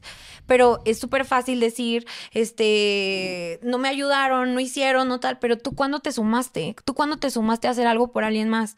¿Tú cuándo hiciste algo por alguien más? Y ahora que tú necesitas la ayuda no te llega, ¿por qué? Porque no alcanza. Entonces es como este círculo vicioso, ¿no? Y que también si estamos todas unidas y todas nos sumamos y estamos unas para las otras, entonces cuando te toque a ti, que tocamos madera, que ojalá, no, pero si te llega a tocar y tienes que pasar por este proceso y tu caso no prospera y no llega a término y no pasa lo que tú tienes una red de contención que te va a apoyar, que te va a dar seguimiento y va a ser mucho más fácil de sobrellevar. ¿Cómo pueden las personas, las mujeres que están escuchando que quieran ser parte de esta red de No es una, somos todas, eh, que ya sea que sean mujeres que pues necesitan ayuda o que quieren ofrecer su ayuda de todas estas maneras que ya nos dijiste, ¿a dónde pueden escribirles? Pues en nuestro Instagram siempre estamos pendientes, este, en el Instagram de Alessandra, eh, en el mío que es Ana-SWAG, Anasag, en el de No es una, somos todas, eh, en Twitter eh, también siempre estamos este, súper activas y súper presentes. Te digo, a veces no nos da para contestarles a todas, pero para sumarse, siempre en las biografías de, de nuestros perfiles van a encontrar información para poder sumarse y pedir informes. Tenemos un chat, tenemos un Telegram, tenemos, o sea, mil cosas donde siempre estamos en constante comunicación todas. Buenísimo. Oye, Ana, y mencionaste que tu agresor te, tu agresor te alcanzó hasta donde estabas. O sea, tú te moviste de país, estuviste tres años viviendo ahí y cuatro. y cuatro y llegó hasta ti. ¿Cómo es que esto sucedió? ¿Y cómo es que te diste cuenta también? Sí, em, en un cierto punto yo averigüé que él estaba viviendo en este país porque su exnovia me contactó y, me, me, platicó muchísimas cosas, ¿no? Me dijo que, este, que había encontrado eh, cosas mías, pertenencias mías en la casa donde vivía con, con este con este personaje. Em, así es como ella se había enterado de mí, que él obviamente le había dicho que habíamos terminado porque supuestamente yo estaba en la fiesta y él quería una relación seria. Mm. Ese había sido el motivo del por, del, del por qué nos habíamos separado. Y este, y bueno, un sinfín de cosas, ¿no? Ella me comenta que, que él se va a vivir a, a, este país donde yo vivo y que, y que pues ya tenía ahí como un par de meses en ese entonces. Ella no sabía que yo estaba ahí. O sea... ¿Y te contactó por buena onda ella? O sea, como que... Teníamos una amiga en común y entonces yo eh, me di cuenta de que teníamos una amiga en común y yo le escribí y luego ella fue la que me contactó con la información. Okay. Pero este, realmente yo no, no la conocía ni nada, ni, ni, ni, ella era tan cercana a mi amiga ni nada, pero pues de alguna manera estábamos pues conectadas, ¿no? De, de alguna manera. Y después de eso, yo me voy en 2022 a un viaje a Europa con, mi familia y en la última semana que yo estoy fuera del país donde vivo, me doy cuenta de que eh, Omar pone público su Instagram y me pone en sus highlights eh, historias por toda la ciudad donde yo vivo. Y en la última historia, eh, una foto, o bueno, un boomerang en la, en la esquina de, de mi casa, bueno, donde yo vivía en aquel entonces en ese otro país. Así es. Sí, sí. O sea, es como si se hubiera ido, haz de cuenta, no sé, a España y él vivía en Madrid y yo en Barcelona. Y entonces puso las historias de, de España, de, de, Barcelona y puso el highlight así de Barcelona y, y la, la, sabiendo que muy, de mi casa. Sabiendo que muy seguramente lo ibas a ver. Claro, pues lo puso público. Sí, puso o sea, su perfil público como de que por si no lo sabías, aquí lo puedes Una completa amenaza sí, de acuerdo? Y un amedrentamiento psicológico que pues ni te imaginas, ¿no? O sea, desde el día que su exnovia me dijo que él estaba en este país, a mí se me fue la voz tres días. O sea, el día que me dijeron, me quedé sin voz tres días y no estaba enferma ni nada. De hecho, mi mamá estaba de visita y fue así, ¿qué tienes? Y yo, no, pues es que me acaban de decir que Omar vive aquí. Y mi mamá es como que, ¿qué? Y así ese día fue en la tarde, noche, me dormí y cuando desperté no tenía voz. Y me quedé sin voz tres días, o sea, de la impresión, ¿sabes? ¿Qué sentiste cuando te dijo eso? Pues mucho coraje, mucho coraje. Te digo que miedo nunca he sentido porque es tan poco hombre que ni siquiera tuvo, ni tiene, ni tendrá el valor de enfrentarme él. Siempre me tiene que mandar a alguien, ¿no? Pero mm, me dio muchísimo coraje que dijera, o sea, él tiene el mismo derecho que yo de vivir en este país. A mí me ha costado la vida, la vida, mantenerme a flote em, estable psicológicamente, mentalmente, económicamente, sola, porque me fui completamente sola. Y ahorita él de buenas a primeras llega y me rompe todo porque yo por la única razón que me fui es por vivir en paz. Y ya me la quitó. Me la arrebató en un segundo. En un segundo me la quitó y se la quedó. Y, y otra vez volvemos al punto uno, ¿no? Y yo voy a denunciar, obviamente, a este país y les digo como que, oigan, está pasando esto y yo estoy aquí por esta razón. No, también ya fuiste a este otro país a denunciar. Claro, claro. y la respuesta fue, pues sí, es una desgracia lo que está pasando y entendemos y te vamos a proteger, pero desgraciadamente no podemos detener a alguien por un delito que no cometió en este país. Y México no ha mandado una ficha roja, no ha mandado una investigación, no ha mandado ni siquiera una alerta, no, no ha mandado absolutamente nada en contra de él. Entonces, pues es tu palabra contra la de él no podemos hacer nada hasta el momento en el que te sientas en riesgo. Y yo, ¿qué tal ahorita? Ajá, sí, sí, o sea, digo, es que no me estás entendiendo. ¿qué necesitas? Que no es que tenga miedo de que me vaya a hacer algo, es que ya me lo hizo y casi me muero. Casi me mata. ¿Quieres ver las fotos? O sea, y, y ellos como que, pues sí, pero no hay nada que hacer. Y entonces es cuando decido pues regresar a México. Además de que necesitaba hacerme un buen de cirugías todavía y, y, pues todo este proceso legal que iba pues como que avanzando, pero no, pero sí, pero no. Entonces dije, me toca ir y entonces tengo que renunciar a mi trabajo, renunciar a mi tranquilidad, a mi estabilidad, a mi vida, a todo. A tu casa. A mi casa una vez más para poder venir a lidiar con la incompetencia de un país que se rige por yo no sé qué cosas, pero pues sí, a mi sorpresa llego y lo primero que me dice la fiscal general es mucho gusto. Entonces imagínate, mm. ¿sabes? O sea, Es, es muy desesperante. Qué desgastante. Y, y de nuevo, sigues huyendo. O sea... Yo, como si fuera yo la criminal. Exacto, exactamente. Y, y, sigues teniendo que rehacer tu vida, ¿no? Y, y, y no sé, o sea, ¿cómo estás ahorita? ¿Cómo te sientes en este momento? En este momento creo que me siento más cerca de darme por vencida de lo que nunca he estado. Porque ahorita me siento en un punto como en el que ya quemé tantos cartuchos, que ya me quedan tan poquitos, y digo, ya no puedo más, o sea, todos los días me tengo que convencer de todo esto que te estoy diciendo del por qué debemos hacerlo, ¿sabes? Ahorita regresar a México, volver a enfrentarme a, al país donde viví lo que viví, a, volver a um, encontrarme con, con este sistema corrupto, negligente, a tener que revictimizarme una y otra vez en todos estos escándalos y cosas que ven con los medios y demás. O sea, ustedes creen que es muy divertido, pero es terrible, es horrible, es horrible. Y yo no vivo así, y yo no vivo para eso. ¿sabes? Entonces, a todo eso si le sumas volverme a someter a cirugías y que me vuelvan a abrir cicatrices que ya están cicatrizadas, valga la redundancia, ¿no? Pero que tengo que como que sentir que regreso al principio. O sea, es súper drenante. Hay tantas cosas que me han quitado y que me ha quitado este ataque como el hecho de que a tres días de yo llegar a México se murió mi abuelito y no tuve la oportunidad de despedirme ni de estar con él. Y a veces pienso, ¿para qué? Para que de todos modos él me encontrara allá. Para que de todos modos no haya servido de nada todo el tiempo que me perdí con él. Y, mm, y luego digo, bueno, pero es que estoy construyendo una vida aquí, en un país mejor, para tener una vida mejor. Y luego digo otra vez, pero ¿para qué si él vive aquí? ¿Y qué estoy esperando? A que me mate. A que me mate y a que entonces sí digan, ah, bueno, ya tenemos lo suficiente para traerlo. Y, y lo de menos sería eso. Te lo juro, ya a estas alturas lo de menos sería eso. Pero ¿por qué mi familia tiene que volver a pasar por algo así? Si esa es la razón por la que me fui. ¿Y qué es lo que sigue, Ana? O sea, cuando estás en este punto, ¿qué tienes ganas de hacer?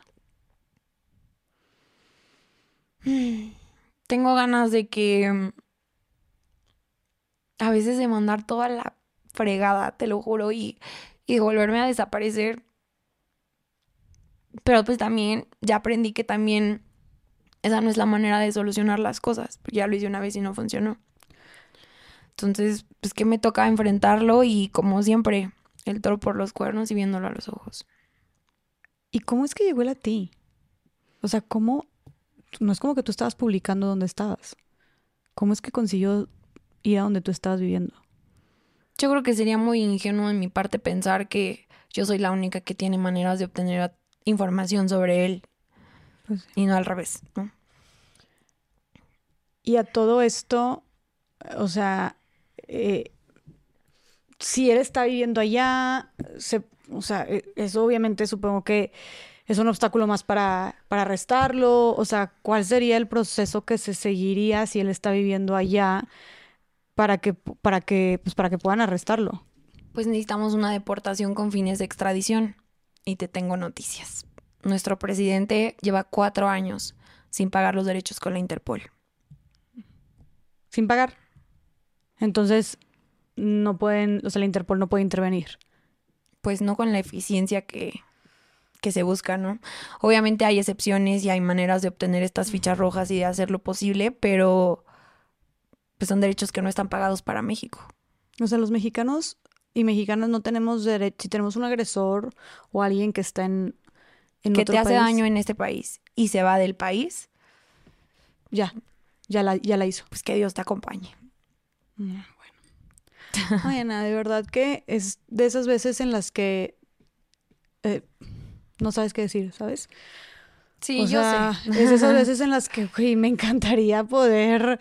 Eh, y, y, y, ya hablamos mucho como de tu fortaleza y como de esta admiración que tengo, pero, pero güey, no, o sea, nadie debería de, nadie debería de trabajar tanto su fortaleza y su resiliencia porque atravesó todo esto que tú atravesaste. No debería de ser un calvario para las víctimas, no debería de ser tan, eh, tan difícil poder vivir en paz y tranquila y más después de lo que viviste. O sea, de verdad, no sé, me, mm, me siento muy, pues me siento muy, muy, muy, muy desanimada, o sea, muy decepcionada, me siento como con mucha impotencia, no sé cómo te hace sentir tú, obviamente, pero de verdad creo que no hay palabras. Es, es triste, es triste vivir en un país con el que vivimos. Sí, y la verdad es que yo soy como soy y neta tengo, bueno, tuve un tío que siempre me decía algo desde chiquita y siempre se me queda súper grabado y siempre me decía, mija, antes muerta que rajada. Y, mm, y creo que así lo he intentado hacer y así yo soy, pero todo tiene un límite. Y son cinco años donde estoy tratando de cerrar el capítulo y seguir con mi vida y seguir adelante y, ¿sabes? Pero todo tiene un límite. Y, y, cuando te das cuenta de que estás luchando a veces tal vez con un monstruo que es indestructible, es muy desalentador. Y es muy duro es muy duro, ¿no? Que durante todo este proceso, por ejemplo, mi familia siempre es como, hey, pero cuéntanos, nunca nos dices cómo vas y qué va pasando y queremos saber y, y yo entiendo desde dónde quieren saber lo que está pasando, pero te lo juro que para mí hablar de esto más de lo que ya hablo todos los días con mi abogado, con Alessandra, con mi asesor, con, con mil cosas, o sea, digo, por favor, no. O sea, ya no puedo más. O sea, no puede ser que mi vida se, se, se gire y base en todo esto todos los días. Eso, o sea, como que de pronto es algo que busca superar, obviamente, y sanar, porque fue algo como lo más traumático y como dijiste tú, la más parte más oscura que, que, he vivido. Pero al mismo tiempo, pues es algo que pareciera que te persigue todo el tiempo y que el mismo sistema no te deja avanzar, o sea, no te deja superar. Al contrario, o sea, te, te sumerge y te sumerge y te sumerge más y te da largas y te da largas y de repente ya pasaron cinco años y sigues en ese pantano, ¿no? Del que no has podido salir. Claro, y llegamos a un punto en el que y se lo diga a la fiscal, si él se hubiera ido a Singapur a vivir y hubiera desaparecido de mi vida y yo no tuviera que lidiar con él nunca más en la vida, te juro por Dios que yo lo hubiera dejado así. O sea, de que ya, o sea, se fue a China y ya, o sea, ahí la dejamos. Pero ¿qué hago si ya me encontró? Si vive donde yo vivo. Si publica dónde es mi casa. ¿Qué hago? ¿por, ¿Por qué crees que estoy tan obsesionado contigo? Pues es como te decía, o sea, tratar de entender una mente así es ser igual que, que esa mente, ¿sabes? O sea, eso es lo que nos diferencia de un psicópata, que no lo podemos entender. No lo vas a entender. Y, y que me gustaría darte la respuesta, pero me gustaría pensar que es porque soy inolvidable, porque soy una gran mujer. Por eso me gustaría pensarlo, pero realmente al nivel de obsesión y, grado del trastorno mental, mental al que esto llega, no, no tengo una respuesta. Claro, claro. ¿Sigue siendo terapia? Claro, todos los... Cada semana, Liz Lebolio, que es, ha sido la salvación de, de todo este trayecto. Ella, mm, como te dije, me costó muchísimo trabajo encontrar una terapeuta que realmente mm, tuve muy buenas, todas excelentes, pero desgraciadamente yo necesitaba a alguien que mm, hubiera vivido de alguna manera un poco del dolor que yo he vivido y que yo he sentido para poder entender un poco de dónde vengo y, para dónde voy. Y esa es Lisle. Ok. Y supongo que ella la tomas virtual desde donde sea que estés. Sí, sí, ella está aquí en México y tomamos sesiones virtuales y, y realmente sí, eso es de las cosas que me sostienen y que me mantienen a flote para poder seguir adelante. Ana, ¿y qué sigue? O sea, ok, ahorita hablamos que de repente, que obviamente, y más con todo lo que pasó recientemente, que por eso volviste este, a México, que de repente te dan ganas de tirar la toalla y mandando todo a la chingada, obviamente. Creo que muchísimas mujeres, o sea, de verdad, por eso, ¿puedes enseñarnos tus tatuajes? De resiliente. Sí, tengo paciencia. Paciencia Congruencia. Congruencia. Resiliencia y tengo libertad en la pierna. Libertad. Creo que, insisto, o sea, también, y, dices tú que dices tú que durante este proceso, me habías contado antes de grabar, que te los ibas tatuando conforme justo ese valor o esa Cuando más los necesitaba. Ajá, cuando más los necesitaba. Y, y has tenido todo eso y me parece, creo que muchas personas se hubieran dado por vencidas y hubieran tirado la toalla con la mitad un tercio de lo que tú has vivido. Y entiendo perfectamente, o sea, es más, o sea, yo, mira, siento la espalda pesada con todo lo que me, con todo lo que me estás diciendo y la siento desde que, desde hace la mitad del episodio, ¿no? Entonces, eh, no me imagino lo difícil que ha de ser para ti. Y cuando de repente te coquetea la idea de querer tirar la toalla, de querer matar toda la fregada, ¿no? De volverte a rehacer tu vida y escaparte a otro lado. Pero luego tú solita contestas, no, es entrarle al toro por los cuernos. ¿Qué sigue para Ana entonces en esta lucha ahorita? Después de todo lo que acaba de pasar, después de que la fiscalía no te da respuestas y después de que sabes que tu agresor te siguió hasta donde estás viviendo ahorita, en este nuevo país donde buscaste reconstruir tu vida. ¿Qué sigue, Ana? Mm. ¿Cómo te podemos ayudar las personas que nos están escuchando? Creo que con el tiempo me he dado cuenta de que mm, hay que vivir día a día y hay que estar en el presente, en el aquí y en el ahora. Porque si me pongo a pensar en el futuro o me pongo a recordar el pasado, yo creo que me vuelvo loca. Entonces, creo que he aprendido a, a, estar en el aquí y el ahora y el ir enfrentando las cosas como me las van lanzando para poder ir sobrellevándolas. Me siento muy agradecida y muy afortunada de la red de contención que tengo tanto de familia como amigos, como de Alessandra, como el güero, como mi novio, como toda esta gente que me rodea, que me quiere, que me cuida y que me acompaña en todo este proceso, porque principalmente el güero y Alessandra es como mi mano derecha y mi mano izquierda, ¿sabes? O sea, han estado desde el día uno y sé que van a estar hasta el final. Se han vuelto hermanos, así de mi corazón que, quiero y agradezco su presencia en, en mi vida porque dentro de toda esta tragedia, porque eso es, y todo este camino que nos ha tocado caminar juntos, se han encargado de siempre sacarme una sonrisa y de que siempre sea divertido. Okay. De alguna manera estar juntos y, y, lo que nos pasa y cómo nos molestamos y cómo nos llevamos. Somos súper llevados, pero nos queremos mucho. Y, y creo que pues como siempre, es mi manera de ir rescatando las cosas de, que, van pasando y, de buscar el lado positivo de, todo esto. Y, mm, y pues nada, toca ir día por día esperando siempre lo mejor y mm, pues hoy me siento así, pero de pronto mañana despierto y me siento mucho más fuerte y mucho más recargada porque todo esto y esta plática y sacarlo y todo también es como una manera de volver, o sea, como de, de terapia, ¿sabes? Como de, de hablarlo, soltarlo y yo aquí lo dejo y me paro y sigo, ¿sabes? Entonces, es, sí es muy pesado, es muy complicado y esto es solamente una parte de mi vida porque al final se les olvida a mucha gente que yo tengo una vida y una realidad en otro país. Yo tengo un trabajo, yo tengo problemas que todo mundo tiene todos los días y una realidad que sostener de todos los días, ¿sabes? De, de adaptarme a un nuevo país, a un nuevo clima, a un nuevo idioma, de enfrentarme a los problemas del día a día sola, de tener problemas en mi relación, ¿no? Amorosa actual, eh, de tener este, temas con amigas y situaciones que también o sea, del día a día que la gente, digamos, normal tiene, y a eso le tengo que sumar mi realidad en México y mi otra vida. Es como que soy Hannah Montana, ¿sabes? Como que tengo una vida de noche y una de, día.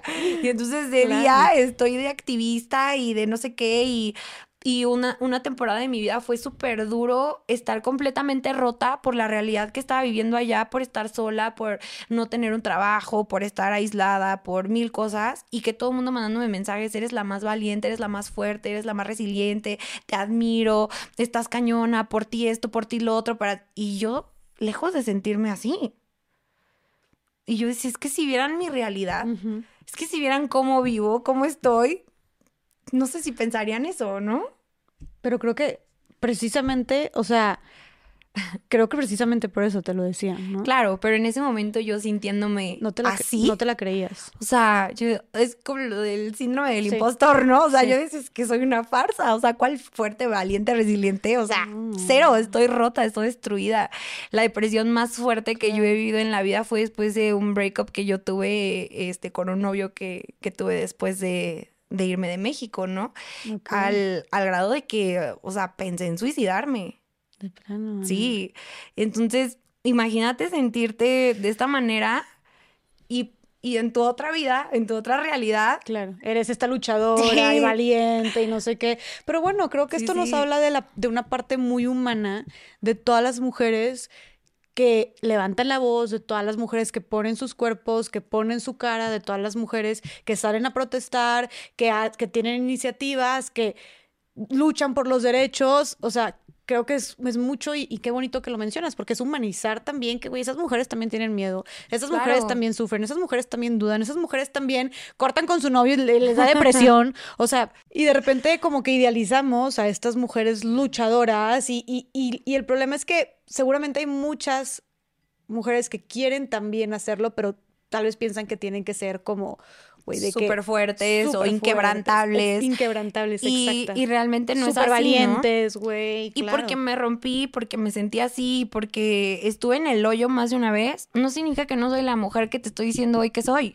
Exactamente. Me explicó, porque al final yo lo veo como que todo es un aprendizaje y todo le suma a este tarro de, de lecciones y de crecimiento personal que te convierte eh, en la persona que eres al día de hoy, ¿no? Y el, el hecho de que yo haya sentido eh, o ha tenido pensamientos por un breakup como el suicidio y que no lo haya sentido por el ácido, no me hace ni más ni menos, ¿me explico? O sea, soy, soy, soy humana y en ese momento enamorándome en la situación más vulnerable de mi vida, era lógico que después de romper algo que, que para mí era mi mundo, pues yo me iba a quebrar con eso. Claro. Y que cuando me atacaron de pronto, pues yo estaba en un momento donde estaba muy fuerte conmigo misma, ¿no? Y, y, sigo siendo la misma persona.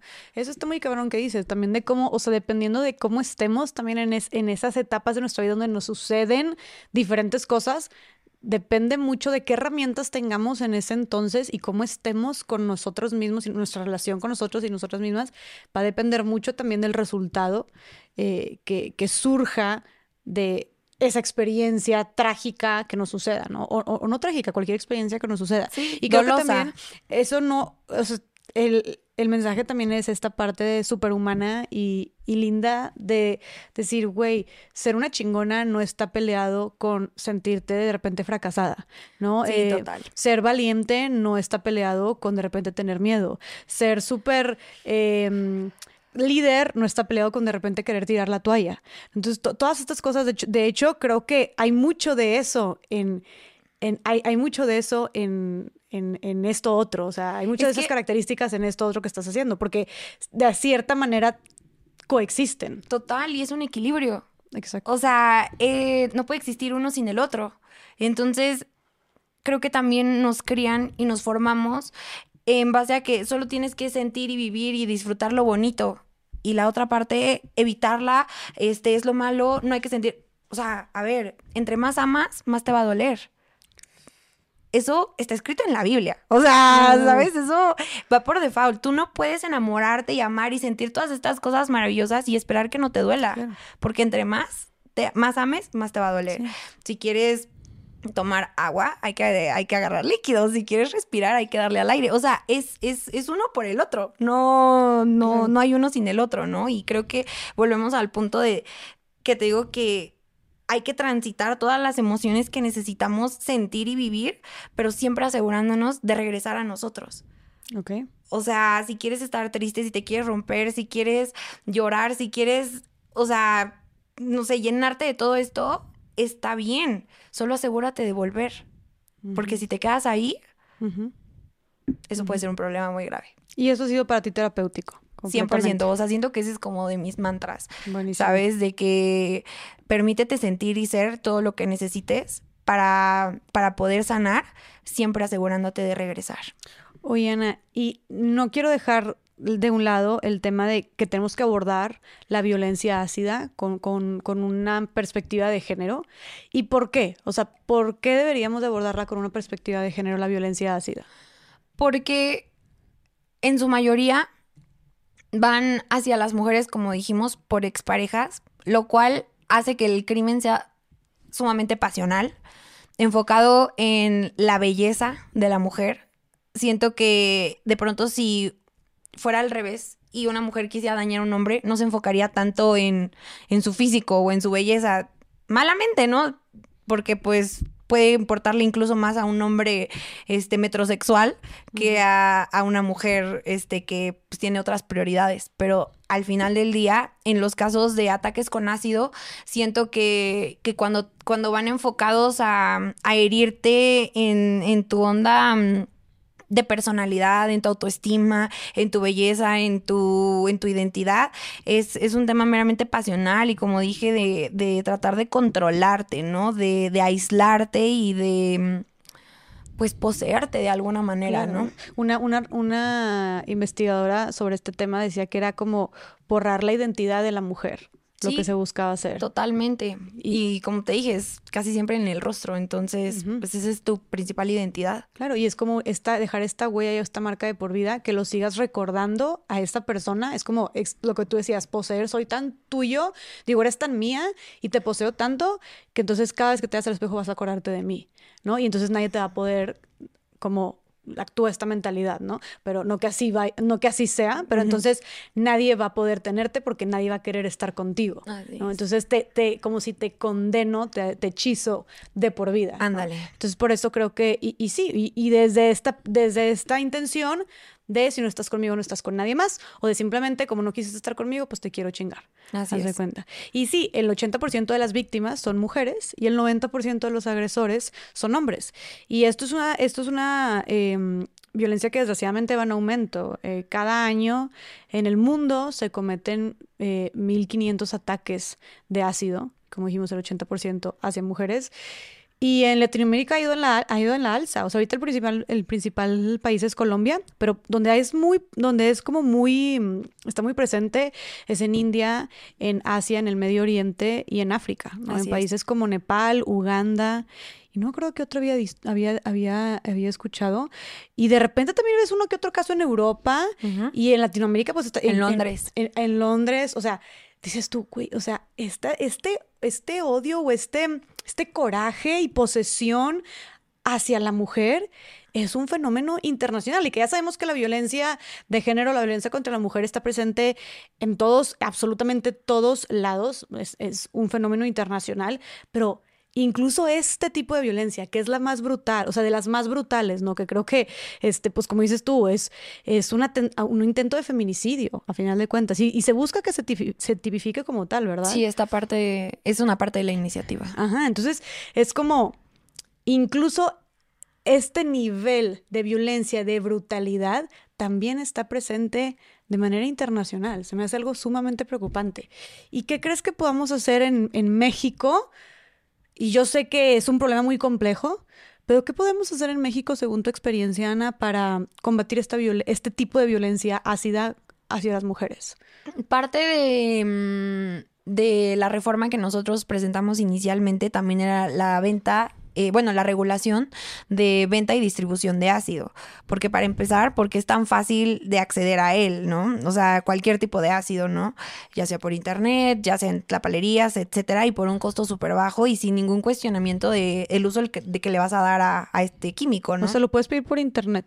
Sí, o sea, hay mil maneras de conseguirlo que es fácil y económico. Entonces, Em, desgraciadamente eso nos lo rebotaron desde el principio. Entonces creo que como sociedad nos toca no soltar estos temas de, la, de la visibilidad pública, de, de, no quitarles el dedo del renglón, sobre todo para que podamos seguir impulsando em, pues esta iniciativa y estas reformas que nos ayuden de alguna manera a controlarlo legalmente eh, para que pues de alguna manera podamos limitar el uso de, él y mucho más en, temas de violencia y, en contra de la mujer, ¿no? Claro, claro, que, que sea más difícil eh, conseguirlo, simplemente como limitar este acceso, ¿no? Eh, y creo que obviamente algo clave que sabemos que algo que está directamente relacionado a, este incremento de la violencia contra la mujer, de todo tipo de violencia, pues es la impunidad, ¿no? Que los agresores ven que pueden agredir que pueden golpear, que pueden matar, que, pueden violar, que pueden quemar con ácido y que no pasa absolutamente nada. Entonces, digo, eh, muy, muy a cómo estamos, y ya que nos diste tú, todavía nos iluminaste más a cómo estamos, definitivamente pues es una solución que, que pues está complicado, pero que pues no hay que quitar el dedo del renglón, ¿no? Como dijiste tú, güey, sí, está de la chingada el, el, sistema de justicia, pero no dejes de denunciar, o sea, hagamos nuestra parte, ¿no? Sigamos exigiendo justicia, sigamos impulsando estas reformas. Digo, obviamente lo ideal, o estas leyes, lo ideal es que pues se cumplan, pero pues bueno, o sea, hagamos nuestra parte y no quitemos el dedo del renglón, démosle seguimiento, hagamos presión social, eh, denunciemos. ¿Qué otras cosas pensarías tú que podemos hacer desde lo individual? No normalizarlo o sea, creo que uno de los problemas más graves de México es que entre más escuchamos que estas cosas pasan, más lo normalizamos. En vez de que nos den más miedo y nos preocupe, 100%. Más lo normalizamos y entonces como que lo vamos aceptando. Y, y, eso es mi miedo más grande, ¿sabes? Y es el por eso, el, es ese el motivo del por cual yo sigo revictimizándome, contando mi historia, dejando mis redes abiertas para el público en general, porque digo, no puede ser posible que crean que esto es normal. El otro día hice todo el día historias, casi casi que un día conmigo, y, y, les grabé todo el procedimiento a los que yo me tengo que someter en un día médicamente. Entonces, en la mañana fui con mi derma y me hizo un tratamiento de láser donde me tuvieron que poner crema en toda la cara, en todo el brazo, en toda la pierna para pasarme el láser porque duele, o sea, necesitas estar anestesiada. Terminé toda roja, ensangrentada, bla, bla, bla, lo grabé todo. De ahí me fui con la cirujana me quitaron unas cosas del párpado y todo. Bueno, yo tenía todo Instagram infartado, ¿no? De, no puedo creer que te estén haciendo eso, no sé qué. Y yo como de, y hoy les enseñé las consultas más leves. O sea, los invito a que vengan al quirófano, ¿sabes? Y a que vean la primera cita postoperatoria. Esa ya era como mi cuarta, quinta cita después del quirófano. Ya estaba todo cicatrizado y cerrado. ¿Me explico? Entonces, no lo normalicemos, porque no es normal, porque no está bien, porque puede ser muy grave y porque las consecuencias son permanentes. Exactamente. Y creo que lo que dijiste es, es, es clave y es triste, es preocupante, que de repente empiezan a surgir más casos y de repente es como, ah, un caso más, ah, un caso más. Y de repente lo decimos como con mucha más fluidez y mucha más naturalidad. y, ay, la atacaron con ácido. Sí. Sí. ¿De qué me estás hablando? Y a ver, y el, ejemplo claro que tenemos con eso es con los feminicidios. Los hemos normalizado a un nivel que ya es como, ah, sí, hace cinco años, siete feminicidios al día en México. Y hace este, tres años, ah, sí, nueve feminicidios al día. Y el año pasado, diez feminicidios al día. Y este año, once feminicidios al día. Y de repente lo vamos replicando como solamente una cifra más, un dato más. Y es como, son mujeres son personas, eh, tienen familia. Tienen eh, hijos, son hermanas, son amigas, son, vecinas. Son más que un dato, son más que una estadística. Claro, son cabezas de, de, familia, ¿sabes? O sea, son mujeres con historias, sentimientos, y, o sea, infinidad de cosas. Eso que dices tú es, es, creo que es clave cuando hablamos de violencia contra la mujer, que es jamás no cometer el error de, de perder la indignación. Exacto. No podemos perder la indignación y menos cuando estamos viendo que siguen surgiendo más formas, o sea, ahora ha sido, güey, o sea, bueno, surgiendo, entre comillas, porque sabemos que tú me dijiste que la primera mujer registrada con, ataque de, con un ataque de ácido en México fue en 1980 y algo, ¿no?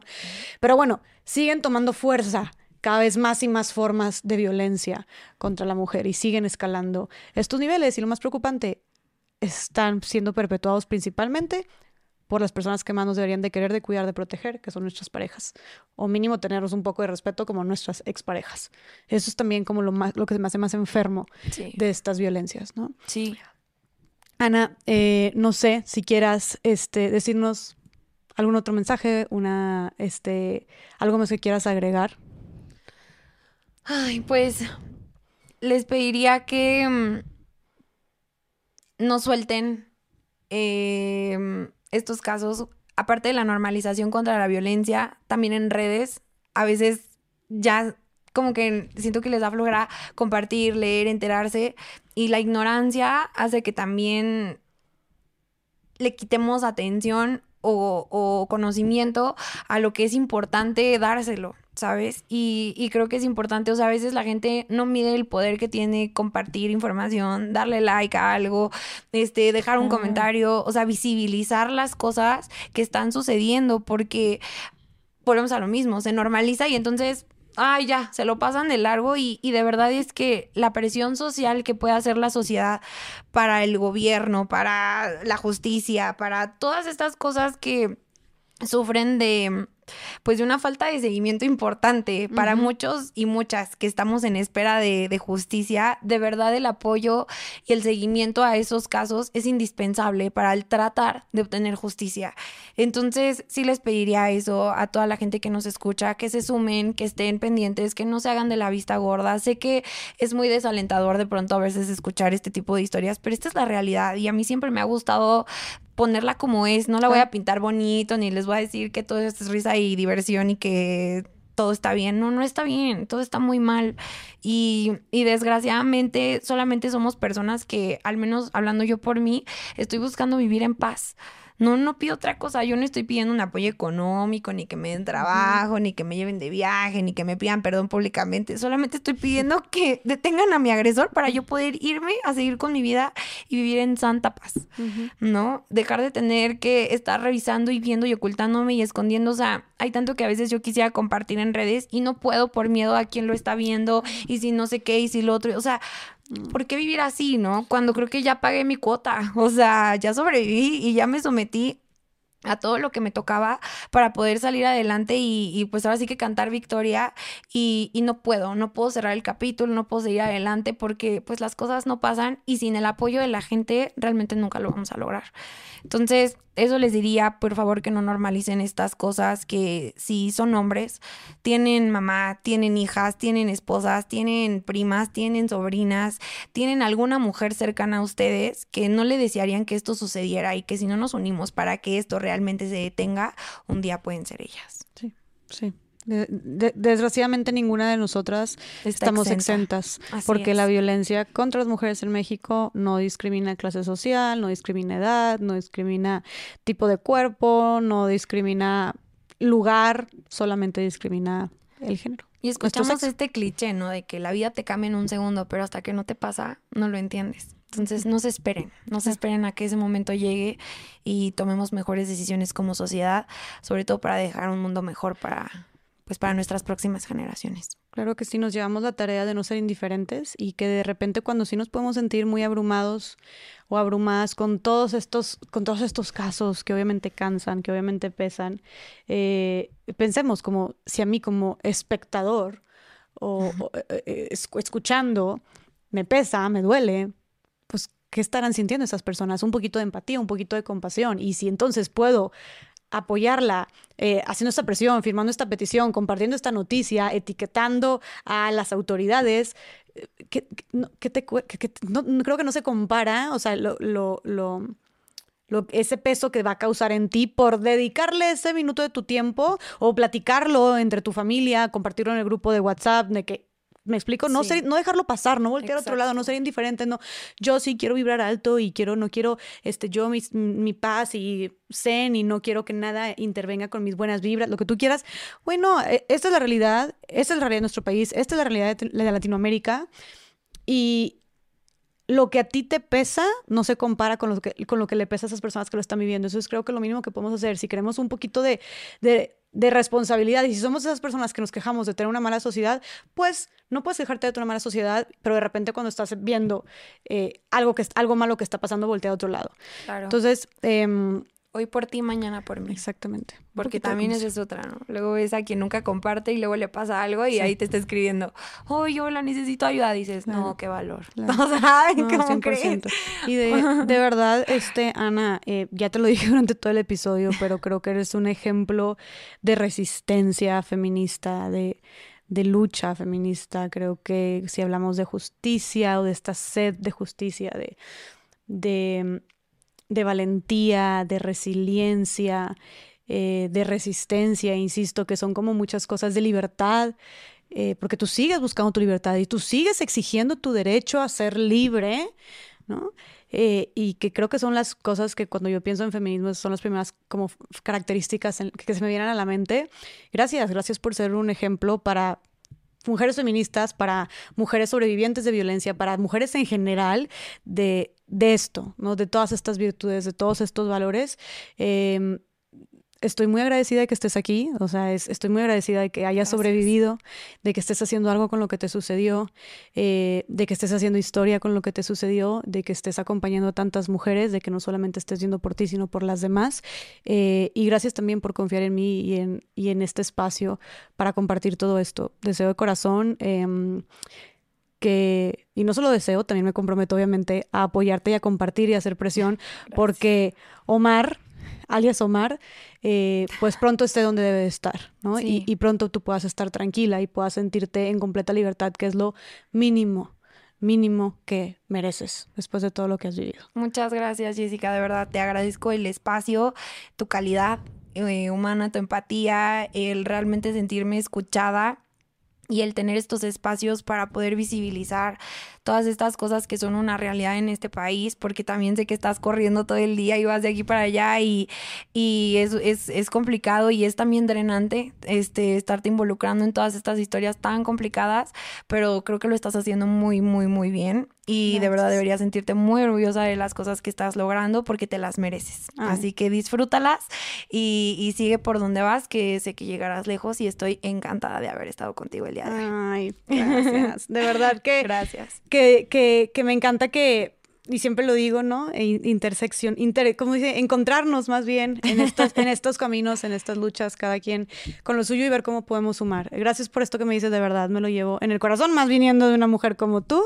Este, y bueno, compártenos tus redes sociales también, eh, le- las redes, yo ya las compartiste, pero no las redes eh, de No es una Somos Todas y qué, qué podemos hacer como para, ¿dónde podemos seguirte para darle seguimiento, valga la redundancia, a tu caso y seguir haciendo presión y estar bien pendientes de lo que sucede. Pues en Instagram es donde siempre estoy eh, pendiente, Ana-SAG, Ana Saag. Y en Twitter estoy igual, eh, Ana-SAG. Y pues nada, estoy ahí siempre en redes tratando de compartir lo más posible. Hay veces que me desaparezco, pero pues la verdad es que a veces me cuesta mucho esa onda de estar compartiendo tantas cosas porque Claro. estoy envuelta en mil cosas, pero cuando puedo lo hago. Y lo más importante es que siempre estoy pendiente de mi DM. Eh, que es la razón por la que tengo abierto ese, ese Instagram, para leerlas, para apoyarlas, para sumarlas a la red cuando es necesario. Y hay veces que mujeres que solo necesitan un consejo o algo y pues siempre que puedo y, y estoy, de verdad doy todo lo mejor de mí y desde la perspectiva que me dan de la situación, también intento dar mi mejor consejo y mi mayor apoyo. Así que pues no duden en escribirme y siempre que pueda apoyarles, ahí voy a estar. Buenísimo. Dejamos aquí en, en pantalla las redes. Vayan no solamente a seguir a Ana, sino también a seguir de cerca su caso, ¿no? A seguir, ya quedó muy clara que la indiferencia y la no indignación no es una opción. Entonces, sigamos ejerciendo presión, eh, sigamos dándole seguimiento muy, muy, muy de cerquita, hasta que la justicia sea costumbre. Ana, gracias de nuevo. Gracias a ti. Y muchísimas gracias a todas las personas que nos escucharon. Estuvo fuerte este episodio, se los advertimos desde un inicio, pero necesario, necesario conocer estas realidades, eh, no ser omisos, no ser pasivos, no ser ignorantes eh, ante cosas que están sucediendo y como dijiste tú, más cerca de lo que pensamos. Entonces, pues bueno, platíquenos eh, qué les pareció y como saben, compartan esta información porque es necesario, hay que visibilizarlo, aunque sea incómoda, eh, aunque sea complicada, pero sigamos levantando la voz, sigamos dando a conocer y visibilizando para, para, dejar de normalizar eh, todos estos tipos de violencia contra las mujeres. Y bueno, compartan también este episodio y gracias por quedarse aquí todas estas horas, creo que fueron también como unas cuatro, creo que fueron como cuatro horas o algo así. Este, obviamente ya sabíamos que esto, que esto iba a suceder, eh, pero, pero pura, pura, puro contenido este, de calidad y yo te, te, agradezco de nuevo por todo tu testimonio. Creo que nos quedamos con el corazón así, este, latiendo muy fuerte y con muchísimas reflexiones. Entonces, bueno, gracias por quedarse hasta acá y les mando un muy fuerte abrazo hasta donde sea que estén. Nos vemos en el siguiente episodio de Más allá del Rosa. Bye.